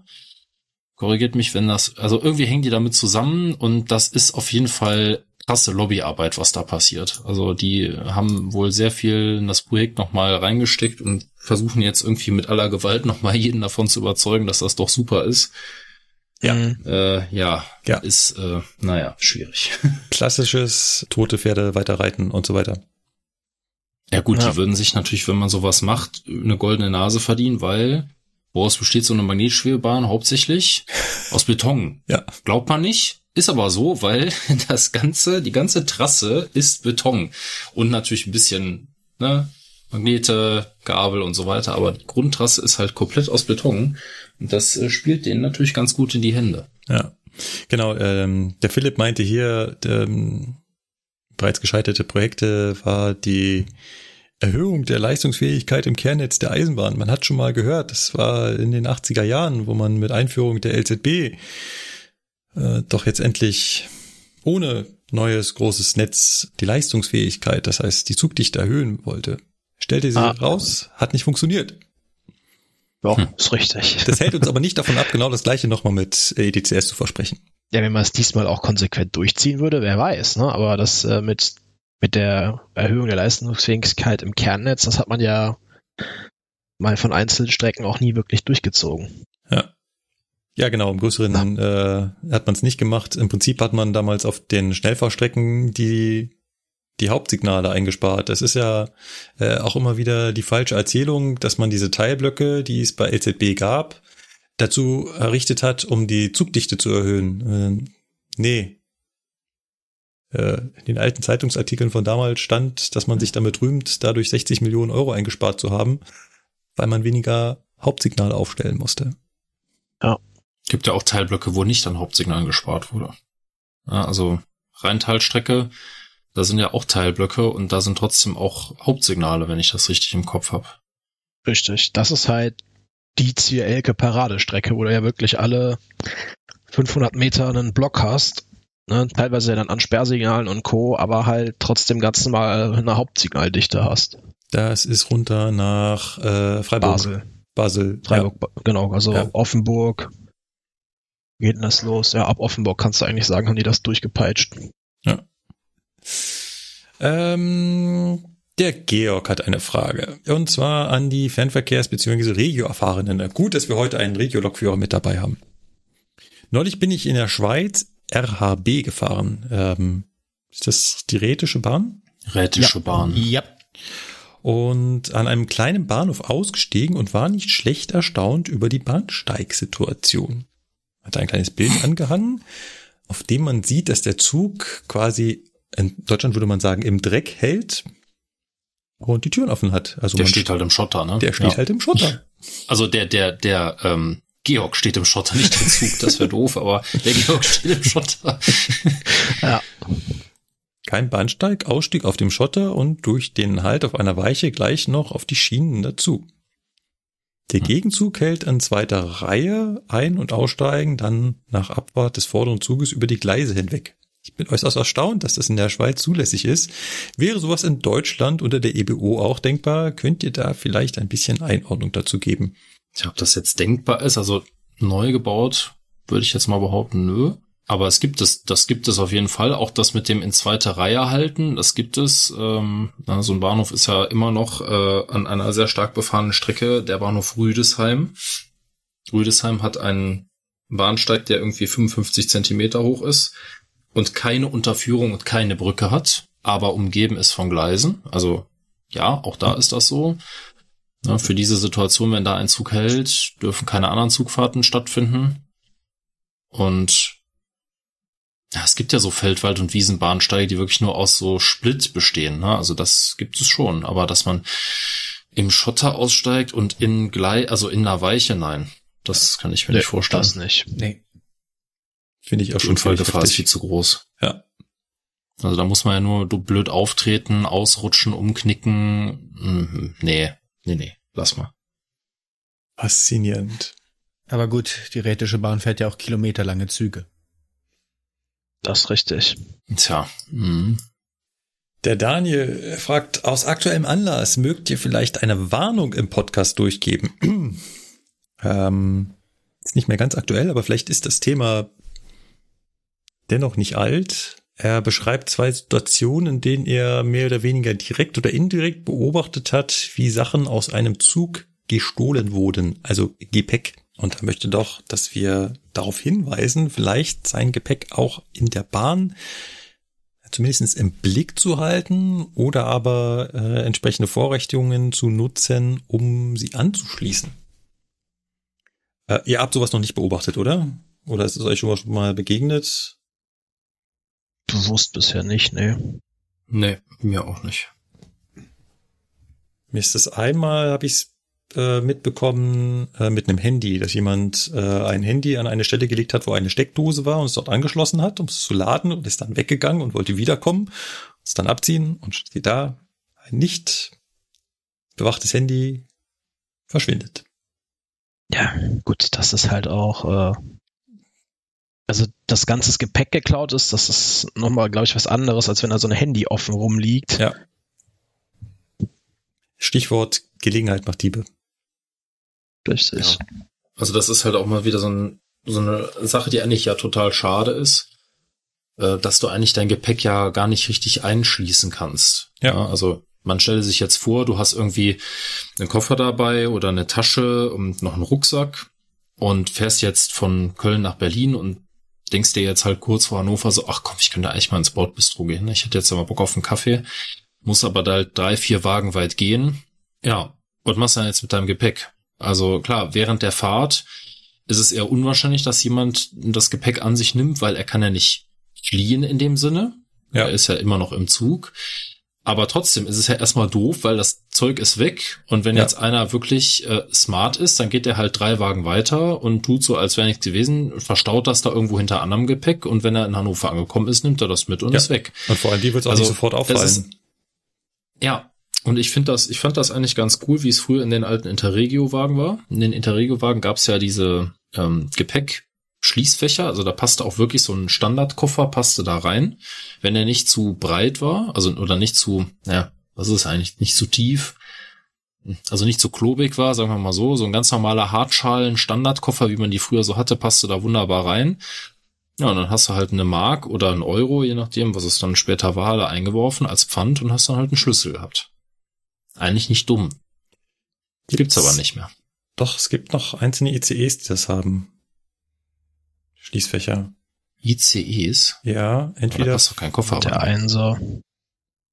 Passt ein Koffer rein? Äh, ja, ob den Koffer rein, die Größe können wir also darüber diskutieren, aber es gibt Schließfächer in unseren ICEs. Es gibt Baureihen, die haben ja, okay. Schließfächer. Ja. Ja, ist richtig, ne? Und das ist sowas, das ist irgendwie komplett weg. Ich meine, was man natürlich machen kann, ist, wenn man so einen Koffer im Gepäckfach, also in diesen Gepäckregalen reintut, dass man dann halt so ein kleines Schloss da drumrum macht, ja. ne? Das kann ja ein Billo, also weiß ich nicht, man hat so ein sein. Fahrradschloss. Genau. Genau. So ein Flex-Fahrradschloss drumrum fertig. Ähm, jo, hilft mir aber halt nicht, wenn ich halt mein Gepäck irgendwie in einer Reisetasche oder so ja. in mir in der Gepäckablage über mir hab, ne? Ja. weil da ist nichts zum Anbinden. Ja. Blöde Situation. Ja, passt auf euer Gepäck auf. Ist wirklich so. Ja. Also, aber sollte man ja sowieso. Man ist im öffentlichen Raum, man sollte auf Gepäck aufpassen, man sollte auf seine Wertgegenstände aufpassen, man sollte genau. sein, auf man sein halt, Portemonnaie aufpassen. Seid halt vor allem so einfach nicht leichtsinnig. Das ist, macht's den Dieben ja. nicht, nicht einfach. Das ist ja immer so der Punkt. Also, dann gehe ich halt nicht ja. am, also am Bahnhof, wenn der da steht, auf Klo gehen und mein Gepäck allein lassen. Das finde ich halt dumm, weil da ist es halt für den Dieb sehr einfach reinspringen, greifen, rausrennen, fertig. Ja. Am Bahnhof sind immer irgendwo Schließfächer, also an größeren Bahnhöfen. Nee, ich meine, jetzt, wenn der Zug am Bahnsteig ne? steht, dass ich in der Zeit auch da ja. äh, auf mein Gepäck aufpasse, weil wie du schon gesagt hast, ist halt die die Hemmnis im Zug während der Fahrt zu klauen nochmal eine Nummer größer. Und auch da ist ja, halt richtig. Äh, Wertgegenstände nicht offen liegen lassen, nicht so, dass man erkennt, dass in dem Rucksack das teure Notebook ist und so weiter. Aber ja, es ist, ja, äh, ist im Zug ja. nicht einfach, wenn du alleine bist. Ne? Ich meine, du kannst ja nicht. Also ich habe tatsächlich schon einen Reisenden beobachtet, der hat während der Fahrt sein Zeug zusammengepackt, also sein Laptop, sein Arbeitslaptop, einen Rucksack und ist damit auf Klo gegangen. Ja. Wo ich denen gesagt habe, boy, das ist aber schon, ist, aber es ist im Prinzip genau das Richtige. Ja. Ja. Also, ne, wir kennen alle das Thema Cybersecurity. Ja. Und auch da wird äh, ganz klar gesagt, so hier, Laptop und so weiter, ne, das ist halt einfach wichtig und das sind interne Dokumente und das schadet natürlich nicht nur dir vielleicht, weil es dein persönlicher Laptop ist, sondern wenn es ein Arbeitslaptop ist, schadet es halt auch der Firma im Zweifelsfall.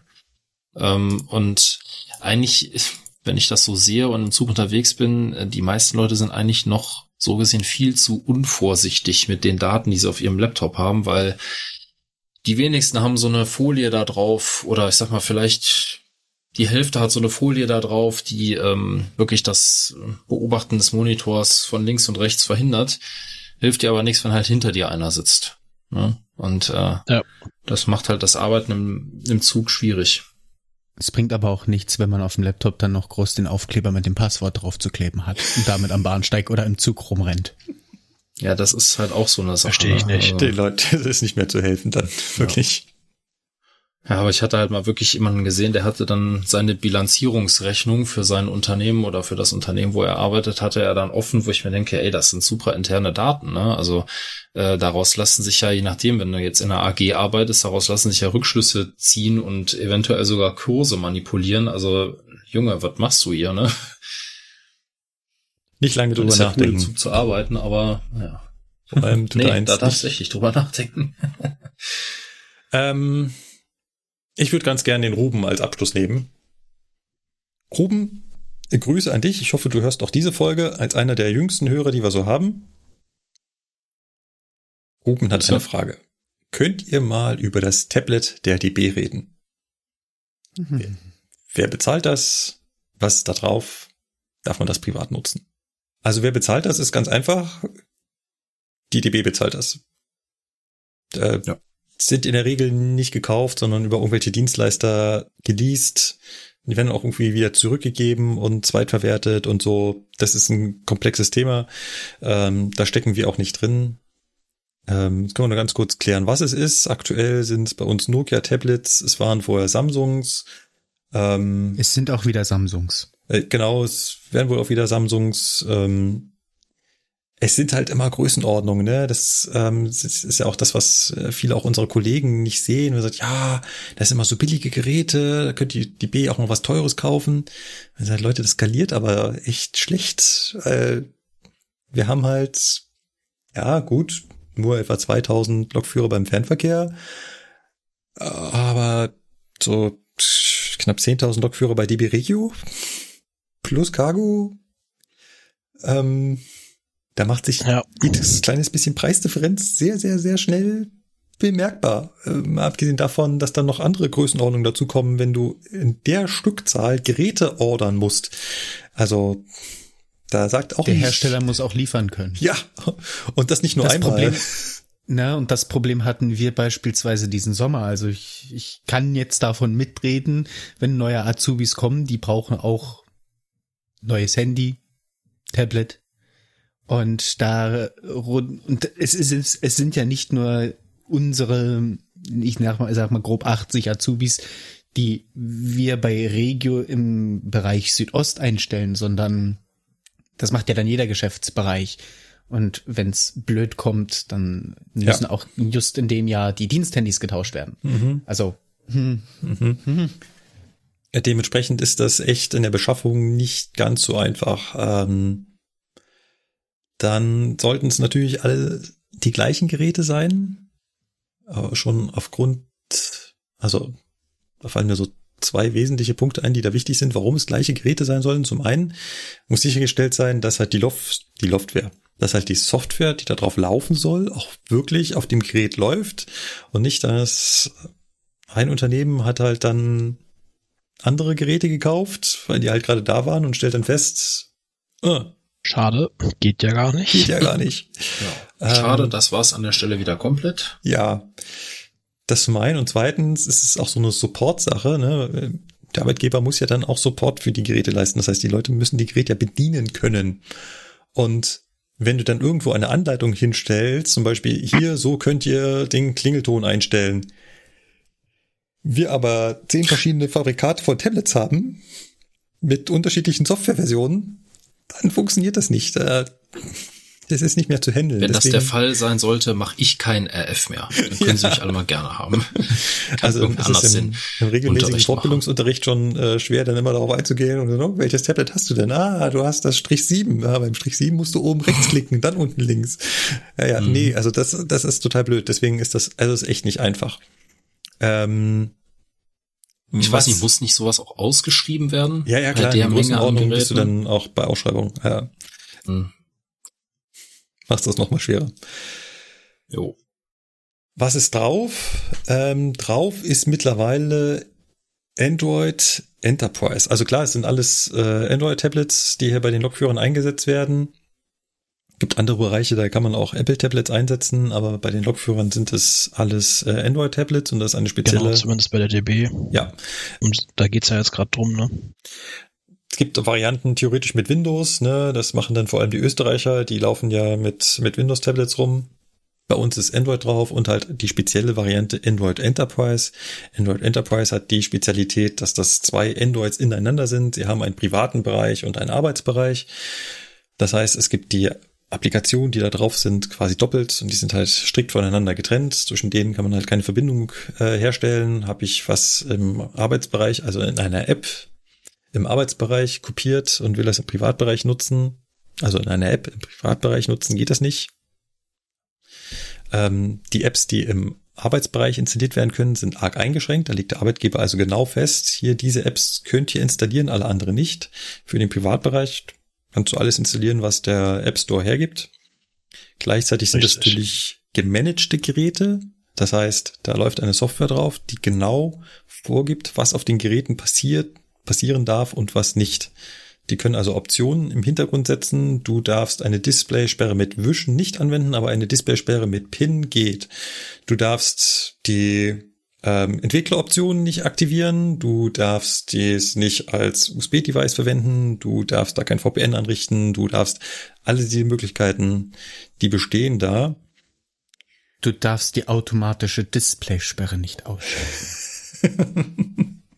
genau, solche Späße halt äh, oft für den Teilnehmer, äh, oft für den Anwender, äh, dann nicht immer nachvollziehbar, wie die eine oder andere Regel da zustande kam. Und ähm, genau, an Software drauf für den Logführer auf der Arbeitsseite ist halt das Office-Paket, vor allem mit, mit Outlook, also unserem E-Mail-Programm. Dann ist die Anwendungen für den Logführer drauf. Das ist bei DB Cargo und DB Fernverkehr das Programm Rail in Motion. Das ist also das Programm, mit dem unsere Dokumente hin und her äh, synchronisiert werden.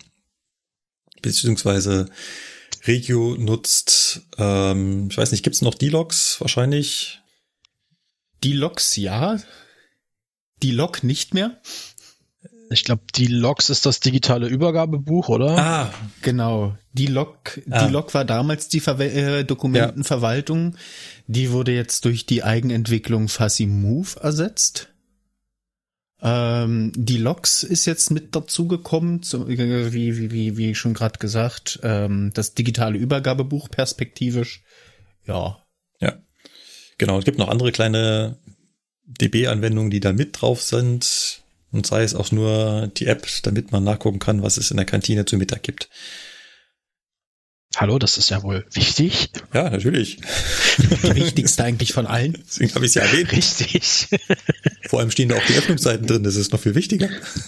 Auch das. Kannst dann feststellen, dass du äh, nach Berlin fährst und um 14 Uhr macht er die Kantine zu. In der Konzernzentrale. Skandal. Das ist geil. Und ähm, Privatnutzung, ja, darfst du alles mitmachen, was man da normal privat mitmachen darf. Gibt Sachen, die darf man damit nicht machen, aber das interessiert, glaube ich, einen 13-Jährigen noch nicht. Ansonsten sind da alle legalen, also normalen legalen Inhalte drauf erlaubt. Ihr darf da also gerne Netflix draufpacken und Netflix streamen und äh, ich sage immer Netflix, jetzt wird mir schon mehrfach gesagt, dass Netflix ja gar nicht mehr das Ding ist. Heute hat man da Disney Plus drauf und äh, Paramount Plus. Ja. Prime Video. Streaming-Anbieter seiner Wahl. Genau. Richtig. Alle ähm, aufzuzählen würde jetzt den Rahmen sprengen. Und man darf auch gerne die äh, Handyspiele draufpacken, die man, die man Spaß hat. Allerdings ist natürlich die Nutzung während des Dienstes strikt untersagt. Also der privaten Apps. Genau. Und Verwendung von mobilen Daten vorsichtig. Ne? Ja. Weil da gibt's auch nur ein gewisses Datenvolumen. Wenn das aufgebaut ist, kostet das teuer Geld. Und dann äh, kann es sein, dass einem irgendwann mal der Gruppenleiter anruft und sagt, hör mal, was machst du da eigentlich immer? Steckt natürlich eine SIM-Karte drin mit einer, Be also mit keiner Datenflatrate, sondern mit einem ganzen Datenvolumen, was eigentlich dafür gedacht ist, um dienstliche Dokumente runterzuladen. Dafür reicht das locker aus. Man kann damit auch mal was streamen. Das passiert nichts Schlimmes. Also wenn man sich da YouTube-Videos äh, anguckt, zwei, drei, passiert da gar nichts. Man sollte halt nur nicht auf die Idee kommen, seine fünf Stunden Pause, die man irgendwo hat, äh, durchgängig mit einem HD-Stream von deinem Streaming-Anbieter deiner Wahl zu verbringen, weil dann ist relativ schnell das Guthaben weg und dann ist halt blöd. Ja, durchaus. Gut. Ich würde an dieser Stelle einen Haken machen. An unsere Jahresabschlussfolge war wirklich nur wildes Gelaber. Ich hoffe, es hat euch so ein bisschen Spaß gemacht und ihr konntet da ganz relaxed zuhören, egal wann ihr diese Folge hört, ob noch im Jahre 2023 oder gar schon im Jahr 24 oder 25 oder 26. Ich kann noch so oft sagen, dass wir Besserung geloben, dass wir häufiger aufnehmen. Wir können uns jetzt ganz viele Ausreden einfallen lassen, warum es dieses Jahr nicht so gut gelaufen ist. Wir versuchen gerade was umzustellen und mit festen Terminen zu arbeiten. Was aber Hat so offensichtlich auch nur so semi-gut funktioniert. Ah, ich habe das vielleicht hin und wieder geriet das unter die Räder, dass ich mir, als ich mir die Schichten rausgesucht habe, habe ich gesagt, oh, da ist der Aufnahmetermin, dann muss ich mir das freilassen. Und dann ist es frei geblieben und dann wurde Schichten vom irgendjemanden getauscht und blub, war wieder eine Schicht drauf, genau in dem Tag und ja, ähm, wie das halt immer so ist. Kennen wir alle. Ja. Ähm, wir versuchen dennoch dabei zu bleiben und nächstes Jahr mehr als sieben Folgen zu schaffen. Aber an der Stelle sei euch nochmal versichert, wir haben uns noch nicht äh, verstritten. Wir kommen noch ganz gut miteinander klar. Äh, den Lukas habe ich neulich auch erst äh, persönlich gesehen. Ich den Sebastian. Ja, Mensch, da. ja, neulich, das war, wann war das? Mitte des Jahres oder so? Kann das? Zweimal in einem Jahr, das ist schon relativ viel eigentlich, wenn man bedenkt, wo wer wohnt. Das stimmt. Das stimmt.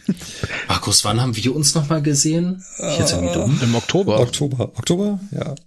Da habe ich ja bei dir noch Wegtrönen gemacht, da war ich aber noch so ein bisschen angeschlagen, deswegen bin ich dann äh, heim auf die Couch statt mit euch mit. Ja. Hast du leider? Ach, natürlich, ja klar. Und siehst du, du hast da wirklich was verpasst. Hast du leider verpasst, dass der Podcast tatsächlich mal das Essen ausgegeben hat. Ja, ja. Richtig. Kann man nichts machen. Markus hat so. mies ausgegeben. Ja, nicht ich, der Podcast. Ja, das ist ja, was ich meine. Wie sagt man dazu in Schwaben? So Schläbe. Ja. Haben wir noch irgendwas, was wir uns für das neue Jahr vornehmen? Ähm, Gesund bleiben, fit bleiben. Hm. Sebastians Mikrofonqualität wird auch wieder gut, gut werden. Er ist nur halt gerade nicht zu Hause offensichtlich oder nicht am Schreibtisch oder wie auch immer. Also ich bin zu Hause, aber mein Schreibtisch wird gerade für mobiles Arbeiten benötigt. Ah. Deswegen. Ah, und solange sich da jetzt die Situation noch nicht umgestellt hat, äh, ja. Und das Mikrofon, das normale, ist da leider festgelötet, deswegen das konnte man jetzt nicht so äh, mal eben wegnehmen. Genau, das gab Zwänge, warum das heute so klingt, wie es klingt. Ja, wird auch nächstes Mal wieder anders. Gut, ich bedanke genau. mich bei unserem Gast, Hendrik. Ähm, vielen, vielen lieben Dank, dass du so kurzfristig ähm, dazugestoßen bist. Ja, sehr gerne. Ich finde hin und wieder. Auch mal, gerne wieder. Ja, auch gerne wieder. Genau. Ähm, Richtig. Vielleicht, vielleicht auch mal unterjährig. Ich habe mich jetzt eigentlich schon fast drauf eingerichtet, so zum Jahresende von dir gefragt zu werden. Dabei stellte sich dann raus, dass du, dass unser einziger Kommunikationskanal Twitter war und ich nichts anderes von dir gespeichert hatte. Und ähm, ja, über Twitter müssen wir jetzt, glaube ich, keine Worte verlieren. Ähm, da schauen wir alle nicht mehr ganz so häufig rein. Ja. Tatsächlich hattest du wirklich Glück, dass ich in der gleichen Kalenderwoche nochmal den Blick da reingewagt habe. Sonst ist das mehr so einmal im Quartal. Ist ja nicht so, dass es im Zweifelsfall äh, Office 365 Anwendungen des Arbeitgebers möglich machen würden, das Kontakt aufzunehmen. Wäre denn meine Hoffnung gewesen, dass Hendrik noch irgendein Diensthandy eingeschaltet hat, um ihn noch zu erreichen. Ja. Genau. Irgendein Diensthandy. Schön. Ich habe aber mittlerweile schon meine dritte Nummer im Konzern. Ne? Also falls du meine alte Dienstnummer gespeichert hast, braucht ich, das Ding ein Update. Ich, ich, ich hätte in den äh, Nachschlagewerken des Konzerns nachgeschaut, dich da irgendwo zu finden. So nämlich. DB Telefonbuch. Ja. Genau. Und im Zweifelsfall hätte ich mich heimlich als Bewerber, äh, als Azubi-Bewerber ausgegeben. hätte mich für Dresden beworben und eine geheime Botschaft eingeschleust. Was sind denn Ihre Vorkenntnisse?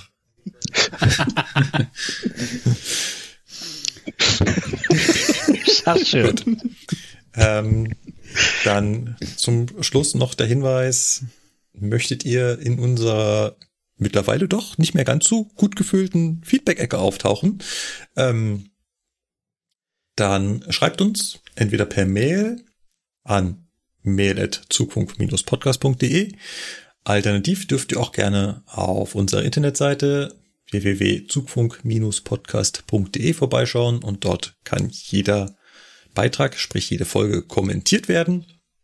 Und dann gibt's da noch die beiden sozialen Netzwerke, Nein, eigentlich gibt's nur noch eins. Das ist eigentlich auch keins mehr. Lasst das mit den sozialen Netzwerken. Macht einfach E-Mail oder. Das ist am einfachsten. Ich gerade sagen, der da Podcast findet auf den sozialen rein, Netzwerken eh nicht statt. Gut. Ja, das ist so. Dann wünsche ich allen Anwesenden und allen Hörern einen guten Rutsch. Kommt schön ins neueste Jahr. Äh, ins neueste Jahr. Auch so, ja, vielen Dank. Jahr auch. das wäre schön. Und wir lassen den Podcast am Kaminfeuer ausklingen und äh, freuen uns auf ein erfolgreiches Jahr 2024. Das machen wir. Macht's gut. Genau. Wir freuen uns. Schauen wir mal. Was wird? Was wird? Tschüss. Tschüss. Bis dann. Tschüss. Tschüss.